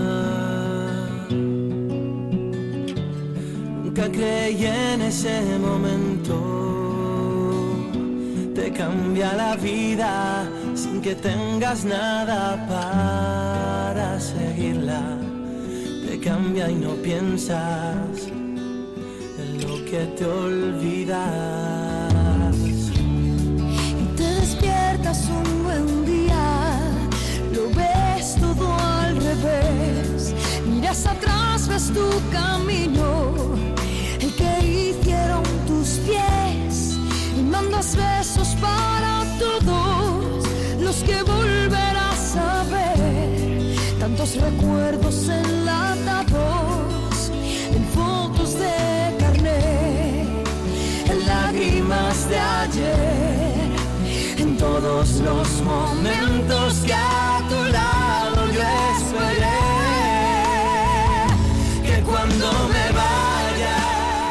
43 minutitos sobre las 11 de la mañana, todavía queda un poquito ¿eh? para irnos. Os acompañamos como cada día hasta las 12 en punto aquí en el 92.9 en la sintonía de Vive Radio Soria. Si nos escuchas desde la provincia de Soria y si no, pues en nuestra página web en www.viveradio.es donde además eh, os recuerdo que cada día subimos todos los audios del programa, todo lo que da de sí esta mañana aquí, con eh, lo que pasa en la puerta de tu casa, con lo que pasa prácticamente aquí en tu barrio, en tu pueblo, en tu localidad, en Soria Capital, en nuestra maravillosa provincia de Soria en definitiva. La que me vio ganar y me enseñó a perder. Que cuando me vaya. Enseguida vamos a repasar la agenda cultural y festiva, todo lo que tenemos para estos días aquí en Soria, pero os adelanto, y también relacionado con eso, que el Festival de Cine Mujer Doc eh, ya ha presentado y lo hizo en el día de ayer su imagen. A ver, que no sé qué he tirado por aquí. Ya.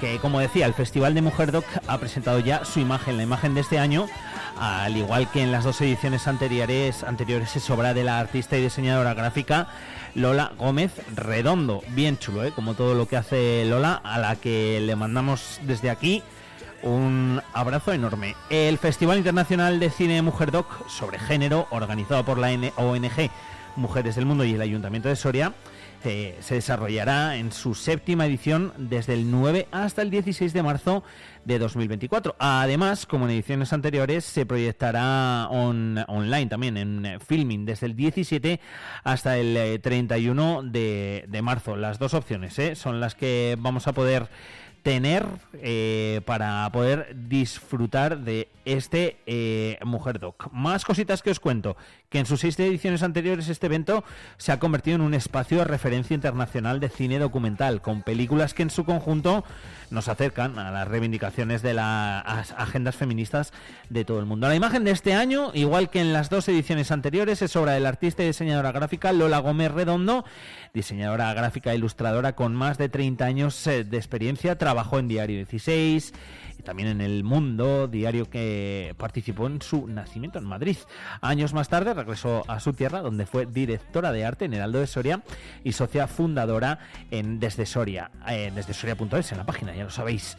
Actualmente también compagina su labor en El Día de Soria, en el periódico de aquí, con su propio estudio. El certamen Mujer Doc ha contado con trabajos de más de 300 realizadores y distribuidores con sus documentales desde 50 países diferentes. Entre ellos están Estados Unidos, Alemania, España, lógicamente, México, Italia, Brasil, Holanda, Polonia, Turquía, China, Ucrania, India, Costa Rica, Polonia, eh, pues, Kuwait, Irlanda, Canadá, Montenegro, Burkina Faso, Sudáfrica, en fin. Un montón. Hablaremos, y lo seguiremos haciendo, de este Mujer Doc, de este Festival Internacional de Cine Documental sobre Género. Te puedo pedir que el invierno perdone un rosal. Te puedo pedir a los olmos que entreguen peras. Te puedo pedirle lo eterno a un simple mortal y andar arrojando a los cerdos miles de perlas.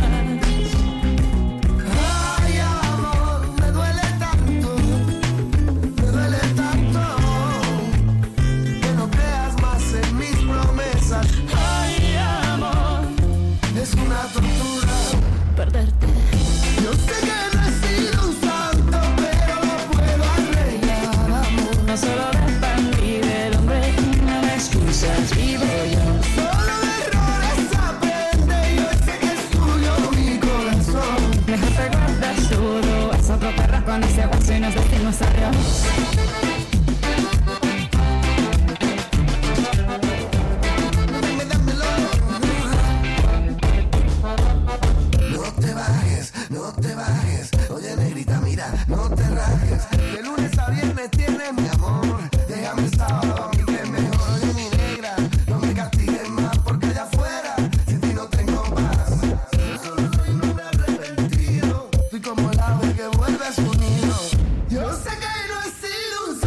Cositas las que tenemos para hoy, martes 20 de febrero. Ciclo de conferencias, nuevas miradas al medio rural a las 7 y media en el Salón Rojo del Instituto Antonio Machado por Alberto Crespo.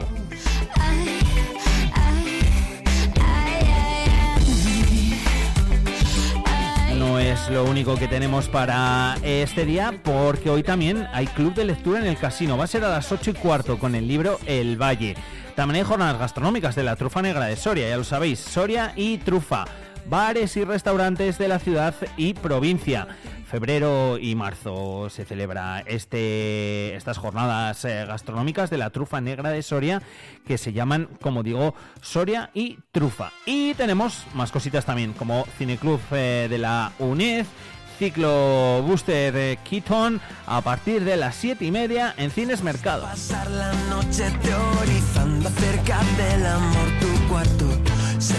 Exposiciones, escultores sorianos de martes a sábado desde las 12 de la mañana hasta las 2 del mediodía y desde las 7 hasta las 9. Los domingos desde las 12 hasta las 2 en el nuevo espacio Santa Clara hasta febrero de 2024. También mitología clásica de lunes a viernes de 9 de la mañana a 9 de la noche y los sábados de 9 a 14 horas en la Biblioteca Pública de Soria, una exposición que estará hasta marzo de 2024. Otra más, Haz Experimentum, de martes a sábado de 12 de la mañana a 14 horas y desde las 7 hasta las 9. Los domingos de 12 a 2 y esto es en el espacio Alameda. Lo siento, eso no es para mí. Quería contarte que Y otra expo que os cuento, cuerpo de lunes a viernes de 12 a 14 horas, los miércoles desde las 5 hasta las 7 y se puede ver en la Escuela de Arte hasta el 8 de marzo. La última exposición Destino América, viaje de vida y añoranza de lunes a viernes de 9 a 14 horas en el Archivo Histórico Provincial de Soria. Y esta está hasta finales de 2024. Después de pasar la noche teorizando acerca del amor, tu cuarto se enciende ahora sin. De una noche entre caricias, risas y algún que otro abrazo, lo siento, me tengo que ir. Quería contarte que es muy fuerte esto que siento y tú lo sientes. Tengo el tiempo entre los dientes para ti. Quería decirte como te he dicho otras veces Que pase lo que pase estoy aquí Quería contarte que es muy fuerte esto que siento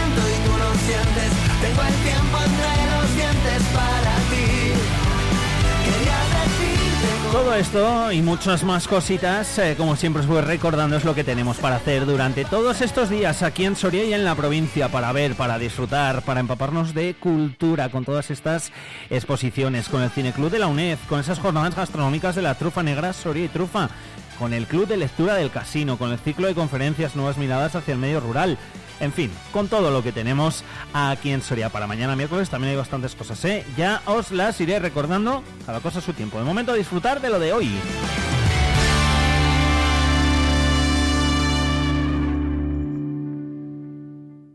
Es una criminal, carita buena pero mala. Con nadie se.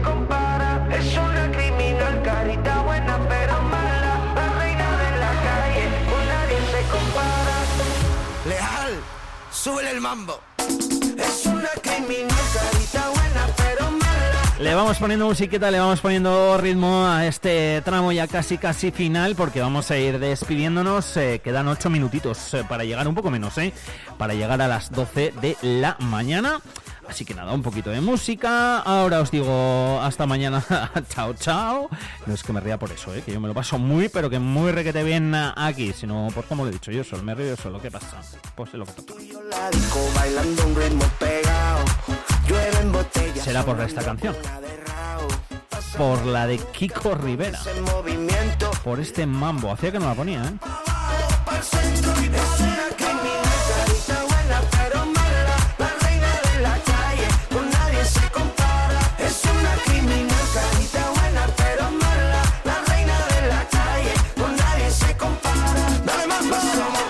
Por cierto, que tenía yo por aquí también para comentaros que hay un curso de aprendizaje para pintar botas. Botas de San Juan, ¿eh? No botas de, mm, de vestir, botas de San Juan. Esto va a ser en los meses de marzo y de abril. Curso Pinta tu bota, marzo y abril, cuatro clases, cuatro días. Los jueves de marzo, que son los días 7, 14 y 21. El día 4, que es jueves eh, del mes de abril. Y pueden participar niños desde los 6 años, a adultos también. Los niños el horario es a las 5 y media y a las 7. Los adultos a las 8 o a las 9 y media. Y luego también hay eh, unos sábados en marzo, los días 9, 16, 17. También el sábado 6 de abril, donde también pueden participar los niños desde 6 años, de 10 a 11 y media. Y los adultos de 12 a 1 y media del mediodía. Cuesta 60 euritos, eh, incluye pintura y materiales. Eh, lo único que tiene que llevar el que se apunte, pues es eso, es la bota para pintarla, lógicamente, para prepararnos para San Juan, que luego hay mucha gente que tiene que ir allí y buscar a ver quién las pinta, ¿eh? que ya he visto yo que hay por ahí por muchos WhatsApp rondando de quién me pinta una bota. Bueno, pues ahí tenéis ese cursito para todos aquellos que queréis aprender a hacerlo. Leal, súbele el mambo. Es una criminal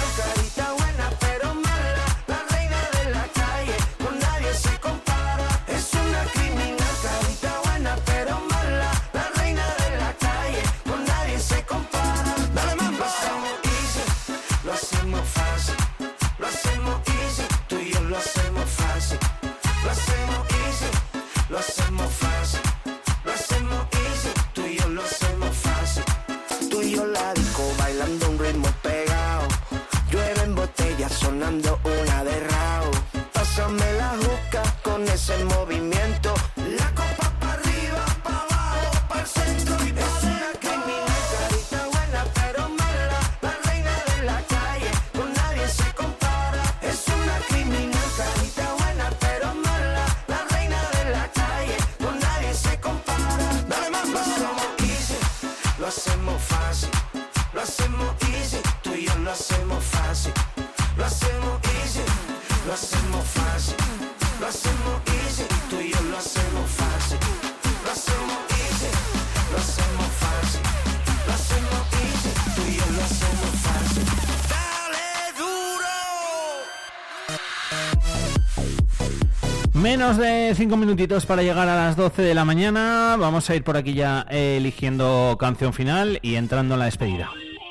El sector primario en Castilla y León es el protagonista cada mañana en Vive Radio. Desde las 7 y 10 de la mañana, de lunes a viernes. De lunes a viernes. Jaime Sánchez Cuellar te ofrece toda la actualidad informativa. Relacionada con la agricultura y la ganadería. y la ganadería. Para estar al día. Para estar al día. Vive el campo. De lunes a viernes cada mañana. Vive el campo. Aquí. En Vive Radio. Soria 92.9. ¡Hey! Di que nos escuchas. Vive Radio.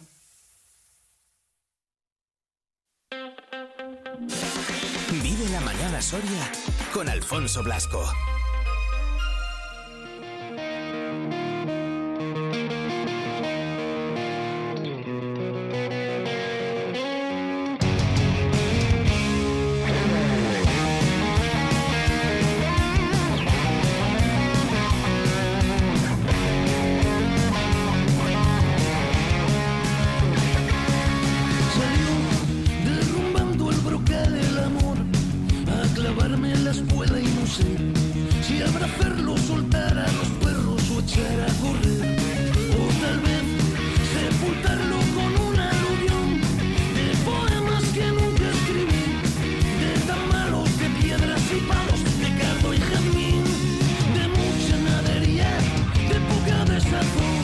Nos vamos a despedir con eh, rock, nos vamos a despedir con Marea, con esta canción El más sucio de los nombres, Servidor se la sabe entera, la podría cantar, no lo voy a hacer para que sigáis escuchando Vive Radio Soria. Y ahora llegan los servicios informativos. Eh, la información local y provincial vuelve a partir de las 2 y de las 3 de la tarde. Y nosotros mañana, a las 8 de la mañana, como cada día, fieles a nuestra cita, para acompañarte en estas cuatro horitas de programación local y provincial. Hasta entonces, feliz martes 20 de febrero. Gracias por elegir la radio para estar informado. Gracias por elegir Vive Radio Soria. Nos quedamos con María, el más sucio de los nombres. La amargura de mis asaduras le dio por morder y le hablé de horizontes de negro satén, de los dedos enfermos del mar, de serretas podridas, carretas